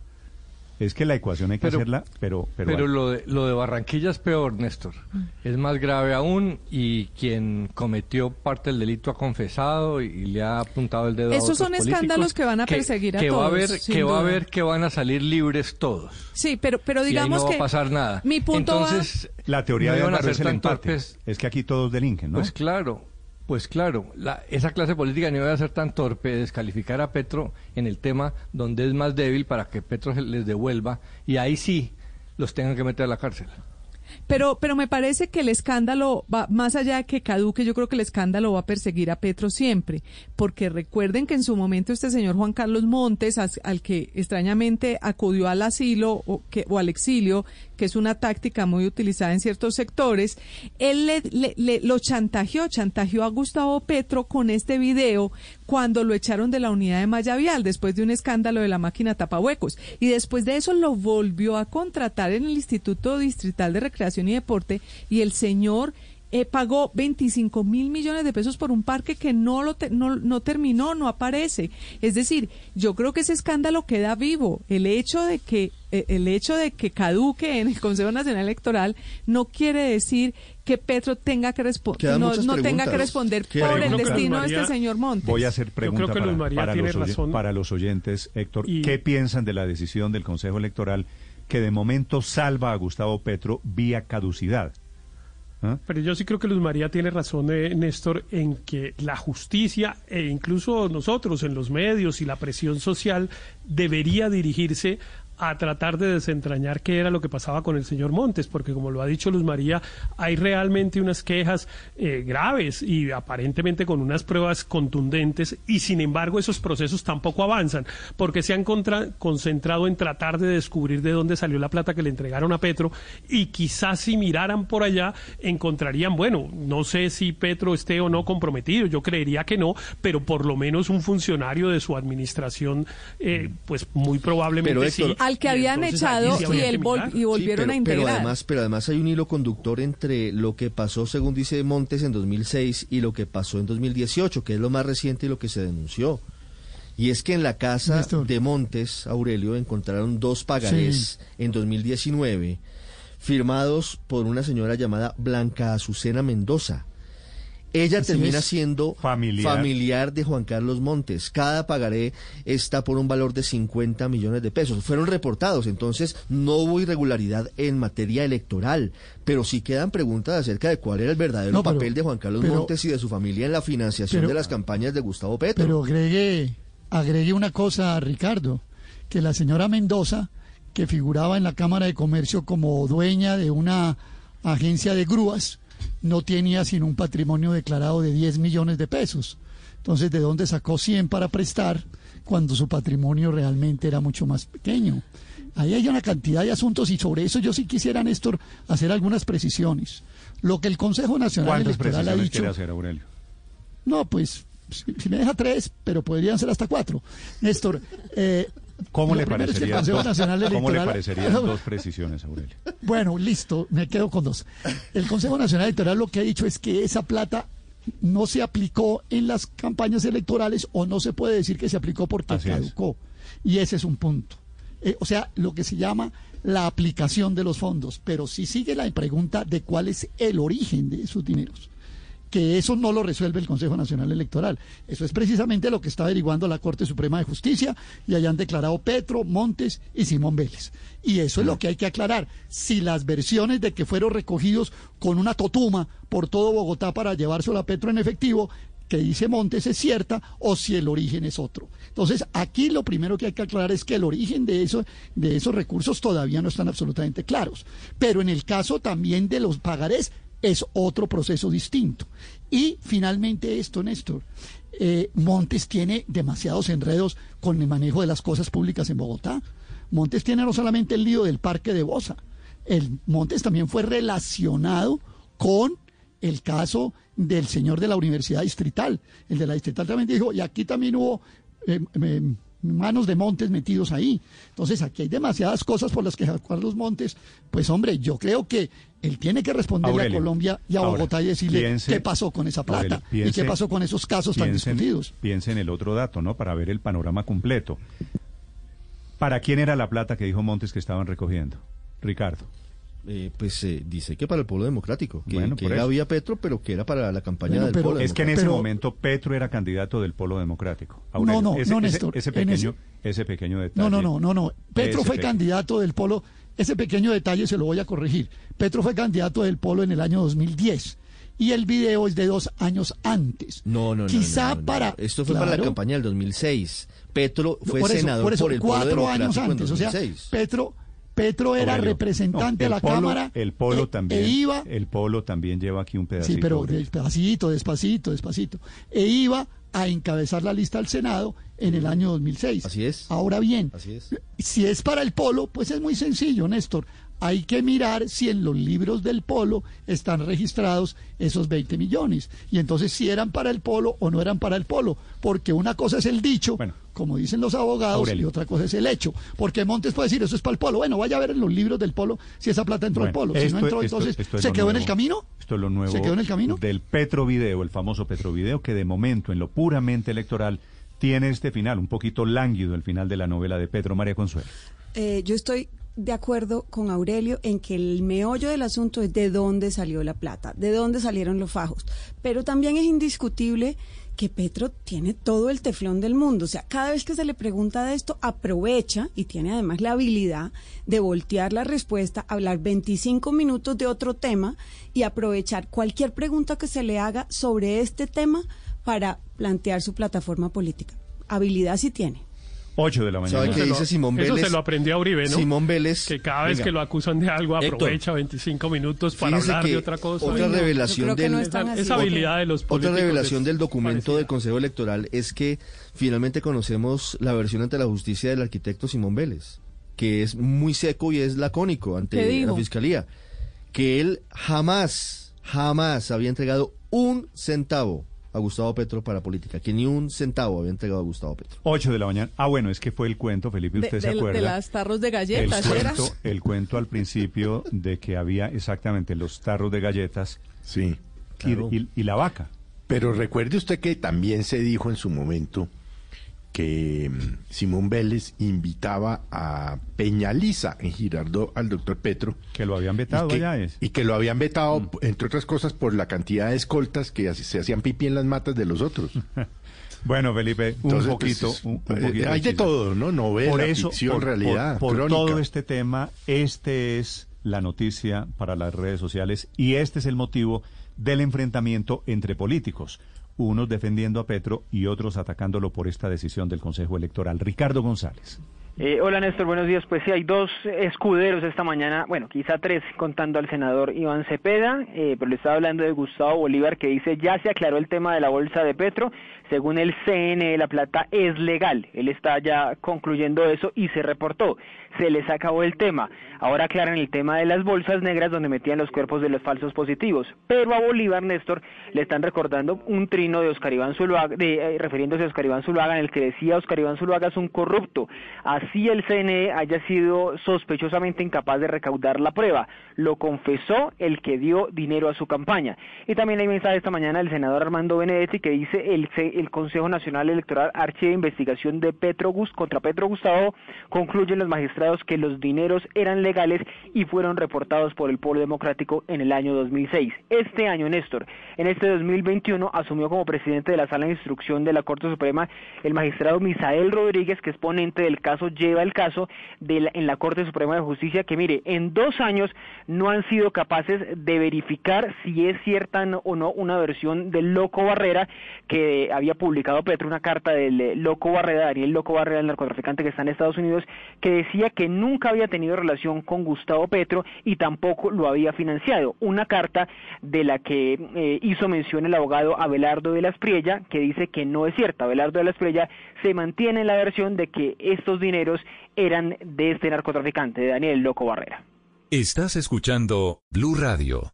Estamos a esta hora en Blue Radio, seguimos en Mañanas Blue y desde ahora y hasta el 16 de febrero llega mi descuento Nutre Vidas a tu éxito, Carulla, Surtimax y Super Inter, un evento donde juntos ayudaremos a más de 26 mil niños, niñas y familias que realmente lo necesitan. Ahorra con tus cupones favoritos. Mi descuento Nutre Vidas en tu éxito y Carulla. Un evento donde juntos alimentaremos más de 26 mil niños y niñas de la Fundación Éxito. Aprovecha los descuentos de tus marcas favoritas. Activa tus cupones en tu app Éxito, app Carulla o midescuento.co y redímelos en nuestros almacenes o en cualquiera de nuestros canales digitales. Un evento que te permite ahorrar y ayudar. El primer paso para cuidar mi plata fue conocer en qué me la gastaba. Con mi día a día, la nueva funcionalidad de App Personas, me di cuenta si esa platica se iba en ropa, viajes, comida o transporte. Úsala y conoce tú también en qué se te va la plata y controla tus gastos. Atrévete a usar el banco de otra forma. Bancolombia, vigilado Superintendencia Financiera de Colombia. Unido al gran esfuerzo que hacemos a diario para salvar vidas y protegernos del coronavirus, ahora contaremos con la ayuda de vacunas confiables y seguras, que serán aplicadas en su primera fase a personas con mayor riesgo, entre ellas el personal de la salud, adultos mayores y población diagnosticada con enfermedades crónicas, de manera gratuita, gradual y siempre con cita previa a través de las IPS. Y las vacunas van llegando y del coronavirus nos seguimos cuidando. Ministerio de Salud. Las victorias y derrotas, la pasión y la afición en juego y los datos de lo último en deportes se lo presenta Mañanas Blue.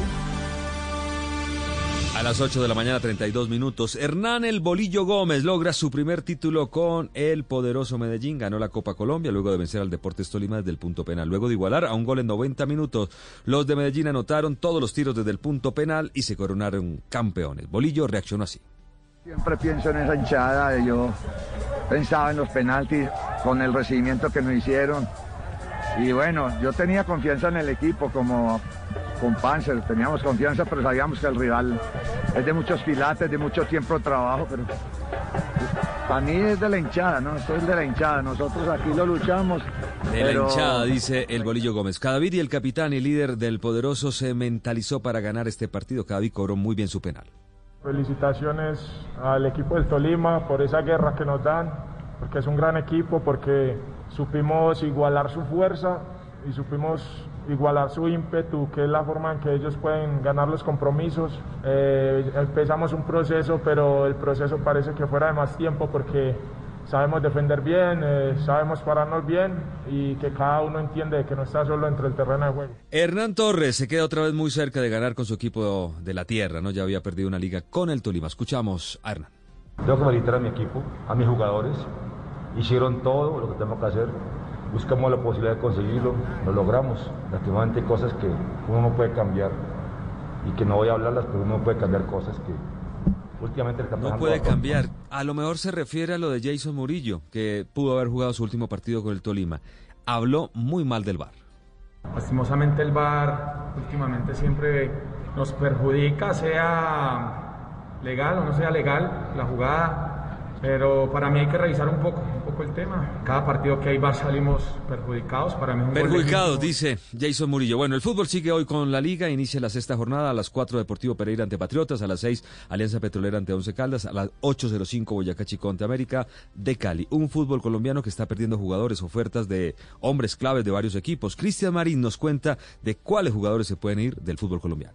Tito, buenos días. Agustín Palavecino ya pernotó en Buenos Aires y en las próximas horas se convertirá en nuevo jugador de River Plate. A esta hora está siendo evaluado por el Departamento Médico del cuadro millonario. Palavecino y su felicidad de estar en uno de los grandes del continente. Sí, el, de cualquier jugador. Estoy muy, estoy muy contento por llegar a River. Entre tanto, Felipe Román se desplazará en cuestión de horas hacia el sur del continente para finiquitar sus detalles y su vinculación a Boca Juniors. Algo similar sucederá con José Moya, que será nuevo jugador de Huracán de Argentina. Bueno, muchas gracias, Cristian. Terminó el, miniciclo de la Selección Colombia. Este fue el balance que hace Reinaldo Rueda. Fabio Poveda nos informa. Hola Tito, buenos días. Luego de finalizado este primer microciclo de trabajos de la Selección Colombia, convocado por el técnico Reinaldo Rueda, ahora solo se piensa en los partidos ante Brasil y Paraguay el próximo mes de marzo por las eliminatorias mundialistas. Por eso el técnico Reinaldo Rueda anunció cómo se va a hacer el seguimiento a esos jugadores que son seleccionables precisamente para esos dos compromisos. La idea es dejar a los jugadores tranquilos mientras que están en sus clubes, desarrollando sus, compromisos laborales con cada una de sus instituciones. Se irán a, seguro a tratar temas puntuales eh, vía telefónica o vía virtual en el momento en que se requiera, haciendo esa cobertura macro de todas las ligas donde están los eh, factibles hombres elegibles de selección nacional para observar su, su nivel. Tito Reinaldo aseguró que de este microciclo podían salir uno o varios jugadores convocados para esos dos compromisos ante Brasil y Paraguay. Muchas gracias Fabio. A propósito, cuatro semanas de baja para Neymar, lesión de aductor de su pierna izquierda, llegaría a jugar contra Colombia. Eh, desde Turquía se anuncia el regreso de Falcao García ante el Casimpasa. Ese partido será el próximo domingo. Fue operado con éxito en un hospital de Berna el doble campeón de Fórmula 1 Fernando Alonso. El piloto fue atropellado en Lugano, que le provocó una fractura en la mandíbula superior y médicos maxilofaciales le operaron la parte del rostro más afectada. Además, el español de 39 años también perdió varios dientes. En la reconstrucción del accidente, la policía consignó que un ciudadano suizo de 42 años de edad atropelló al piloto cuando giró a la izquierda para entrar al estacionamiento de un supermercado. Chocó a Alonso, que iba en su bicicleta por una hilera de vehículos parados a su derecha. Montar en bicicleta sea parte del plan de entrenamiento del campeón de eh, que el próximo 28 de marzo iniciará su temporada en Bahrein. Hoy rápidamente, Kirios eh, terminó perdiendo después de ganar los dos primeros, dos primeros sets. Dominic Thiem le dio vuelta y también Novak Djokovic se clasifica a la cuarta ronda del Abierto de Australia. Hasta aquí la información deportiva por ahora en Mañanas Blue. Estás escuchando Blue Radio. Son las 8 de la mañana, 37 minutos. Seguimos en Mañanas Blue. El progreso es imparable. Estamos construyendo la Medellín del futuro. Luis González, del barrio Los Colores de la ciudad de Medellín, será uno de los 179.400 pasajeros que movilizará a diario el metro de la 80, un medio de transporte moderno y amigable con el medio ambiente. El progreso es imparable. Estamos construyendo la Medellín futuro. Llegamos al puesto número 3 de nuestro top 10.000 con Te doy mi lomito de cerdo. Número 2, por siempre, mi costilla de cerdo. Y en número 1 esta semana, contigo quiero bondiola de cerdo. Vamos a escucharla. Quiero bondiola contigo, hagámosla para almorzar nada tan versátil como la carne de cerdo. Conoce sus cortes y preparaciones en comemascarnedecerdo.co. Come más carne de cerdo, pero que sea colombiana, la de todos los días. Fondo Nacional de la Porcicultura. En Blue Radio, un punto de vista con Opticalia Colombia. Si te gustan las gafas, te gusta Opticalia. El primer tema que menciona la carta, la larga carta que le manda hoy el presidente, expresidente de Colombia, Juan Manuel Santos, a Timochenko. El primer tema es el asesinato del general Fernando Landazábal, que fue motivo esta semana de audiencia. La carta es a Timochenko que cuando estuvo Timochenko esta semana en la Jurisdicción Especial de la Paz fue evasivo, ambiguo sobre la muerte del general sí, lo, que ha dicho el expresidente Santos es que espera que continúen contando toda la verdad y reparando a las víctimas. Habla en particular de los asesinatos cometidos en los años 90 del nuevo caso que podría abrirse en la JEP, entre ellos el general Fernando Landazábal y Álvaro Gómez Hurtado, y también habla del secuestro, de los crímenes de guerra y de lesa humanidad que ya tienen imputación de cargos y pronto se podría conocer la primera sanción por parte de esa jurisdicción especial de paz. Fue tenso ese encuentro de esta semana entre el hijo del general Fernando Landazábal, Gustavo Landazábal, y Timochenko. Señor Landazábal, buenos días. Buenos días, Néstor Morales. Buenos días a la mesa de trabajo y a toda su audiencia. Señor Landazábal, ¿usted cree que le quedó faltando a tiro fijo ante la JEP, eh, a, Timochenko, perdón, no a tiro fijo, a Timochenko sobre el asesinato de su padre? Eh, Néstor, yo creo que aquí lo importante es que se valora el asumir una responsabilidad sobre los hechos históricos, podemos decir, de lo acontecido en el país. Pero más importante que eso es que quede muy claro el por qué, las razones y de quiénes participaron y qué buscaban con esos hechos. Todos tenemos claro el caso del, doctor Galán, en que hubo condenas de gente no directamente relacionada, pero que influyeron en esos hechos.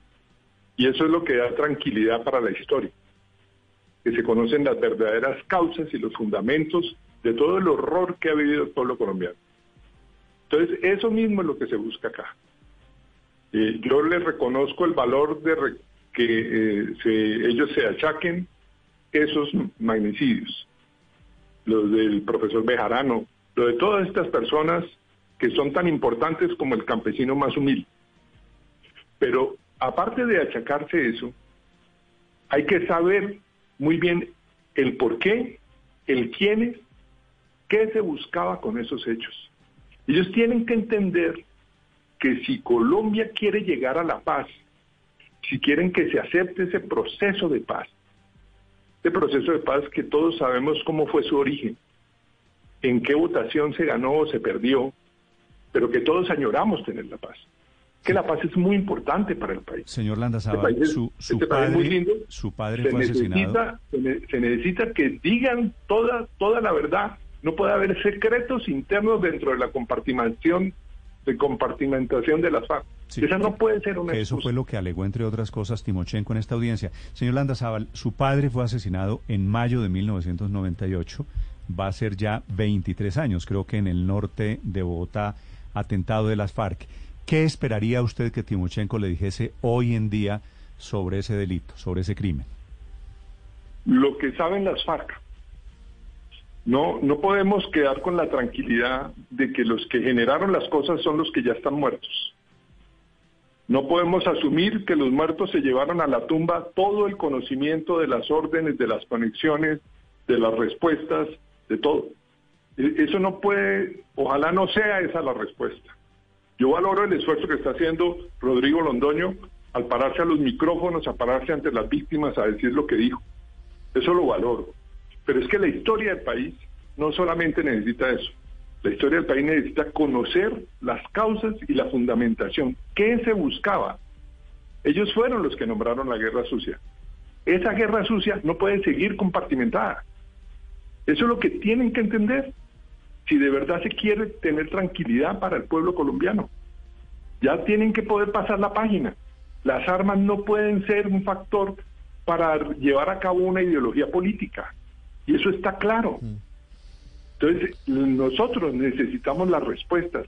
Tienen que conocerse los nombres de las gentes que siempre permanecieron ocultas tras el título de FARC, tras el título del narcotráfico. Señor Andazabal, eh, la versión de Carlos Antonio Lozada, sus testimonios ante la Justicia Especial de Paz podrían ser esclarecedores en ese sentido, teniendo en cuenta lo que, lo que dice Timochenko en el sentido de que admite la responsabilidad política y por línea de mando, pero argumenta que no tuvo conocimiento directo ni de la planificación ni de la orden.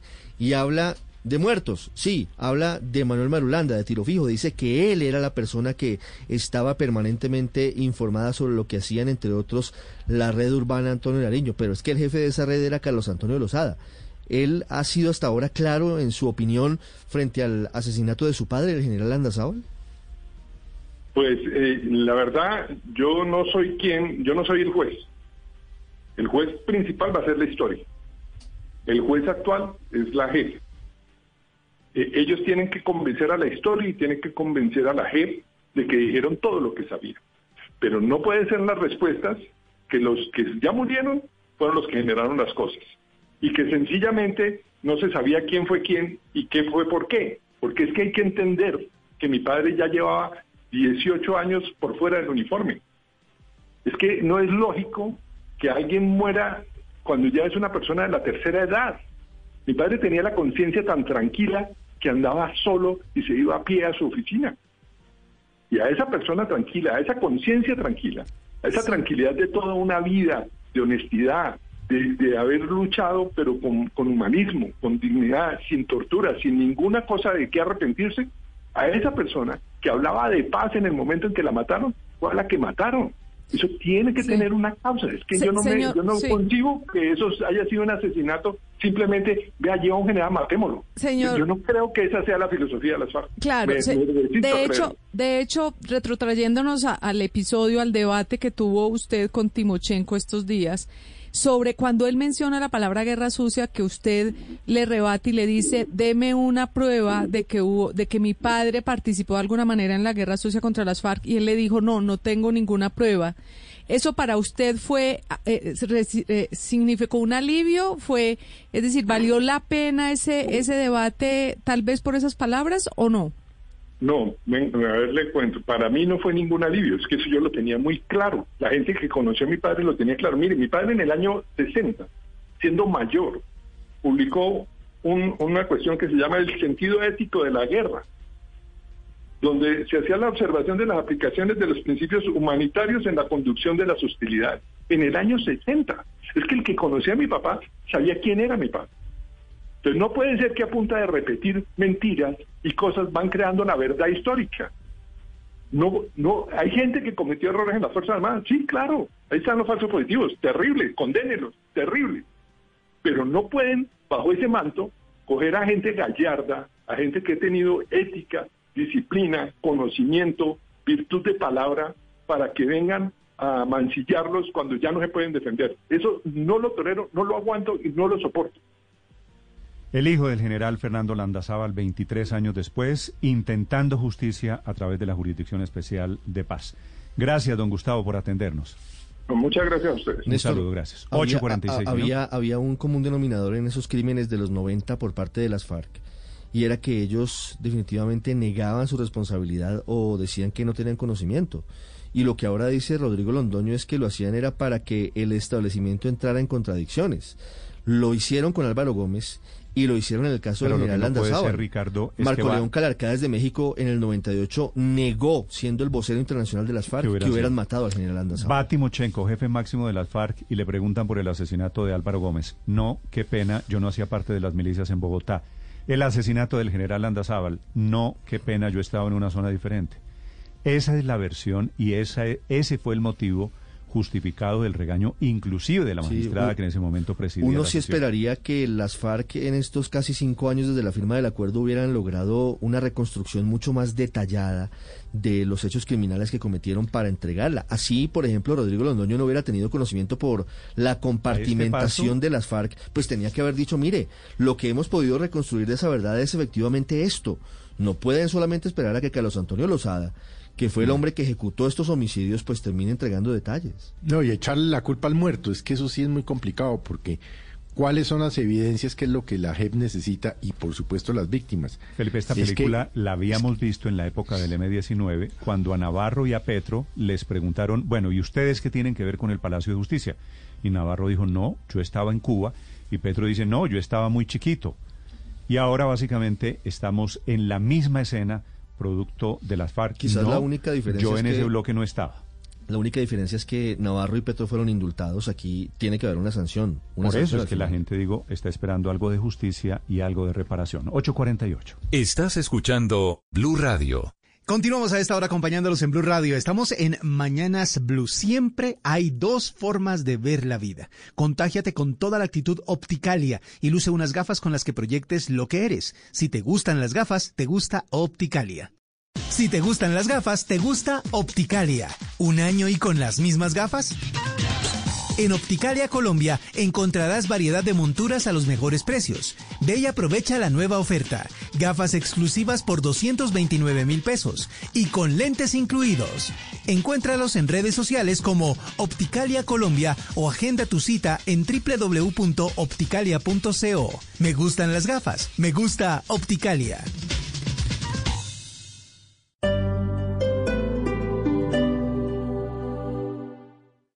Esta es Blue Radio. Sintonice Blue Radio en 89.9 FM y grábelo desde ya en su memoria y en la memoria de su radio. Blue Radio, la nueva alternativa. En compensar el momento de comprar conos sin subsidio es ahora en Suame In, su nuevo proyecto de vivienda de interés social en Funza. Apartamentos de 55 y 39 metros cuadrados, zonas comunes y parqueadero cubierto. Separa y aprovecha subsidio por más de 27 millones. Beneficios del gobierno, crédito hipotecario compensar en pesos o VR. Asesoría virtual o en sala de venta con cita previa. Construye Bioconstrucciones. Más información compensar.com slash vivienda slash suame-in. Vigilado Supersubsidio. Cuando la tormenta pase y se amansen los caminos, y seamos sobrevivientes de un naufragio colectivo, con el corazón lloroso y el destino bendecido, nos sentiremos dichosos tan solo por estar vivos. Y le daremos un abrazo al primer desconocido y alabaremos la suerte de conservar un amigo. Y entonces recordaremos todo aquello que perdimos y de una vez aprenderemos todo lo que no aprendimos. Cuando la tormenta pase, te pido Dios, apenado, que nos vuelvas mejores, como nos habías soñado. Alexis Valdés. Blue Radio.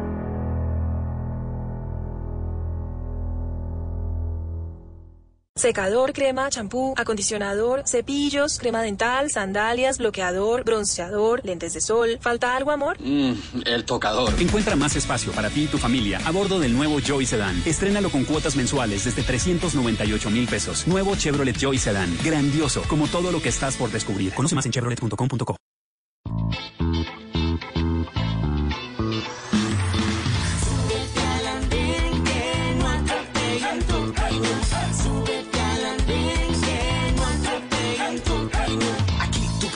compartir, debatir lo que a ti, lo que a mí nos pueda interesar. Son muchas voces unidas en una. ¿Quién te viene a callar?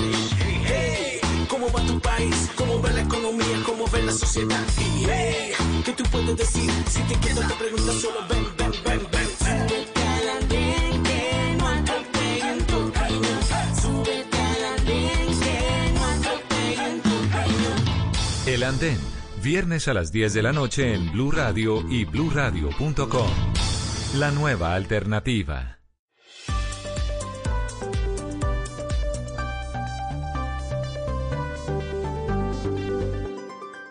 Si acaba de llegar a Blue Radio, esto es lo que está pasando y lo que se ha perdido.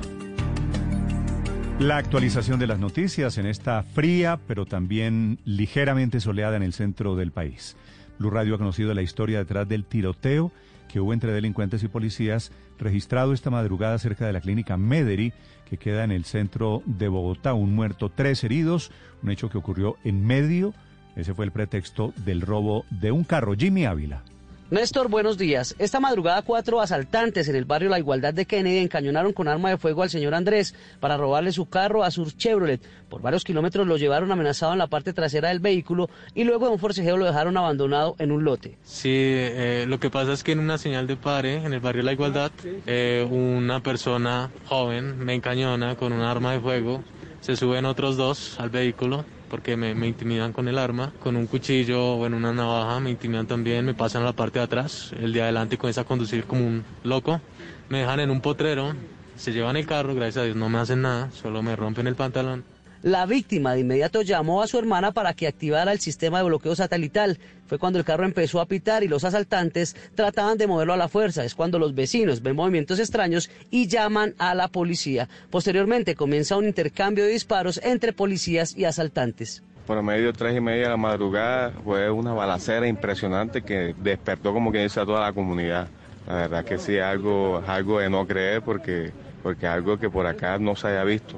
Eh, escuchamos tantos disparos que fue lo que nos despertó y, y al salir la policía actuó rápidamente y tenemos entendido que capturó a unos delincuentes más adelante. El resultado es de tres capturados y un asaltante muerto y el vehículo recuperado en el barrio San Per Mendoza, ubicado en el centro de Bogotá. 8 de la mañana, 53 minutos. No sirve el anuncio de toque de queda para este fin de semana en Barranquilla, porque están en teoría en carnaval virtual. Han descubierto 40 convocatorias para fiestas clandestinas este fin de semana allí en el Atlántico. Alejandro Tapia. Néstor, son 35 horas de toque de queda continuo que tendrá Barranquilla desde las 6 de la tarde de mañana sábado hasta las 5 de la madrugada del lunes 15 de febrero. Pero las autoridades ni con esto han podido evitar la indisciplina social y las convocatorias a fiestas. Son 40 las que ya tienen identificadas. Escuchemos al jefe de la Oficina de Convivencia Ciudadana, Nelson Patrón les decimos a todas estas personas es que no contemplen la realización de fiestas porque las vamos a pagar. No seremos contundentes, tal como lo ha dicho nuestro alcalde, para acabar este tipo de fiestas que para este fin de semana a Barranquilla llegarán 400 uniformados de la policía como refuerzo para las labores de vigilancia y control en la ciudad, Néstor. Para las 9 de esta mañana está programado un nuevo cierre en Buenaventura pidiendo más inversión y más atención a esas comunidades allí sobre el Pacífico, víctimas de la violencia de los últimos días. Fabrit Cruz. Néstor, buenos días. Comunidades en Buenaventura no pudieron dormir. Hasta la madrugada, helicópteros de la Fuerza Pública sobrevolaron custodiando la ciudad, mientras en tierra se escucharon ráfagas de fusil en los barrios San Francisco y Kennedy, episodio que de nuevo generó temor entre los habitantes. A esta hora hay presencia de hombres del escuadrón antidisturbios de la policía en el sector del puente El Piñal, donde se convocó a una manifestación pacífica, según explica el líder juvenil Cristian Montaño. Las personas están convocadas en el puente del Piñal, pero lo que vamos a hacer es una manifestaciones pacíficas y nos vamos a ir caminando todos y en ningún momento eh, eh, dañar el flujo vehicular. Dato al cierre, el Comité Interinstitucional del Sistema Integral de Verdad, Justicia, Reparación y No Repetición solicitó al Estado colombiano hacer presencia de manera integral en Buenaventura y Tumaco. Néstor. 8.55 y a propósito en Buenaventura, esta mañana diferentes organismos del gobierno y no gubernamentales, un comité interinstitucional, está pidiendo presencia inmediata porque crece la alerta de violencia, de inseguridad, no solo en Buenaventura, sino también en Tumaco, que queda más al sur en el departamento de Nariño. Diana Alvarado. Néstor, buenos días. Este comité conformado por la Jurisdicción Especial para la Paz, la Comisión para el Esclarecimiento de la Verdad y la Unidad de Búsqueda de Personas dadas por desaparecidas, por medio de un comunicado manifestaron estar preocupados, sobre todo ante el incremento de la violencia en Buenaventura, con más de 112 familias víctimas de desplazamiento forzado, 20 asesinatos y 7 personas que se presumen están desaparecidas solo en este 2021. Por eso la petición al gobierno, sobre todo con aumento de presencia de la fuerza pública para garantizar una paz territorial, además de medidas que brinden trabajo digno, educación, salud y los demás derechos económicos, sociales y culturales en esta zona del país. Diana Alvarado, Blue Radio. Estás escuchando Blue Radio. No, parce, me la di de verdad que como que me contagié. No me digas, es que diste mucha papaya. Pero pues ponete ya mismo en modo pras. ¿Y qué es ese tal modo pras? Modo pras, pues que te tenés que quedar solo en la casa para no contagiar a nadie más. Llamate ya mismo a tu EPS o al 192 y si te llaman, pues les contás de toda la gente con que estuviste andando en estos días. Uy, sí, parce, esa vuelta es en serio. Contagiarse es tan fácil. Yo ni me enteré cómo. Llama ya mismo pues para que rompamos la cadena de contagio. Ponte ya mismo en modo Braz. ¿Quiere organizar sus deudas? Sí, aquí. Bzz, Soy su celular. Ahora desde su celular, en el app de Vivienda, puede organizar las deudas que tiene con todos los bancos en un solo crédito en cinco minutos. Da Vivienda Móvil. Aquí lo tiene todo. Aplica políticas de crédito. Vigilado Superintendencia Financiera de Colombia. Esta es Blue Radio, la nueva alternativa. El más tramposo de todos, Felipe, el que se saltó la fila de manera olímpica para la vacuna, fue el expresidente del Perú, Martín Vizcarra. Ah, sí, confesó ayer, ¿no? Portada, que- portada sí. del comercio hoy en Lima, que es una ciudad que usted conoce también.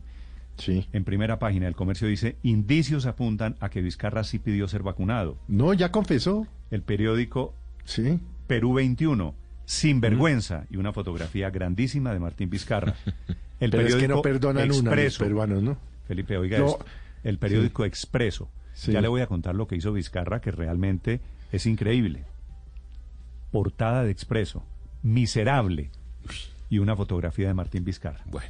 Este señor utilizó una prueba que mandaron el año pasado a Perú y se vacunó. No Sí, le sí, dijo sí. a nadie. O sea, una Lo van a prueba meter- demuestra- se vacu- en- en Perú meten presos los presidentes porque- Felipe, en octubre del año pasado, cuando Sí. está vacuna de Sinopharm, este es el laboratorio chino, ¿no? Chino, sí, señor, de las primeras que estaban en... Mandaron una muestra gratis. Esta es la vacuna y el hombre dijo, de una, listo, para mí. Claro, y es que y él salió a defenderse diciendo que era que él había participado como voluntario, pues cuando empiezan a probar si las vacunas sirven o no, y él dijo yo fui Tan uno de los valiente, 12 ¿no? mil voluntarios. Pero eh, uno de los periódicos eh, de, de, de Perú dice que no, que no es cierto, que lo que recibió fue una vacuna como las muestras gratis de pronto del principio y fue la que utilizó. Él intenta pasar como valiente, pero en realidad seguramente todos estos medios, sin vergüenza, miserable, tienen razón. Porque no solo se vacunó, se saltó la fila, sino porque Paola no le dijo a nadie. No le dijo a nadie, y se vacunó él y vacunó a su esposa. ¿no? Además. Y, y mal- no, es que mejor dicho, el señor tímido, y claro, y él le están dando durísimo el Perú, y con toda la razón, ¿no? Porque dicen que eh, primero voy yo, primero va mi familia, y que la población se muera, palabras más, palabras menos, es lo que dicen hoy las primeras páginas en todos los periódicos en el Perú. ¿Será que también se va? Así, bueno, es candidato, que es, que es un dato muy importante, este expresidente Martín Vizcarra es candidato a las legislativas, a un escaño en el Congreso en Lima. En Perú, con esta noticia y con el escándalo, se encuentra Carlos Villarreal. Buenos días, Néstor. Tremenda polémica ha generado aquí en el Perú la revelación que hizo el expresidente Martín Vizcarra de que se sometió en octubre pasado a los ensayos de la vacuna china de Sinopharm en su tercera etapa. tomé la decisión valiente de sumarme a los 12.000 voluntarios y que me hagan la prueba experimental. Sin embargo, hay algunos temas que quedan para la duda. Por ejemplo, el hecho de que un representante del equipo investigador encargado de los ensayos visitó Palacio de Gobierno un día antes justamente de los ensayos, o sea, el 1 de octubre. Se dice que el presidente en ese entonces, Martín Vizcarra, fue eh, inoculado con la vacuna, o sea, que él mismo lo pidió. Se le ha pedido explicaciones a la ministra de Salud. Ella ha dicho que el gobierno no estaba encargado de los ensayos y que va a solicitar la información respectiva a las entidades correspondientes. En este caso, justamente eh, al equipo investigador. Esta situación ha generado, repito, una indignación muy grande en determinados sectores políticos que piden una investigación a Vizcarra desde el Ministerio Público. No falta quienes piden la destitución de la ministra de Salud, pero reiteramos, esto se trata de un tema que involucra al equipo investigador de los ensayos y también a una eh, destacada universidad, la Universidad Peruana Cayetano Heredia. ¿En qué terminará esto? No lo sabemos. Pero eso sí, el señor Martín Vizcarra está en una situación comprometida porque puede ser pasible de una denuncia a nivel de la Fiscalía. Este fue un informe para Blue Radio desde Carlos Villarreal, desde Lima, Perú. Estás escuchando Blue Radio. En Claro Empresas creamos increíbles planes móviles para que reactives tu pyme. Conócelos y mantente en contacto con tus clientes y colaboradores. Planes con minutos ilimitados. Claro Drive con 25 gigas de almacenamiento. Webex y Teams incluidos y mucho más. Llama al numeral 400 o en Bogotá al 748-8888. Aplica condiciones y restricciones en claro.com.co slash negocios. Esta es Blue Radio, la nueva alternativa. Hay convocatoria desde la Secretaría de la Mujer en Bogotá para quienes quieran participar en un curso. Invita a la Secretaría de la Mujer a mujeres. El curso se llama Habilidades Digitales. Ay, Néstor, pero yo lo vi y, y realmente me sorprendió tanto que no sabía si reír o llorar o, o de verdad No, era es- importante, es- porque es, muy que en serio y, y es profundamente importante. seguramente tiene una explicación filosófica profunda, pero fíjese que me llamaron mucho la atención las materias porque el módulo uno es conociendo mi teléfono. El módulo 2, seguridad digital en teléfonos celulares. El módulo 3, WhatsApp parte 1. El módulo 4, WhatsApp parte 2. Pues el la- módulo 5, videollamadas desde celular. El módulo, módulo 6, manejando servicios bancarios. Y el módulo 7, soluci- solicitando servicios por el teléfono celular. La doctora Diana Rodríguez es la secretaria de la Mujer que organiza y convoca a este curso. Doctora Diana, buenos días. Muy buenos días, Néstor, y muy buenos días para la mesa y para toda la audiencia. Bueno, ¿qué son estos estas clases WhatsApp 1, WhatsApp 2? ¿Cuál es el sentido de esta convocatoria hacia las mujeres? El sentido de esta convocatoria es porque la brecha digital de conocimiento de manejo de los celulares eh, de las entre hombres y mujeres es muy marcada. Es decir, una de las barreras que encontramos las mujeres para poder acceder al mercado laboral, a las ofertas, a los cursos de formación, es el conocimiento básico. O sea, yo oía unas críticas al comienzo, que por qué, que no sabían si reírse o llorar. No, por el contrario, esa es la realidad. Lo que pasa hoy es que hay cientos de mujeres en Bogotá que no saben usar todo lo que tiene un celular, que no saben cómo, miren, nos pasó. Se transfería, por ejemplo, Bogotá Solidaria en casa las transferencias y había mujeres a las que les llegaba que pensaban que ya les debía llegar, pero no habían podido abrir la aplicación, no se habían podido registrar. Entonces, eh, lo que al principio no no es no es para nada una burla, es la realidad ¿Pero que es, enfrentan doctor- doctora Diana? cientos Usted de es una de las personas que más sabe de temas de género. Usted sabe que yo la admiro y la reconozco. ¿Por qué no nos explica qué es lo que han detectado ustedes para justificar un curso en el que tienen que explicar WhatsApp 1 y WhatsApp 2? Maravilloso, Néstor, y muchas gracias. Y además, gracias por permitir explicarlo en los micrófonos porque me parece vital. ¿Qué es lo que pasa? ¿Qué es lo que hemos encontrado?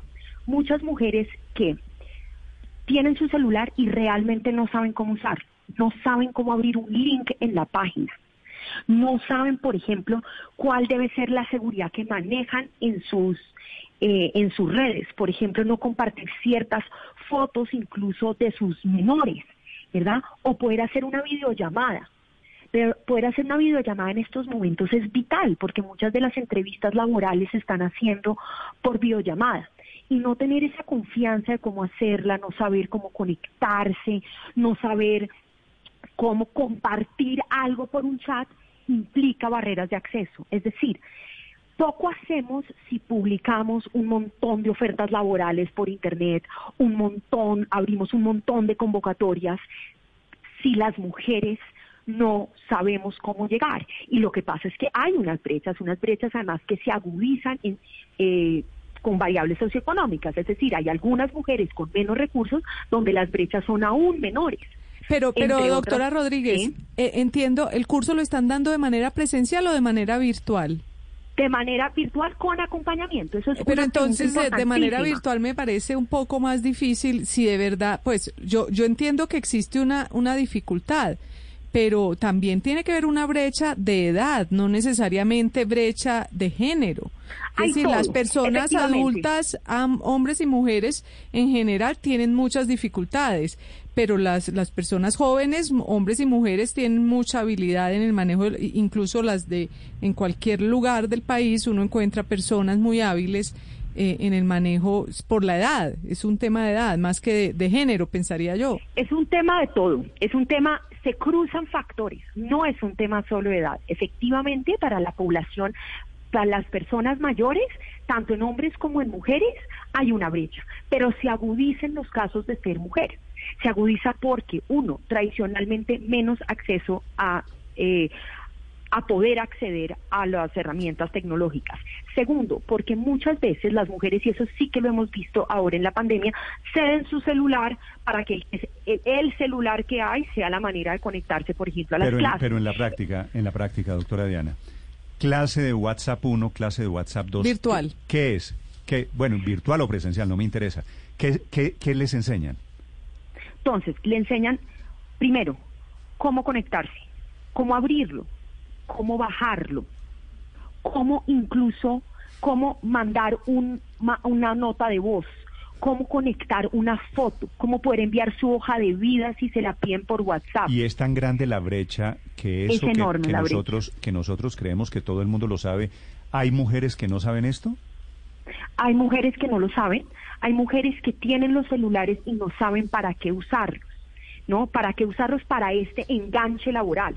Puede funcionar muy bien telefónicamente, pero por ejemplo, la videollamada es un complique y no poderlo hacer. Miren, les doy unos datos. Por eso, pero, pero en una clase, fuera de decir videollamada, usted espicha el botoncito de la cámara.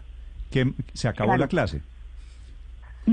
No, porque lo que pasa acá es que además les tenemos acompañamiento. O sea, eso es una cosa. El curso dura 20 horas, Y las mujeres lo distribuyen de la manera que puedan, entre otras porque eso es otra de las necesidades de las mujeres. Las mujeres, dado que tenemos sobre todo una sobrecarga en las labores de cuidado, no siempre los cursos son a la hora que se ofrecen, sino que tiene que haber unas, unas, unos cambios y unos ajustes a los horarios de las mujeres. Segundo, hay esas 300 personas, o sea, en este momento los cursos son para 300 personas, tienen un acompañamiento uno a uno, precisamente para qué? Para poderle decir, mire, encuentre este botoncito, mire, ponga esto ¿Ya aquí. están, Es ya están decir, es un inscritas tutorial. 300 mujeres para tomar este curso? Eh, tenemos cupos para 300 mujeres. ¿Cuántas las, han inscrito las hoy? inscripciones se abren cada mes. Sí. Eh, le debo el dato de cuántas tenemos, pero se nos están llenando. O sea, ¿Y los cómo- cursos de cómo- la Secretaría de Mujeres. ¿Cómo, ¿Cómo se inscriben para participar en el, en el curso? No me diga que vía WhatsApp. Pueden, no, no es vía WhatsApp, puede ser correo También, puede ser llamando a la Secretaría de la Mujer y si necesitan ayuda con la inscripción se las ayudamos a hacer de manera telefónica. O sea, ellas llaman y dicen, yo me quiero inscribir y nos dan los datos, ¿verdad? Entonces, acá lo que pasa es que tenemos dos opciones. O nos... re- o permitimos que siga aumentando la brecha y que lo que todos suponemos, como usted muy bien decía, Néstor, y es que ese conocimiento es amplio y conocido para todo el mundo, y seguimos partiendo ese supuesto, si seguimos partiendo ese supuesto, la brecha se va a aumentar y aumentar. Es decir, recuerden que acá queremos llegar a mujeres que no llegamos normalmente, no son todas las mujeres que todo el día tenemos los accesos a muchos, ¿no? Claro, y por eso le quiero queremos preguntar. llegar a cerrar la brecha. También en, eh, con, con presencialidad se va a dictar uno virtual, pero a medida que podamos progresivamente abrir más, tenemos los centros de formación digital. Los centros de formación digital son presenciales, están ubicados en las casas de igualdad de oportunidades para las mujeres. Son las, esas son como las los pies de la Secretaría en el territorio. Las mujeres en los territorios, en las localidades lo conocen muy bien. Y las casas de igualdad tienen unos centros digitales. Y ahí entonces dictamos también presencialmente. Entonces, por ejemplo, si una mujer necesita, quiere el acompañamiento, o por ejemplo tiene una discapacidad y necesita un acompañamiento más presencial, se le hace desde los Usted desde tiene, las tiene casas dato, de igualdad. tiene el dato, doctora Diana, ¿cuántas mujeres en Bogotá o en Colombia tienen o no tienen teléfono celular? Eh, no, no tengo eso, eh, no tengo ese dato, ¿no? Eh, pero quiero sí darles uno que me quedé pensando que no les contesté, y es que el año pasado, en este curso, se graduaron 2.000 mujeres, el año pasado, 2.000. Se gradúan si cumplen 75% de los que alcanzan a ver. Y le Entonces dan, yo creo que un dan un dato de dos- Sí, le dan un certificado. Ok, ok. Le dan un certificado porque, entre otras, parte de lo que piden ciertos trabajos es qué tanto sabe usted comunicarse hoy virtualmente. Entonces, es un curso de 20 horas, se aprueba con el 75% de asistencia y se le da un certificado. Pues el año pasado, 2.000 mujeres se graduaron. Entonces yo creo Sí, que eso muestra que hay una necesidad. Decía usted que la videollamada es un complique, pero me quedo pensando, ¿es la videollamada el complique o el complique es no tener suficiente plata para pagar un buen plan de datos, ni plata para poder pagar internet o ni plata para poder tener celular? Es una combinación. Lastimosamente es una combinación de factores, pero por eso mismo lo, lo habilitamos en los cursos, en los espacios presenciales. Por eso también hay puntos de conexión en distintas eh, partes de la ciudad. Por eso también pueden irlo a tomar si necesitan desde las bibliotecas públicas. ¿Cuál es la apuesta? O le apostamos a desmontar muchas de las barreras que encuentran las mujeres y entendemos que hay barreras distintas y diferenciales según localidad, estrato socioeconómico, capacidades, eh, edad o vamos a seguir ampliando las brechas. Entonces la invitación acá es entender que las mujeres tienen mu- enfrentan múltiples brechas Diana, y que tenemos que trabajar Una, con una- acupuntura una para final. superarlas. Estoy recibiendo mensajes, la verdad, que me tienen un poco sorprendido de oyentes que me dicen, ya le voy a leer un par de ellos, que me dicen, mi mamá, mi abuela no sabe manejar el teléfono celular o, Claro. o- o no tiene, que seguramente confirma esta percepción suya. Pero también Claro, recibo Néstor. mensajes de hombres que dicen, mi papá o mi abuelo. ¿Por qué este tema de aprender a manejar celular tiene mirada de género? ¿Por qué no es Maravilloso. enseñarle Oh. a integrar al mundo digi- digital a los viejos, sin importar si es hombre o mujer? Maravilloso, claro, ojalá se debería hacer para las dos, pero desde la Secretaría de la Mujer me concentro en ayudar a cerrar Es que no hay secretaría de hombre. No, porque los programas son hechos. La Secretaría, la Alta Consejería TIC tiene algunos eh, cursos, hay otros espacios que dictan, pero acá en la Secretaría de la Mujer me estoy concentrando en cerrar unas brechas que son particularmente marcadas para las mujeres. ¿no? Entonces, eso es ¿Tiene algún importante. No estudio, doctora significa- Rodríguez? ¿Habrá algún estudio que muestre cuántas mujeres no son capaces de hacer una llamada, vi- videollamada o no, no son capaces de manejar Mire, por ejemplo, WhatsApp? le cuento sobre la gran encuesta TIC de 2007 realizada por el MINTIC, ¿verdad? Entonces muestran, digamos, distintas brechas en el mundo digital. Empiezan por brechas en la conectividad. Entonces, por ejemplo, los hogares con jefatura femenina tienen casi cinco puntos porcentuales menos de conectividad a los que los hogares con jefatura masculina. La misma investigación nos muestra que el año pasado, ¿verdad? 81% de las mujeres habían utilizado un servicio de Internet, mientras que los hombres era 88%, es decir, 8 puntos porcentuales más. Esas brechas son muy dicientes. ¿Verdad? Y esas son las brechas que queremos cerrar. Y estos mensajes que está recibiendo Néstor son precisamente lo que tenemos que hacer para poder además reactivar económicamente, para que más mujeres puedan acceder, para que además podamos entender precisamente brechas que están oscuras, que uno supone que todo el mundo sabe usar y no. Pero además, ojo, son cursos gratuitos, ¿verdad? Entonces son cursos gratuitos. Dos mil mujeres usándolos y graduándose el año pasado, es una cantidad de mujeres que no lo sabían hacer, ¿no? Entonces, la invitación es a pongámosle atención es a esas brechas. Bueno, ¿Cómo a- cerramos esas brechas que no las vemos permanentemente? Me- me y que si aprenden a usar. WhatsApp, que pueden, imagínense personas mayores aisladas en- por cuidándose por el coronavirus, que se puedan comunicar con sus seres queridos. Pues entonces los estados anímicos van a ser mejores. Algo, algo debe ayudar. Doctora Diana, gracias por acompañarnos esta mañana. Muchísimas gracias, Néstor, y a toda la mesa. Y Ahora. espero, por favor, que se conecten, que nos escriban, que nos llamen La- a la Secretaría de la Mujer. La única duda que tengo es si esto es solo para mujeres. Escribe un oyente, Felipe, no sé, se llama la cuenta Mira ese cielo y dice, créame, mi mamá Sí. tiene 72 años y no sabe mandar una foto por WhatsApp. Sí. Como ella, hay muchas que necesitan este curso. Pero es un problema, Sí, una sí, sí. brecha. Lo que pasa es que ella no nos Pero el problema es que contestó si la usted- investigación. Es, es- decir, pero es no que, hay, pero si usted no hay tiene que ninguna tomar el curso investigación por- que por- muestre. Para crear Pero si usted toma el curso por el saber celular que no sabe manejar. gente, Y eso es lo que dice Luz Pero ¿cuál es el problema? ¿Cuál es el problema exactamente? ¿Qué ¿Cuál es el problema? El pro- pero si es que acabamos de oír a una funcionaria que a mí no me causa ni risa ni, ni, ni lágrimas, como se dijo antes, sino me merece todo el respeto de que dediquen esfuerzos y recursos Aurelio, a que está bien, personas, está en bien. este caso mujeres, puedan ir cerrando la brecha Ese- digital. ese- ese Mientras estaba la entrevista, Néstor, Señor. le pregunté a Maribel, la persona que me colabora aquí en la casa, le dije, ¿cómo ves tú esa entrevista? Y me dijo, yo soy muy deficiente en tecnología. Y así hay Pero miles en tecnología, no en. WhatsApp. Eh, eh, eh, En tecnología, es ojalá, que ojalá el curso de- fuera. bueno, pero yo le ojalá el curso cosa, fuera de manejo dijo- de, de- dijo- de- de dijo la- otros programas, pero, es que manejar por WhatsApp niveles o básicos. manejar que videollamada. Es que, es que aquí en la, en la mesa se nos vuelve todo como al nivel de nosotros. No, aquí hay gente que tiene ocho años de escolaridad en promedio en Bogotá, Luz María. Aurelio, de ocho acuerdo, años de fíjese, escolaridad en promedio. yo- es que yo hay estoy- que empezar Aurelio, por ahí. Yo estoy con usted, Hay que pero esa empezar por ahí. Que no tiene escolaridad no son solo mujeres. Lo que digo seguramente es allí hay un abismo, una brecha gigante en la que hay que trabajar, pero digo, no es un asunto solo para mujeres.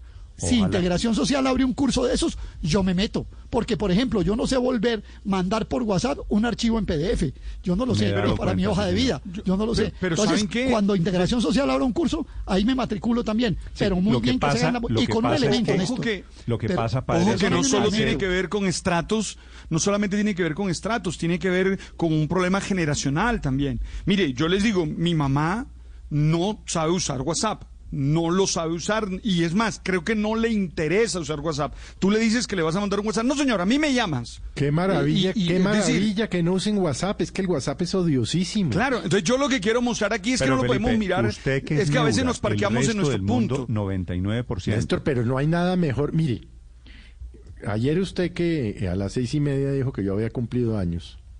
No, obviamente me llegaron... Mil WhatsApp. No, pues mil es poco. Pero los amigos, mi hija, mis hermanos, mis tíos y tías me llamaron.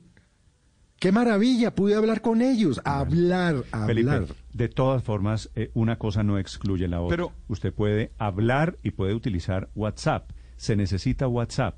Digo, lo que me parece también termina siendo una paradoja es que les enseñamos el mundo digital a través del mundo digital. Virtual, sí, eso- Entonces, eso eh, sí. No, no hay otra posibilidad. Ahí hay, un inconveniente y, es- y la gente cómo se conecta. Porque si no tienen WhatsApp, si no saben usar WhatsApp, es problema también.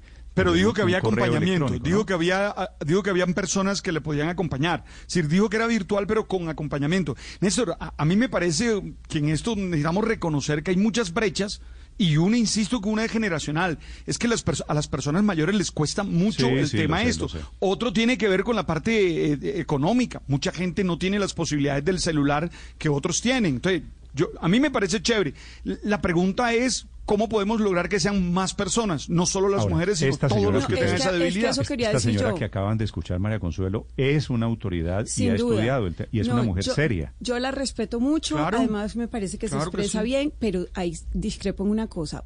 Plantear como un gran triunfo que dos mil personas en una población de 8 millones de habitantes se graduaron de un curso, me parece que es muy poco ambicioso como meta en el marco de toda una política Bueno, de hay, que disminuir la brecha de hay, género. hay que invitar a más gente a que se sume. Son las 9, 19 minutos.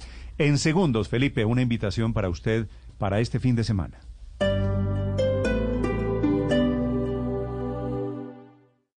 Esta es Blue Radio. Sintonice Blue Radio en 89.9 FM y grábelo desde ya en su memoria y en la memoria de su radio. Blue Radio, la nueva alternativa. Ah, llegó el domicilio. Voy a abrir. Pipe, espera. Puede ser una trampa. Debemos protegernos y avanzar con cautela. A mi señal. 3, 2, 1. ¡Vamos! Llama ya al 371-4000. Lleva internet de ETV de 100 megas y adicional DirecTV Go con el 25% de descuento por un año. Disfruta de canales en vivo, deportes en exclusiva, series y películas en todos tus dispositivos. ETVs, experiencias por toda Bogotá. Oferta válida el 1 de febrero al 14 de marzo del 2021. Aplican términos y condiciones. ¿Cómo evitar que las rupturas amorosas lo lleven hasta la locura? ¿Cómo llevar una relación amorosa sana y productiva para usted? De esto estaremos hablando en Generaciones Blue. Generaciones Blue, este domingo a las 12 del día. Generaciones Blue por Blue Radio y bluradio.com. La nueva alternativa. Si tienes un inmueble BIS para arrendar, postúlalo ya en el Banco de Inmuebles Compensar, el nuevo servicio de subsidio y vivienda que te permite postular tu inmueble sin costo previa validación de requisitos. Aplica para afiliados y no afiliados. Más información en compensar.com slash subsidio. Vigilado Supersubsidio. Niños, niños, niños. Tranquilos, tranquilos. Ya estamos llegando. Ya estamos llegando. ¿Qué, mamá? Encuentra alegría y potencia. Estrena tu nuevo Chevrolet Joy con cuotas mensuales desde 389 mil pesos y descubre el rendimiento de su gran motor de 1.4 litros. Nuevo Chevrolet Joy. Grandioso, como todo lo que estás por descubrir. Encuentra todo en Chevrolet. Encuentra nuevos caminos. Conoce más en chevrolet.com.co. Querías red. En Tigo tienes red. Querías precio. En Tigo tienes precio. La red que te libera es ahora también la mejor red móvil de Colombia en experiencia de video, aplicaciones de voz, velocidad de carga y descarga y disponibilidad 4G. Somos Tigo y estamos de tu lado. Reporte OpenSigna. Experiencia de Red Móvil Colombia enero 2021. Sujeto a cobertura. Más información en tigo.co. En medio del odio, descubrí que había dentro de mí un amor invencible. En medio de las lágrimas, descubrí que había dentro de mí una sonrisa invencible. En medio del caos, descubrí que había dentro de mí una calma invencible. Me di cuenta a pesar de todo eso. En medio del invierno, descubrí que había dentro de mí un verano invencible. Y eso me hace feliz. Porque esto dice que no importa lo duro que el mundo empuja contra mí, en mi interior hay algo más fuerte, algo mejor, empujando de vuelta. Albert Camus.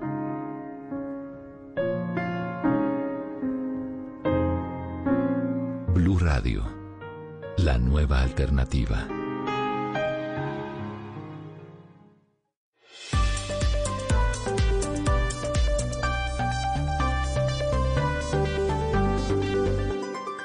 Estás escuchando Blue Radio y bluradio.com.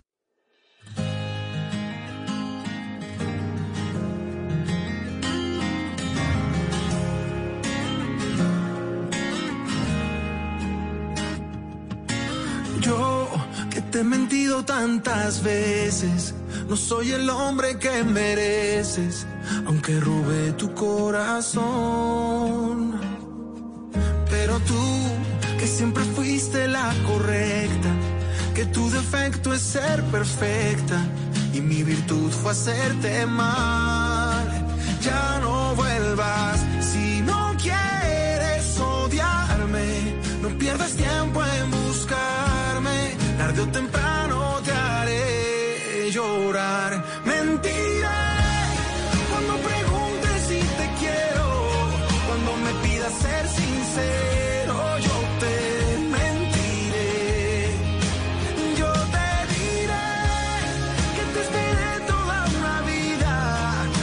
invitación, Felipe, es para que usted se puede conectar mañana, 8 de la noche, puede ver Cepeda en tablas. Estoy ya, ya me metí ahí ticket, ya dos tiquetes, dos boletas. Porque, hombre, yo tuve la oportunidad. Ah, pues usted y yo fuimos, hombre, a Cepeda en tablas en el Julio Mario Santo Domingo hace cuatro o cinco Y años. mire que vale, vale la pena. Bueno, yo lo, lo he visto dos veces porque van dos temporadas presenciales. Esto es virtual, Felipe. El plan computador, en su caso, copa de vino al lado. Usted le mete lo que Eh, quiera.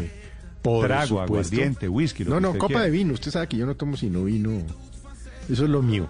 Y yo estoy planillado, además, porque eh, ese computador que yo tengo, yo no, yo no entiendo de su tecnología, pero aquí vino un técnico y entonces eh, habla, eh, habla con la televisora, con la televisora. Felipe. Claro, entonces, esto lo veo yo, pero en la televisión. Esta es la, la, la bueno, a los artistas no les gustan W que digan la última canción. La más La más reciente. reciente, el éxito más reciente que ha tenido Andrés Cepeda, que se llama El Equivocado. Es una canción que, como todas las de Cepeda, tiene una historia. O sea, tiene como, un- como algo detrás. Entonces, el cuento, es que eso es con cuento. Exactamente, Por eso entonces, es que eh, se llama Cepeda en tablas, mil canciones que contar. Así se llamaba el anterior, el nuevo se llama Más canciones que contar. Más canciones para contar. O sea, es decir, tiene todavía, y, y lo, lo que los que vimos el espectáculo anterior sabemos que hay muchos más éxitos de Andrés Cepeda, lo que quería decir que habría muchas más historias. Por eso esta segunda parte que se estrena mañana vía streaming aquí en, en Colombia. Y es de Colombia para todo el mundo, todo el que se quiera conectar. Maestro, mi querido Andrés Cepeda, buenos días. Hola Néstor, muy buenos días, qué bueno saludarte a ti y a todos los compañeros, ¿cómo vamos? Espero que Eh, todos estén bien. Qué pena por haber dicho el último éxito, el más reciente éxito, ¿no? Como les gusta a ustedes. El último por ahora, digamos. Sí. Una, una de las gracias, Andrés, de, de esta presentación de Cepeda en tablas es que uno termina cantando las canciones de Cepeda, las de los años 70, las de los años 80, las de los años 90, es decir, casi que es un repaso también a la historia de Colombia. Pues ahí, ahí vienen canciones de muchas épocas. Ah, en, el, en el espectáculo al- alcanzo a cantar canciones hasta el inicio de mi carrera con con la banda Poligamia, que esto fue eh, a finales de los 80, principios de los 90, eh, hasta lo más reciente. Entonces, sí hacemos un recorrido no solamente por mi historia, sino por la historia de, de- de todos esos oyentes, de toda esa gente que, que ha estado acompañando esas canciones todos estos años. Y esa es una de las cosas que tiene nuestro espectáculo, que, que nos lleva que nos lleva a entender por qué esas canciones nos gustaron, nos las, compartimos o fueron importantes en algún momento.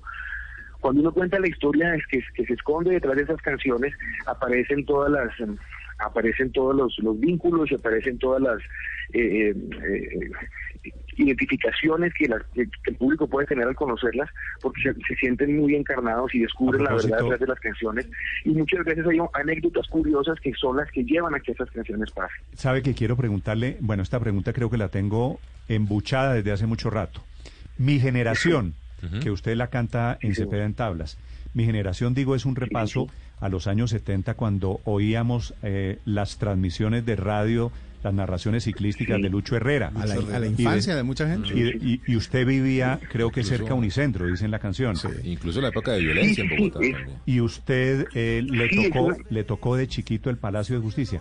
Cuénteme en qué momento Claro escribió sí. usted Mi Generación, que tal vez es la referencia de esos años 70 y 80.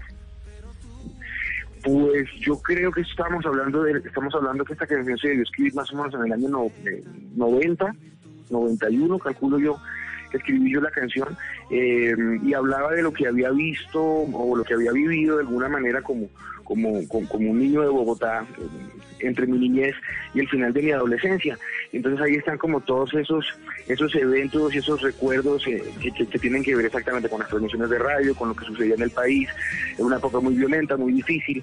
Eh, se estaba redactando la constitución del 91, había una cantidad de cosas sucediendo a nivel político y social muy importantes eh, que, que- que yo desde mi, desde mi niñez veía con, con- con cierto asombro, ¿no? Y eso fue como la, eh, la imagen que quise dejar de, de, de esa impresión que tuve cuando niño y cuando adolescente de lo que veía que pasaba en mi país. Andrés, cuando, cuando usted cuenta esta historia de mi generación, de esa canción, uno también tiende a pensar que muchas de las historias que cuenta en las demás canciones y que están incluidas en estos dos espectáculos tienen mucho que ver con su vida. ¿Qué tanto de eso es cierto? ¿Qué tanto de eso es ficción? Eh, sí tiene que ver mucho con las cosas que viví, con los amores que tuve. Eh, es un es un espectáculo. El primero y el segundo son diferentes. El primero son muchas canciones, cada una con una historia. El segundo es una es una sola historia con varias canciones, una historia que me marcó mucho. Pero son siempre eh, esas canciones terminan saliendo porque en, la vida hay, cosas que los llevan uno a escribirlas o a cantarlas o a publicarlas, ¿no? Y entonces ahí puedo hablar de las musas, ahí puedo hablar de los cómplices que me ayudaron a que esas canciones eh, vieran la luz y puedo hablar sobre todo de esos de esas peripecias y de esos éxitos y esos fracasos en el amor que son los que hacen que la vida pues tenga el sabor que tiene, ¿no? Entonces nos reímos de eso, ya después de un tiempo uno puede mirar hacia atrás y reírse de eso, que es lo que hacemos en este espectáculo mientras cantamos y les contamos las canciones eh, de la mano de dos grandes actores que son Yuri Vargas y, y, y- y John Alex Toro. Eso le iba a preguntar, Andrés. Repite nuevamente John Alex Toro y, y Yuri Vargas representando, actuando alrededor de las, de las obras. Sí, sí, sí, ellos son increíbles, eh, eh, están muy comprometidos con el proyecto, tenemos una química muy sabrosa de trabajo y en el escenario. Entonces, sí, John Alex seguirá siendo mi otro yo y Yuri seguirá siendo eh, mi musa. La otra de ella. Eh, y además está también Santa María acompañándolos. ¿Cuál va a ser el papel de, de Alejandro Este- Santa María dentro del show? En este espectáculo sí tenemos invitado artístico, a, pues musical más bien, a Alejandro Santamaría, que va, que va a cantar conmigo una canción que publicamos a finales del año pasado muy linda que le escribió que se llama Si te vas, y, y otro tema. Él no va a estar actuando dentro del dentro de, la, de las escenas, pues, pero sí va a ser parte del show musical, no se lo pueden perder. Y tenemos algunas pistas, Andrés, del playlist eh, que vamos a disfrutar mañana. En, Como en para empezar a armarlo. Algunas, por lo menos. pues bueno, y hay canciones como, como Embrujo, como mm, eh, Desesperado, como Te voy a amar, mm, de las viejitas hay una, por ejemplo, como Sé morir, eh, creo que Me voy está también por ahí, si no estoy mal. Eh, hay de todas las hay de todas las épocas. Bueno, esto... eh, Ah, de, de, de la época de, de- poligamia, creo que está Desvanecer, si no estoy mal. Eh, o mi generación, una de esas dos, no me acuerdo muy bien. Yo hice el playlist de la, de la primera, claro estoy sí. listo para hacer el playlist de la segunda. Bueno, en, en este caso, mucha gente ha estado hablando de que esto es un concierto, es un musical, es un... eh, eh, ¿qué, ¿Cómo lo define usted personalmente? ¿Cómo le parece a usted que es el espectáculo como pa- para contárselo a la gente? Pues mire, esto tiene una historia muy curiosa. Esto nació de la publicación de un libro hace más o menos unos cinco años, en el que quise ser un cancionero, eh, contando un poquito de la historia de cada canción. Ese libro llegó a manos de, de Dago García, llegó a manos de Mario Valencia, y ellos se confabularon para convencerme de meterme en un proyecto que no sabíamos definir muy bien, ¿no? Porque tiene, es, es, es teatro, es concierto, es un poco de stand-up, es, es una, es, es como una narración también. Eh, todos, todos esos elementos existen ahí, pero pienso que simplemente es un, es un, es un formato diferente de ver un concierto en donde te puedes integrar muchísimo más con la historia y donde el, el- el- el artista se vuelve el, el- el protagonista y el intérprete pues de, de esas historias que, que están detrás de las canciones. Pero es una mezcla de todo eso. ¿Ustedes están mañana en directo, Andrés? No, esto ya está grabado. Ok. Mañana a las 8 de la mañana la Ah, invitación. bueno, sabes que se me olvidó mencionar a alguien muy importante en esta ecuación, que, Señor. es, que es Pucheros, nuestro libretista.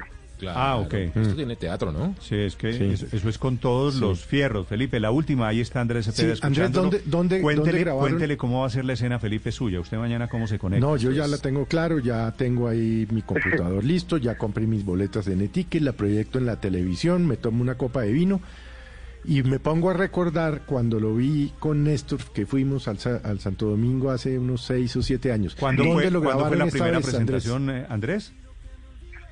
Esto, esto lo grabamos en, en los estudios de No, no, no, Caracol. no, no, la primera, montaje la, la exactamente igual primera, ahí. la primera en directo, ¿no? En, en temporada. ¿La tablas primera pers- cuándo fue? En Ah, el no, esto Mario. lo hicimos, esto lo hicimos, eh, la primera fue en la temporada del 2018 en el Teatro Julio Mario Santo Domingo, que años alcanzamos a hacer en ese momento Esa fue la 42 que funciones y ahí arrancamos. Claro, esa fue la que fuimos a ver Es con por ahí Néstor. que nos acompañaron. Esa fue la primera. Exactamente, Andrés, por ahí nos acompañaron. De, de todas las canciones, que este es un repaso por un repertorio largo, ¿cuál es, no sé si la palabra sea favorita, cuál es la que usted más disfruta cantar, cuál es la que más lo emociona?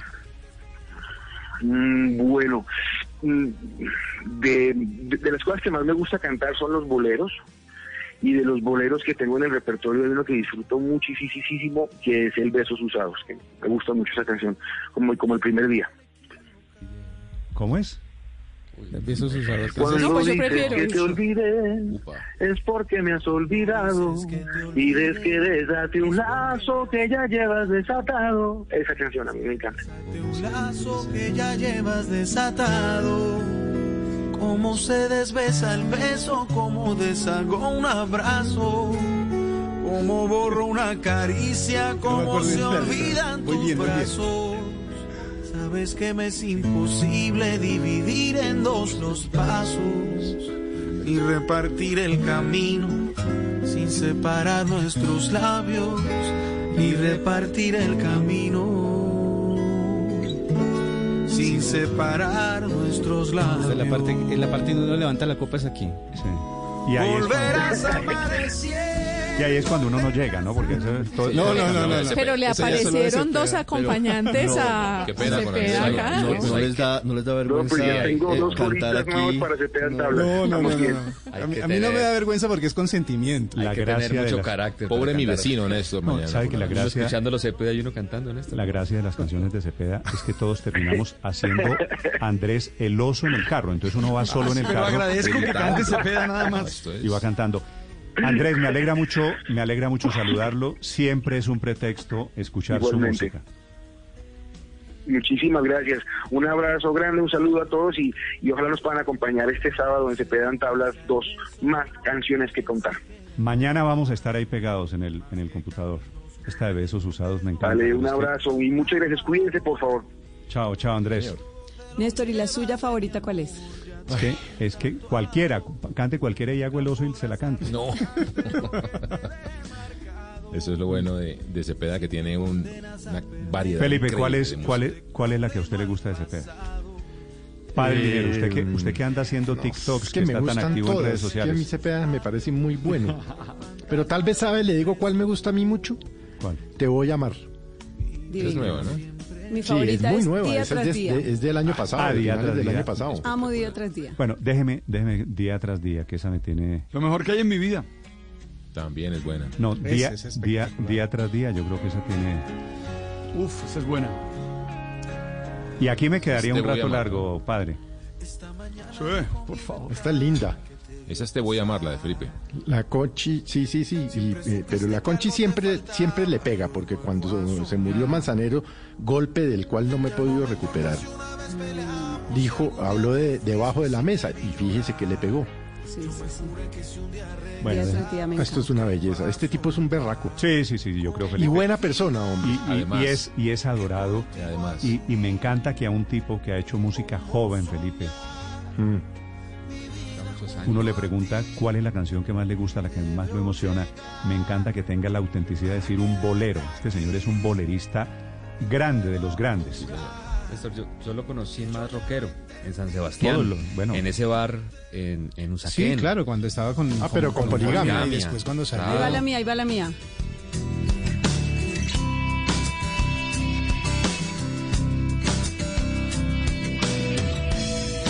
Una flor dura un verano, un verano son tres meses, doce meses tiene un año, puede un año ser tan breve como es breve el diccionario para definir quién es. A ver, cuando suba.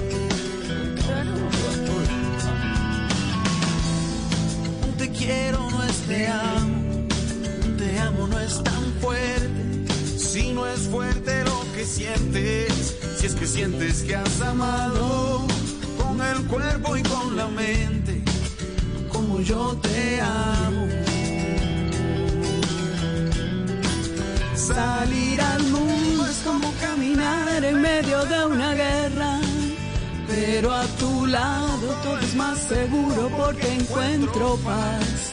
Le pido al cielo que te proteja, que siempre estemos igual, que me ames igual. Yo puedo estar contigo el resto de mi Es vida. una vallenata rockera. Destituido el padre, destituido el padre de su no más, función de... Y que Totalmente destituido, no porque canta muy bien. 9 de la Pero canta 39 muy bien. Muchas gracias, padre. Eh, María Consuelo puede ser debut y cambio de carrera. Bueno, bueno, me le mido. Debut y contratación, debut y contratación. Minifalda y está para el show de Ya inmediato. deben estar No, llamando no, de- sin necesidad. a firmar a la Conchi. Ya me imagino la, la portada del disco. La Conchi. 9 de la mañana, 39 minutos, Me Felipe. Siempre es un gusto y siempre es un pretexto Andrés Cepeda. Hasta luego es un regreso, no hay regreso sin encuentro. Y un encuentro es lo más bello cuando estamos cuerpo a cuerpo. Salir al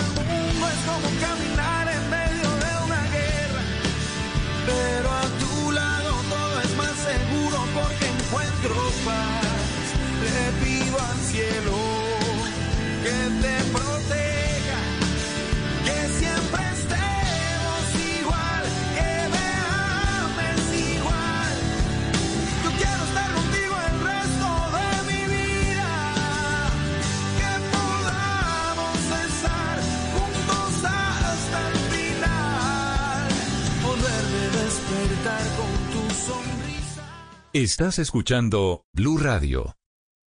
Estás escuchando Blue Radio. Levántate, haz una lista de todo lo que quieres hacer en el día y prepárate para hacerlo realidad. Es tiempo de cuidarnos y querernos. Banco Popular. Hoy se puede, siempre se puede. Hola, soy María Cecilia Botero y hoy quiero invitarte a que te conectes con la Feria Positiva, Feria Popular Digital para pensionados del Banco Popular, donde tenemos muchas actividades y beneficios especiales. Una feria diseñada exclusivamente para la generación que lo merece todo. Ingresa ya a feriadiamante.com y convierte tu día en un día extraordinario.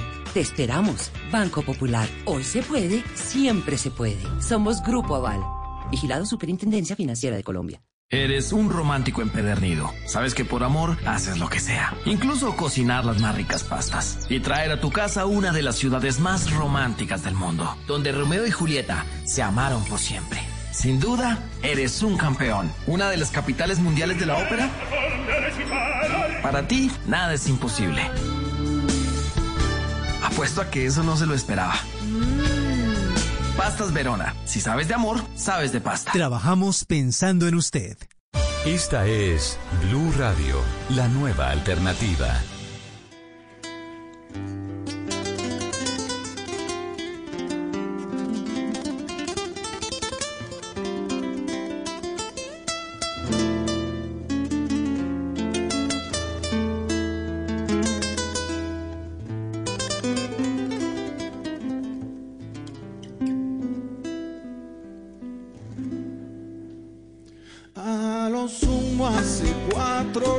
Noches que no te veo. Y me quema la llama inmensa de tu Me piden aquí canciones, Felipe, de, de Cepeda. Esta es una. Desea morir.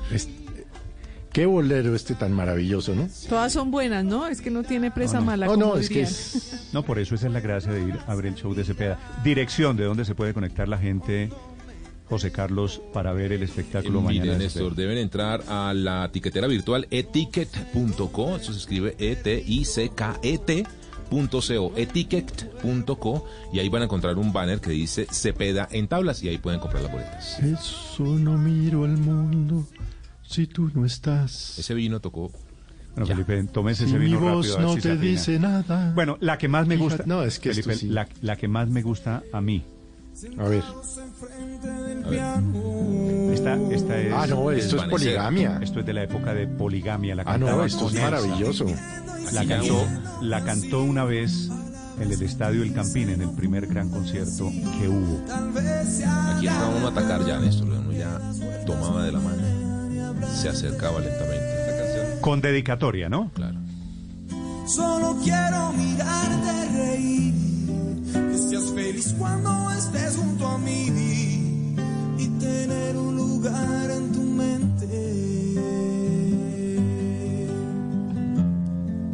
Solo quiero hacerte sentir por mí lo mismo que siento yo por ti, pero no lo podía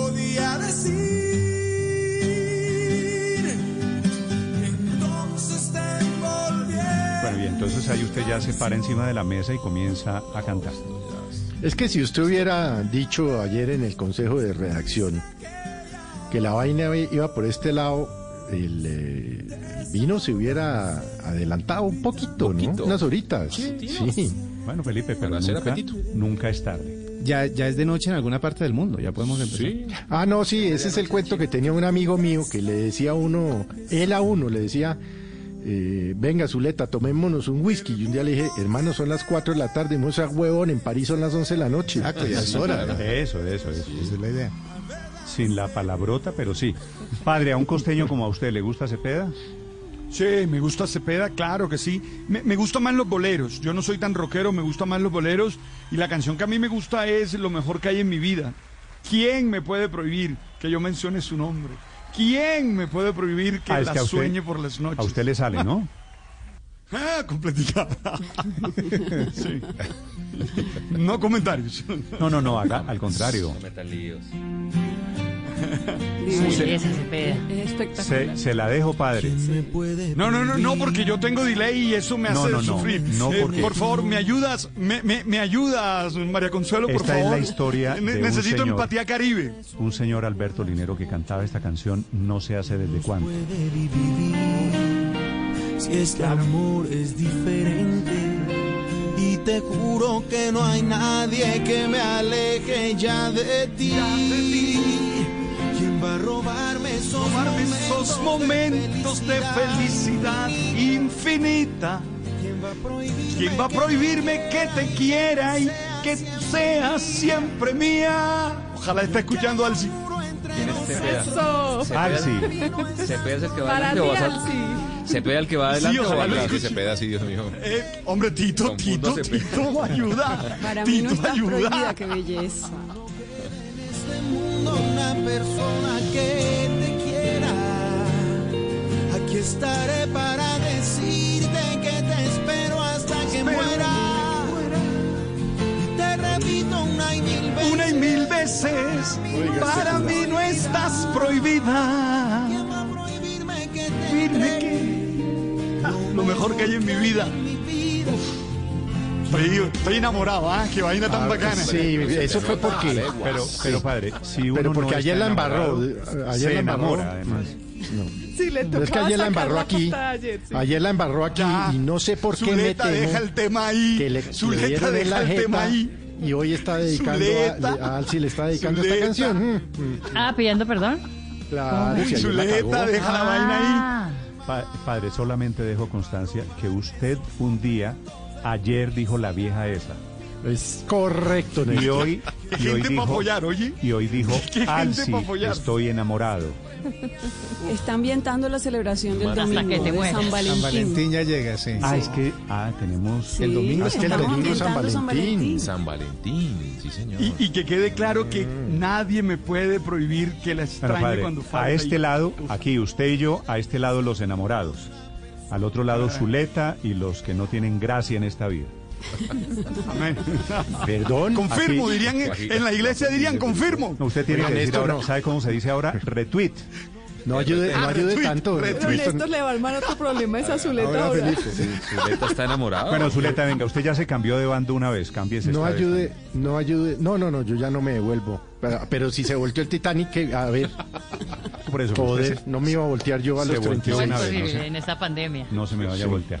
Paola, ¿cuál es la canción que más le gusta a usted de Cepeda? Deme una fácil. No, no. No, pero es que estas, es que estas ya me han dado con todas, por lo menos, ¿no? La de Desvanecer, que la acaba de cantar María Consuelo, esas preciosas. Estas, todas las canciones de Cepeda son lindas. Y me hace pensar, Néstor, ¿por qué será que Maluma es más famoso que Cepeda? Digamos, yo realmente no me entiendo. No, Porque pues eso sí es las canciones de Maluma ¿no? son todas superficiales, no llegan al... A mí me No, parecen todas como, ¿no? Como que nada que ver. En cambio, Cepeda No, tiene rollo, tiene cuento, llega al corazón. pero la ventaja que tiene. Cepeda es que es transgeneracional, o sea, de todas las generaciones aman a Cepeda. A Maluma de pronto es una sola, o dos máximo, pero, pero a Cepeda... que los de la Es más generación de hoy- clásico, es Sí. más clásico. No, no, además Cepeda. tiene de todo, tiene desde los clásicos hasta lo nuevo, todo le ha No se pegado y todo meta le todo es no, se, no se meta con Maluma, Paola, con el déjelo bardo, quietico. sí. No hay necesidad. Sí, bueno, pues, para hablar bien de Cepeda. Además es un gran poeta, no, no se meta con él. No hay que desprestigiar a Maluma. Lo que 9.49 pasa es que minutos. Maluma no está entre amores platónicos. Cepeda sí, Cepeda sí clasifica por lo, todo lo que le acabo de decir, ¿no? Paola, o sea, entre Maluma y Sentimiento. Cepeda, como hombre usted elige a Cepeda? No, tampoco me eche ese Toda la vida, No, pero, toda la vida. Paola, Paola Paola, es una romántica. Miren Sí, le declaró aquí el amor a... Sí, Paola Sí, le declaró sí, aquí el amor a Claudia López. Bueno. Permítame recordarle, estimada amiga, que usted le declaró su amor eterno en una columna y aquí en Blue Radio a Claudia López. Por eso le digo yo. Es otra las apariencias no ¿no, Otra que se volteó. El batallón de los volteados. Son las 9.49 minutos. Noticia económica del momento. Víctor. Néstor, el año pasado las principales ciudades de Colombia cerraron con una informalidad del 49%, es decir, que prácticamente la mitad de las personas con empleo tienen trabajos informales, sin cotizaciones a salud, pensiones ni cesantías. Esta es la cifra del cuarto trimestre, aumenta frente al 2019, es la cifra más alta en eh, seis años y crece, por supuesto, por la pandemia. En mercados sube el petróleo de referencia Brent un poco, se mantiene por encima de los 61 dólares por barril, sube el dólar también 7 pesos a 3.532 pesos y en información importante para los contribuyentes, la DIAN Néstor ya pudo estabilizar sus sistemas de información luego de las fallas eléctricas de sus centros de datos y por eso ya está levantada la contingencia eh, y los contribuyentes ya pueden reanudar sus diligencias, sus pagos a través del portal de la DIAN. Y aunque haya un muro entre nosotros, para mí no estás prohibida. ¿Quién va a prohibirme que te entregue mejor que hay en mi vida? Cuando no quede en este mundo una persona que te quiera, aquí estaré para decirte que te espero hasta que muera. Y te repito una y mil veces,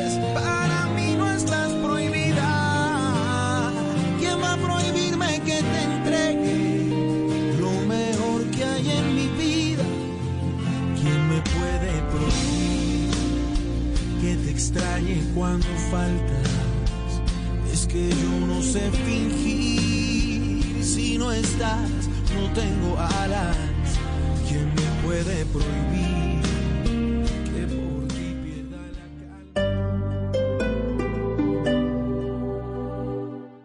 Mi abuelo me enseñó a cuidar los ahorros. Por eso, tengo el dinero en un producto protegido por el seguro de depósito de Fogafín. Un seguro gratuito que me protege hasta 50 millones de pesos sin trámites. Busca el sello de Fogafín en los extractos de tu cuenta. Fondo de Garantías de Instituciones Financieras. Entidad adscrita al Ministerio de Hacienda y Crédito Público. Gobierno de Colombia. Fogafín.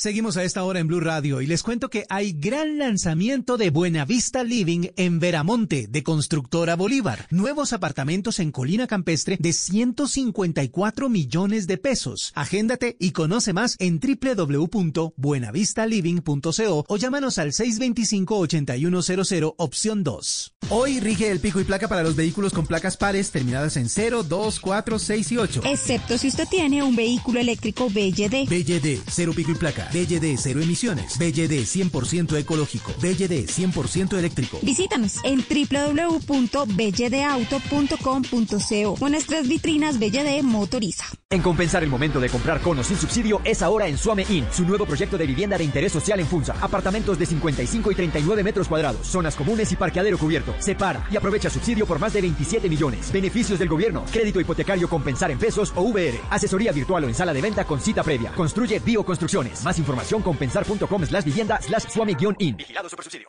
En Blue Radio, tiempo para lavarnos las manos.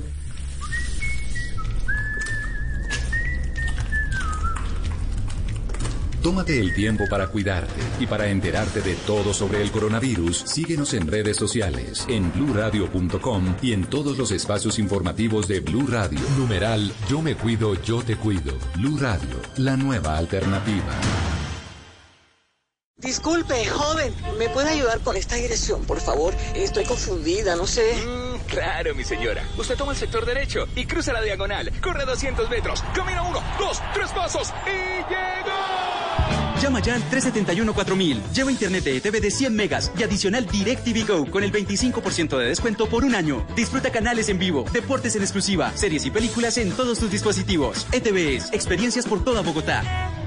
Oferta válida el 1 de febrero al 14 de marzo del 2021. Aplican términos y condiciones. Del 11 al 14 de febrero, aprovecha 35% de descuento en llantas y accesorios para auto con tarjetas en COSUD o 25% con otro medio de pago. Compra en easy.com.co o compra y retira en tienda. Secador, crema, champú, acondicionador, cepillos, crema dental, sandalias, bloqueador, bronceador, lentes de sol. ¿Falta algo, amor? Mmm, el tocador. Encuentra más espacio para ti y tu familia a bordo del nuevo Joy Sedan. Estrénalo con cuotas mensuales desde 398 mil pesos. Nuevo Chevrolet Joy Sedan. Grandioso, como todo lo que estás por descubrir. Conoce más en chevrolet.com.co.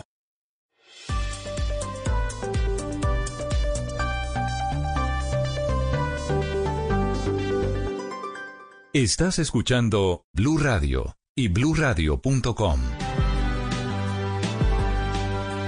Ayer fue el Día de la Mujer, fue el Día de la Mujer en temas digitales, 9 de la mañana 54 minutos, y es el día de resultados no muy buenos para temas de feminismo en el mundo empresarial.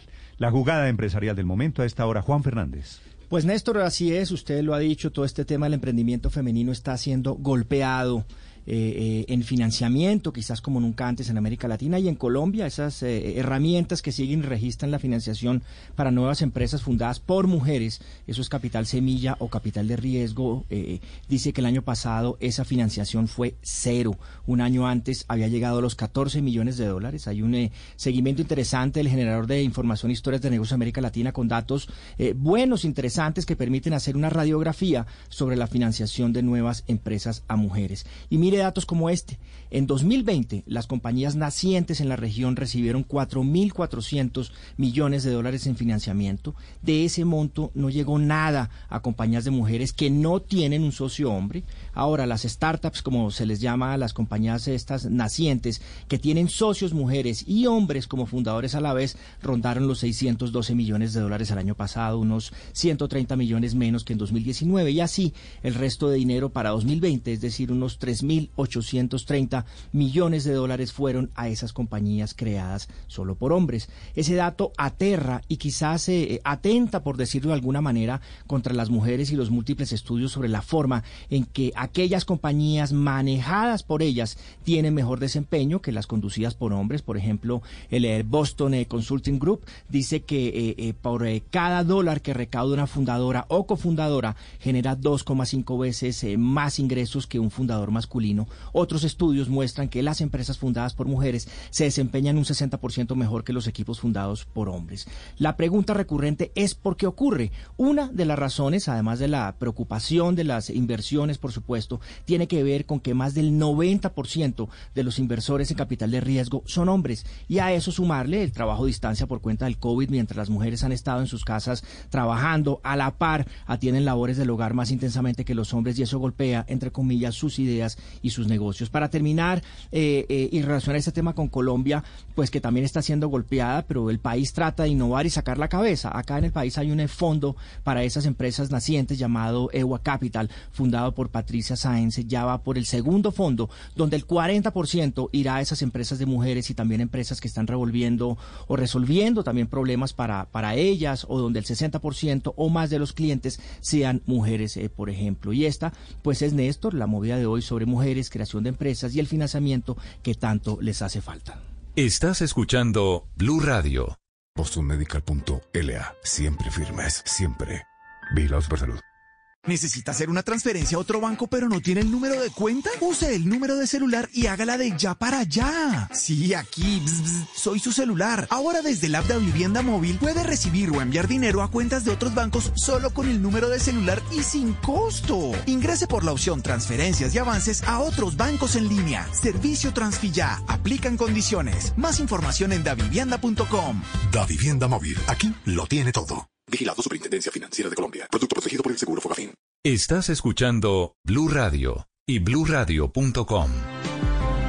Hoy, viernes 12 de febrero, el presidente de Chile, Sebastián Piñera, se vacunó contra el coronavirus. Recibió la primera dosis, también la del laboratorio chino Sinovac.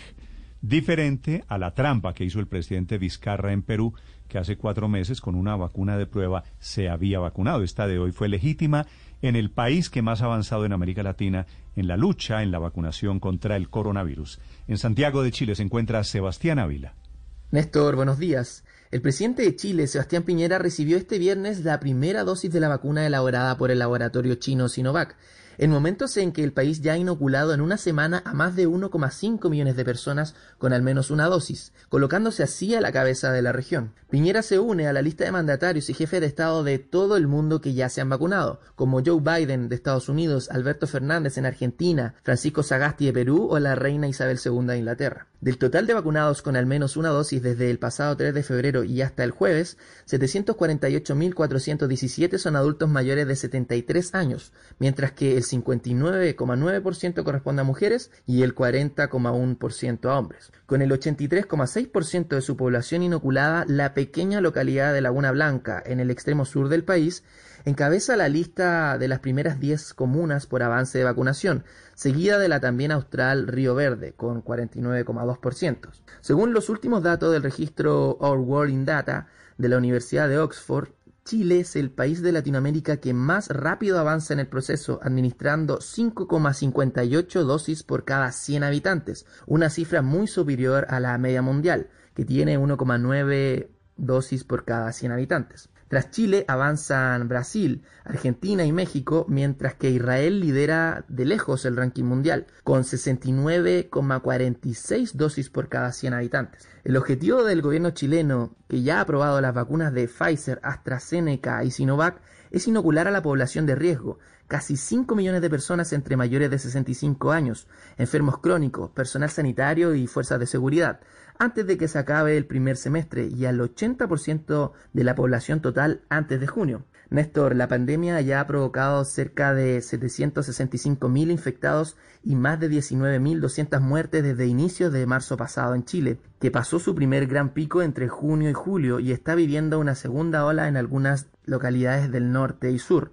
Este es un informe de Sebastián Ávila para Blue Radio. Sebastián, gracias. 10 de la mañana, un minuto. Esta vacuna del presidente Piñera hoy en Santiago de Chile, totalmente legal no tanto la del presidente Vizcarra, les decía, en Perú, con cuyo caso se abre una polémica inmensa.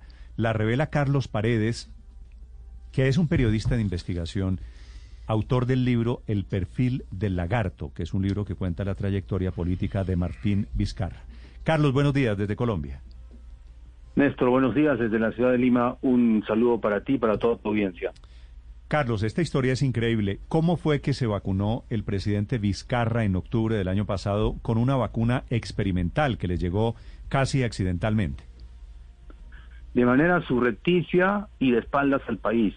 Lo que hemos podido reconstruir eh, en el periodismo de investigación es que efectivamente llegó a Perú una eh, dotación de 6.000 vacunas experimentales en eh, la fase 3 del laboratorio Sinopharm y el presidente Vizcarra le pidió directamente al médico jefe de esta evaluación médica para que lo vacune a él y a su esposa en Palacio de Gobierno de manera subrepticia. Cuando el periodismo ha puesto en evidencia esto que consideramos en verdad una traición al, país porque mientras mucha gente se está muriendo por falta de oxígeno, por falta de cama SUSI, en una desesperación, cosa que no ha hecho bien él como, como presidente en su gestión, él lo único que ha hecho es preocuparse por inmunizarse él y su esposa.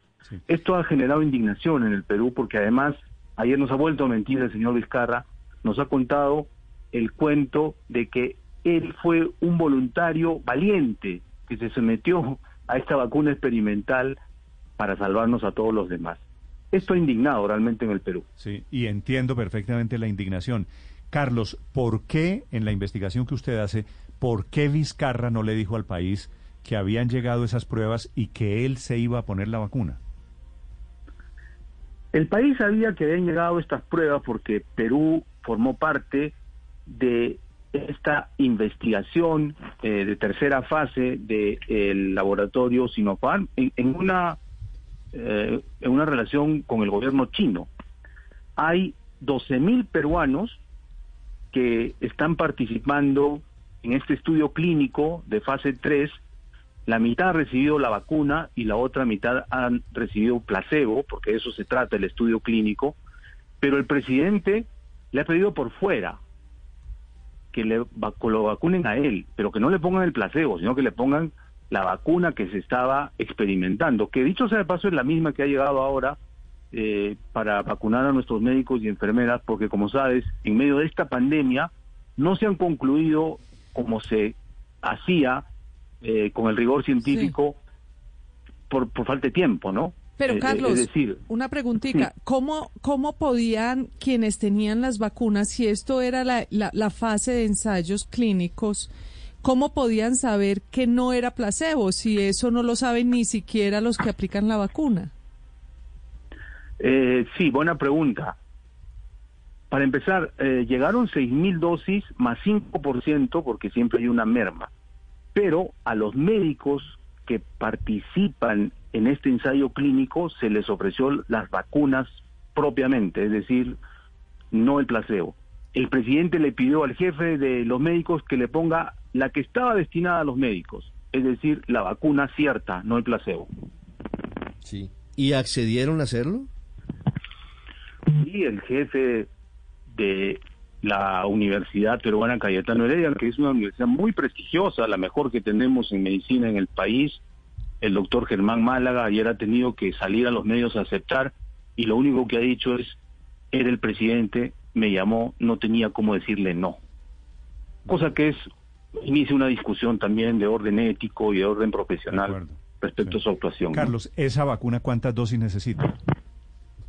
Dos dosis, el presidente se ha puesto las dos la primera el 2 de octubre, incluso ha quedado registrado el ingreso del doctor Málaga y una enfermera a Palacio de Gobierno, además mintiendo otra vez, porque en el registro oficial dice que va a la oficina de un funcionario de segundo nivel, cuando estaba yendo a la residencia del presidente, ¿no? Y la otra cosa que ha pasado y que ha indignado al Perú entero es que el presidente, que ahora está en campaña, porque quiere postularse al Congreso en un partido este, alquilado, vientre de alquiler, está haciendo una campaña irresponsable. Ha ido a mercados a comer con la mano, sin mascarilla. Incluso hay eh, video de él llegando a una ciudad en un avión sin mascarilla varios minutos hasta que alguien de, su, de sus asesores le dice que, que estaban grabando los de la prensa. Es decir, él se sabe inmunizado y es doblemente irresponsable porque como líder político está dando un pésimo mensaje a la población ahora que es candidato al Congreso. Ahora, Carlos, en esa condición de expresidente que hizo trampa, que hizo lo que hizo, que usted nos está contando, ¿hay posibilidades de que lo elijan los peruanos como congresista ahora? Te debo decir que sí, por lo menos las encuestas de hace 15 días que se publicaron, no es muy difícil salir elegido congresista en el Perú, él se está postulando por la ciudad de Lima, necesita 200 mil votos para un universo de 25 millones de electores, 20 millones. Es decir, eh, pero yo creo que sí políticamente ahora muchos peruanos que lo defendían en el entendido que se enfrentó al fujimorismo, que dio muestras de intolerancia, de corrupción, etcétera, cerró el Congreso anterior. Ahora me parece que hay un punto de quiebre en esta luna de miel ciega que una parte de peruanos ha vivido con Vizcarra. Escuchan ustedes a don Carlos Paredes, un muy reconocido periodista y escritor desde Perú, presentando su nuevo libro con esta investigación que tiene en aprietos hoy al expresidente, bueno, fue presidente hasta hace muy pocos meses, Martín Vizcarra, que se puso fraudulentamente la vacuna en octubre pasado. Gracias, Carlos, por contarnos la historia. Gracias a ustedes. Chao, un abrazo. Estás escuchando Blue Radio. Eso, pásela. Uy, no, falta. Oye, Sara, ¿tu novio otra vez viendo fútbol en el celo? Obvio, desde que somos todos claros se la pasa en esas. Ay, yo quiero. ¿Vemos la novela? Disfruta canales online, miles de pelis y series a donde vayas con Claro Video sin límite de consumo de datos. Vuelve de todo claro combinando servicios en casa con un plan postpago claro y listo. Pide ya tus beneficios. Llama asterisco 611. Conoce condiciones y restricciones en claro.com.co. Esta es Blue Radio, la nueva alternativa. Tarea para esta mañana, padre. Néstor, la tarea hoy es aprender a escuchar con atención. Mira, no, te imaginas la cantidad de mensajes que me llegan eh, y, y de personas que se meten en líos estrictamente por malos entendidos. Estoy por creer que lo de Riquer era cierto. La comunicación es un milagro. Que tengamos buena comunicación es un milagro. Porque es que mm, muchas peleas por no escucharnos, Néstor, por no poner atención a lo que el otro dice. Entonces se trata de eso, atención, apertura y acogida a lo que el otro dice. Padre, me han preguntado muchos oyentes que lo vieron Sí, bailando un poco despelucado en redes sociales en las últimas horas. No, yo no estaba bailando. Eso, eso es, me pongo a mamar gallo, me grabaron esa vaina y le pusieron música. No, yo bailo mejor esa vaina. Eso, Pero era un, era un que- experimento como TikToker, ¿verdad? Sí, algo así, algo así. Es para eso. Va, ¿Y va us- para allá la y- vaina. ¿Y usted cree que eso salió bien, padre? Muy Yo no bien, sé, hay como me gustó. Un pocotón de gente dijeron que sí. Un pocotón de gente dijo que sí. Pero A mí además no me que porque parecía bañadito y peinadito, ¿no? Es que... Bueno, Pero Mira, cuando usted sale en, en TikTok, cuando hace un reto de esos para un lado, para otro, tiene que salir saltando como un conejito, padre. No sé si se vaya No, a ver pero- bien, un poquito ridículo, no pero, creo. Pero pues de eso No, se yo, yo trata, creo de que sí, yo creo el que se va a ver ridículo. Yo creo que va a ser ridículo. y Yo, yo todavía no estoy tan seguro. Vamos a ver cómo Oiga, me va padre, con eso. Yo pero no estoy tan seguro de mucha hacerlo. suerte Mira, tuvo vida de 473 mil 473 mil miradas en Instagram. Tuvo. Eso es una barbaridad. Views, así es que lo llaman. Está muy views. mechudo, padre. Está muy mechudo. Hágame el Sí, favor. Pero te voy a Eh, hacer un, un secreto. Me puedo hacer cola. Nunca en mi vida, siempre había soñado en mi vida hacerme una cola de caballo. Oiga, padre, pero y- tan y fácil no que se no encargar podía. una máquina de, de No, padre, pero de me el que- pelo que- por, por internet. Quería- nunca podía. po- Mira, mi papá no me hubiera dejado hacerme una cola de caballo. Después entré al, al seminario y era imposible. Padre Linero, y ahora estoy decir, aprovechando. Si con- puedo te cola de caballo, ya tenés. Me parece que le está atacando el demonio del mediodía. Tenga mucho cuidado No, hombre, con ya- eso que ya, se hacen. Ya estés de la madrugada. Ya estés como de la No, madrugada. se hacen es muchas el locuras demonio de en mi esta. Sí, sí, sí. ¿Qué edad es que tiene usted, padre? ¿40? Mm, Yo tengo 39. Sí. Eso. Eh, Bueno, muy bien. Claro, en cada pata, sí. De, 39. de carrera. Pero 10 de de la carrera. mañana, 11 sí. minutos. Sí. Padre Linero, bienvenido al mundo de los TikTokers. Lo voy a ver compitiendo con pequeñas celebridades Este es el mundo de los más jovencitos, ¿no? La idea es ganarme todo ese billete. Eh, vamos a ver, esa es la parte que me tiene que desear suerte. Por ahora va bien con Reels. Vamos a ver cómo le va. en Y los datos bien en Beijing, ¿no? Muy bien. Muy bien, señor. No, hasta, hasta ahora no ha llegado allá porque Déjelo, TikTok, pues. no sé cuál es la cuenta de TikTok del padre, pero por ahora este Reel No, no, tiene yo soy bastantes. eh, ese Instagram. Ese Instagram. Reels de Instagram. Padre, el un paso de siguiente, meterse a OnlyFans. el siguiente, eso le iba a decir yo. El siguiente paso es No- quitarse la no camisa. tengo y- miedo, y tengo potencial, no OnlyFans. tengo miedo. Padre, pura envidia de No- todos aquí. No Pura. tengo miedo, tengo potencial para OnlyFans, no hay problema. Sí, tiene una inmodestia, espero que sea ¿Usted proporcional. se ¿no? imagina uno? Ha crecido como el cabello. No, uno en una conversación erótica con el padre Linero, qué pereza. No, no, no, no, no, no quiero, Felipe, En no OnlyFans, quiero, no, no qué quiero tocar ese tema. Este Pero es un debe programa, haber mucha gente que sí le debe gustar, Sí. Felipe, que a usted no le guste. este es un programa informativo. Noticia, estamos en época de febrero, noticia en época de cesantías, noticia sobre la economía y los empleados que reclaman sus cesantías. Víctor.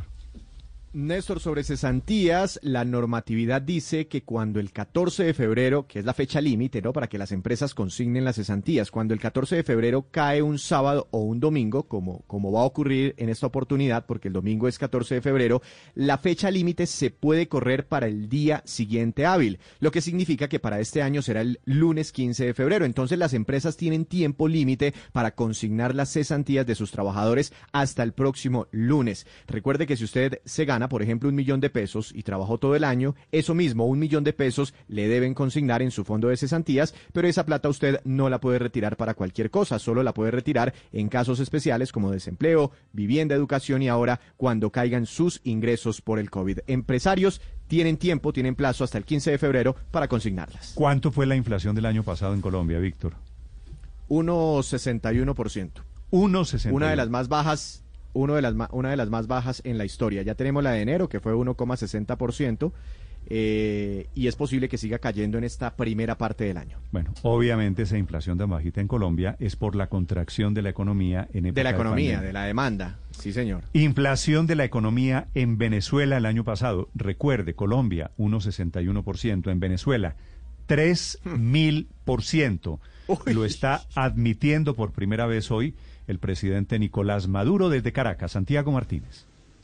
Sí, Néstor, Venezuela cumplió ya 38 meses en hiperinflación, es decir, más de tres años siendo superado en el mundo solo por dos países, Nicaragua y Grecia, quienes tuvieron cinco años con más de 50% de inflación mensual. Y es que en el 2020 cerró para el país con 2.960%. Ese es el dato exacto, preciso que eh, revela hoy el Banco Central de Venezuela, un aumento de, un aumento de precios en promedio en productos y servicios, datos además de oficiales, es decir, los admite gobierno de Maduro, que no publica esto con cierta regularidad. Sin embargo, igual la inflación reconocida por el Banco Central está por debajo de las estimaciones del Parlamento electo en 2015, que asumió esa, esa vocería debido a la opacidad del gobierno. En este informe oficial también el Banco Central reportó solo para enero de este año una inflación de casi 50%, es decir, el año comenzó con 47,7% de inflación, que es muy alta, pero increíblemente menor a la de diciembre, que fue 77%. Pero adicional a estos datos, también se reconoce que el país atraviesa ya su séptimo año consecutivo en recesión económica, es decir, desde finales del 2013 casi cuando asumió Nicolás Maduro,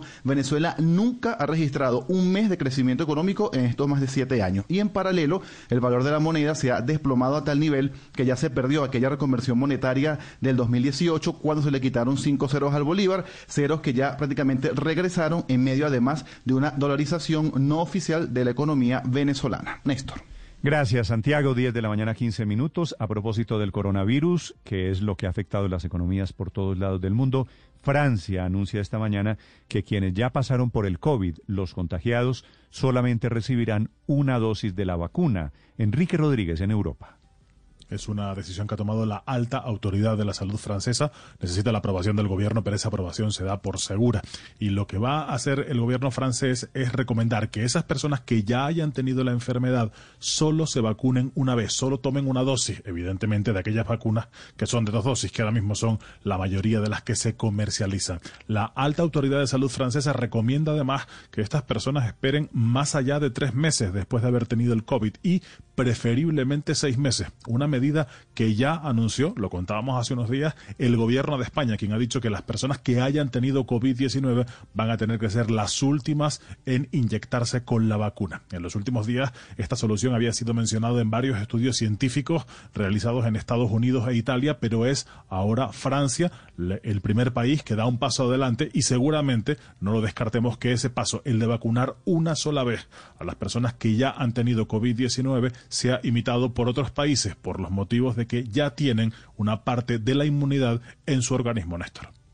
Muy bien, Enrique, desde Europa, 10 de la mañana, 16 minutos. Este fin de semana es día de San Valentín de los enamorados, en caso de que usted quiera celebrarlo en Colombia, que significa flores colombianas que están entrando a los Estados Unidos acompañando muchas celebraciones. En Estados Unidos, Ricardo.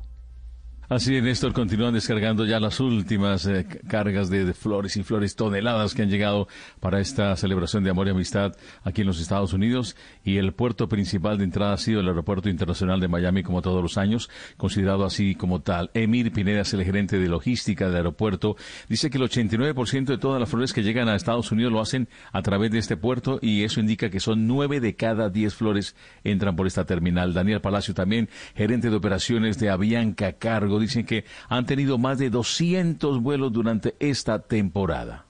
El 89% de todas las flores entrando a los Estados Unidos son vía Miami. Esto indica que 9 de cada 10 tallos de flores que ves en la tienda esta semana llegaron a través de nuestro aeropuerto.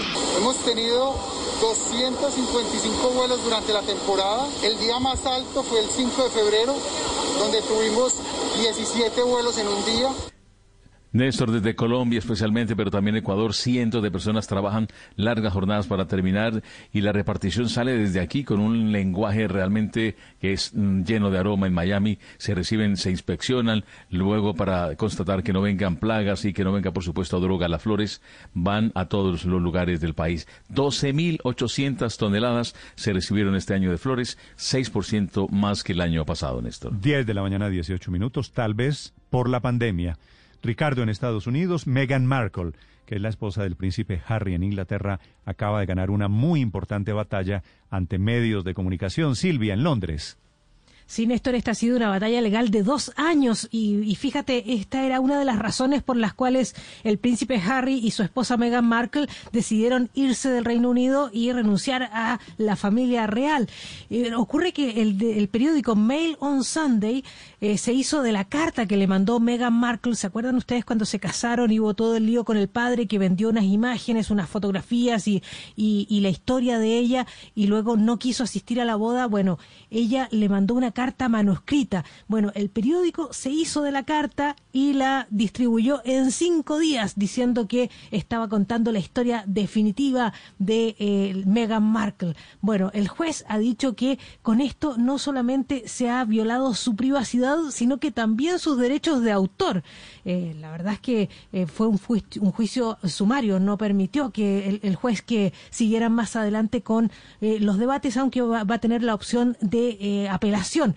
¿Cómo ha reaccionado la duquesa de Sussex? Ella ha, emitido un comunicado bastante duro. Dice que después de dos largos años de iniciar el litigio, está agradecida de los tribunales por hacer que Associated Newspapers, que es el dueño de Mail on Sunday, rindan cuentas por sus prácticas ilegales y deshumanizantes. Dice que para estos medios es un juego, pero para mí y para muchos es la vida real, relaciones reales y una tristeza muy real. El daño que han hecho y continúan haciendo es profundo.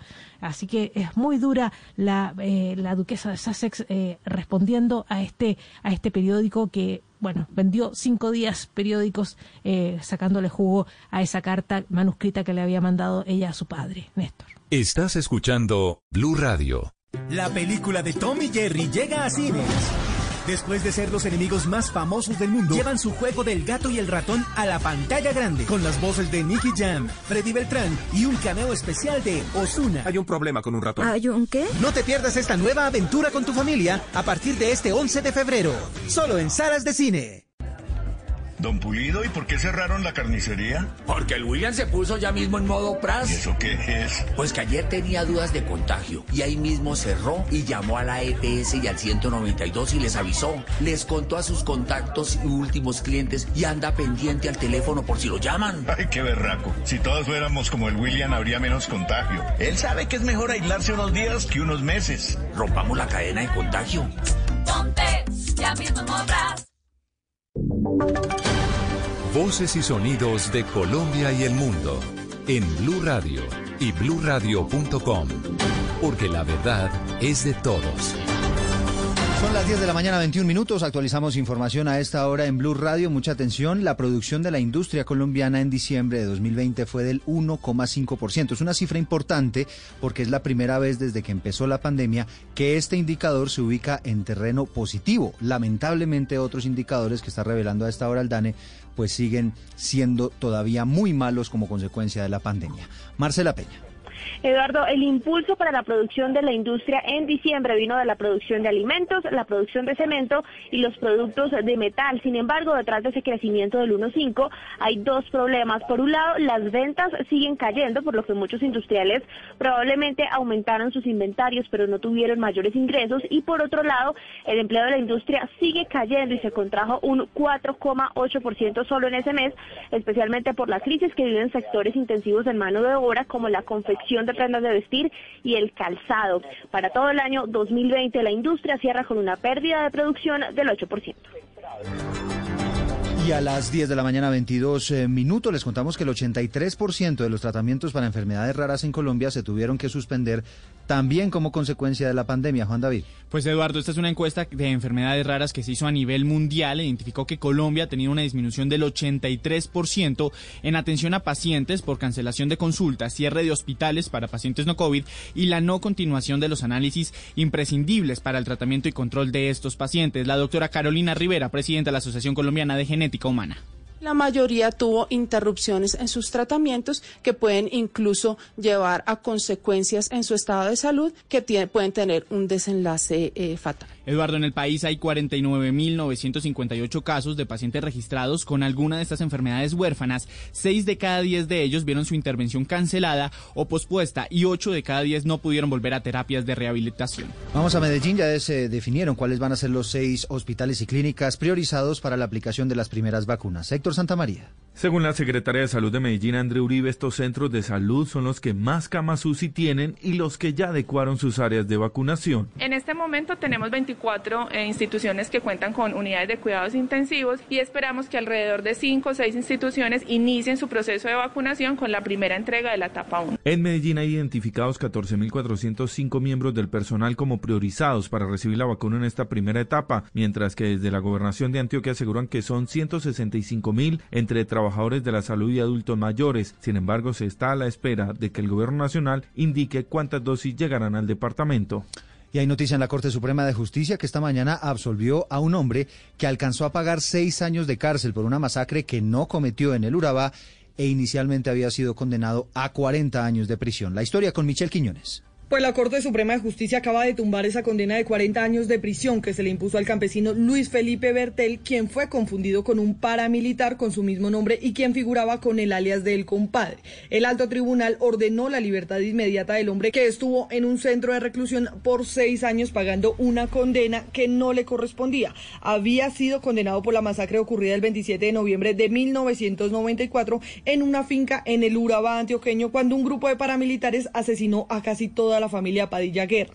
Las pruebas nuevas aportadas, dice la Corte, acreditan con probabilidad de certeza que este ciudadano no es el señalado como alias el compadre. Inclusive, en medio del proceso, declaró Virginia Padilla Guerra familiar de las víctimas y dice que fue confundido con su homónimo. El alto tribunal determinó que hubo una injusticia en la declaración de responsabilidad, lo absolvió y el campesino señaló que demandará al Estado. Estás escuchando Blue Radio. Estás escuchando Blue Radio. Es hora de despejar tu mente, poner esa canción que tanto te gusta y darte una pausa activa para disfrutarla. Es tiempo de cuidarnos y querernos. Banco Popular. Hoy se puede, siempre se puede. En la Feria Positiva, Feria Popular Digital para pensionados del Banco Popular, encuentras actividades divertidas, tasas especiales en la oferta Diamante, descuentos en comercios aliados, la oportunidad para participar por un Volkswagen Voyage 2020 y muchos premios más. Ingresa ya a feriadiamante.com y conoce todo lo que tenemos para ti. Hoy se puede, siempre se puede. Banco Popular. Somos Grupo Aval, vigilado Superintendencia Financiera de Colombia. Productos sujetos a términos y condiciones de uso. Vigencia del 14 de diciembre de 2020 al 30 de abril de 2021. Autoriza con juegos.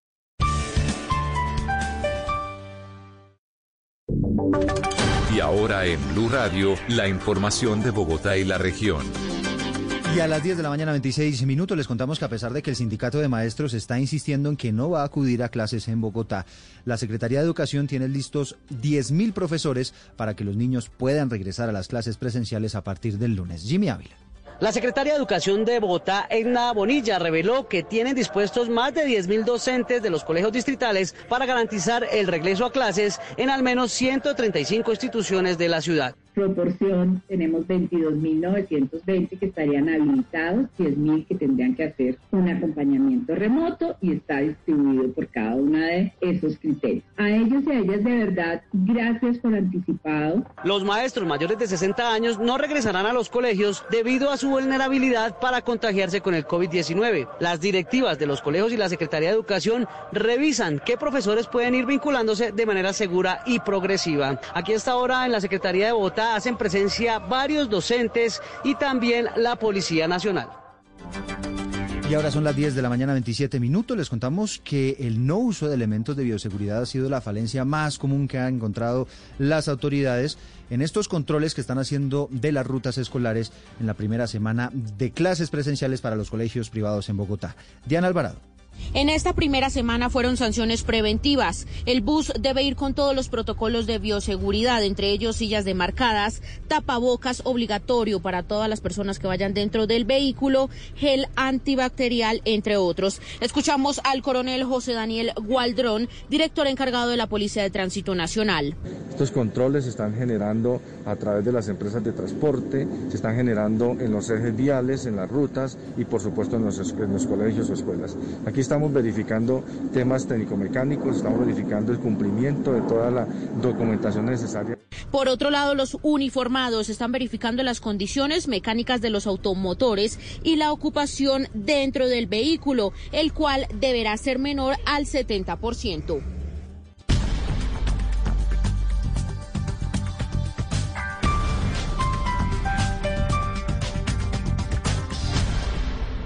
Estás escuchando Blue Radio. ¿Quiere organizar sus deudas? Sí, aquí.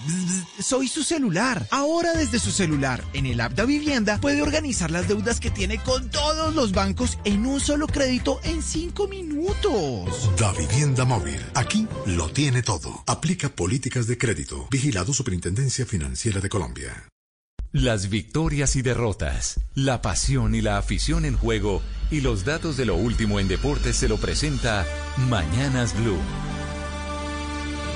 A las 10.28 de la mañana, James habilitado para jugar ante el Fulham, el volante que se perdió el partido de los octavos de final de la FA Cup de su equipo Everton ante el Tottenham por molestias musculares, vuelve para este domingo a las 2 de la tarde frente al Fulham, noticia que entregó Carlo Ancelotti, pero infortunadamente Carle Lewin, el gran delantero, eh, que también marcó y fue importante en ese partido, eh, está en la lista de lesionados. El fútbol colombiano inicia hoy su sexta jornada con un partido a las 4 de la tarde entre Pereira y Patriotas, a las 6 Alianza Petrolera ante Once Caldas, a las 8.05 Boyacá Chico ante América de Cali. Calendario para el fin de semana. Partidos que no se pueden perder, 7.30, lindo juego, Leicester contra el Liverpool que tiene que mejorar. A las 8 de la mañana Granada Luis Javier Suárez, el colombiano, ante Atlético de Madrid, el líder de España. Napoli Juve al mediodía, a las 12, a las 12.30 partidazo Manchester City ante el Tottenham. Vamos a ver si Davinson Sánchez aparece dentro de los titulares. Por Blue Radio, para que estén muy atentos, la equidad ante Millonarios a las 3 y 15 de este sábado, Deportivo Cali, Águilas Doradas a las 5.30 y a las 8 de la noche Envigado Junior, todo por Blue. Y en estos momentos faltan un kilómetro 300 metros para que termine la jornada del Tour de la Provence. Hasta ahora hubo una caída, afortunadamente no se vio. Uh, en este momento acaba un ciclista irse al suelo, faltando 1100 metros. Vamos a ver, esperemos que no sea ningún colombiano, es una astana. Esperemos que no sea Tejada el colombiano. Del resto, Egan rueda con Ardila en el lote, al igual que con Sosa. Estaremos muy atentos y en Blog Deportivo seguramente entregarán toda la información del ciclismo con este Tour de la Provenza.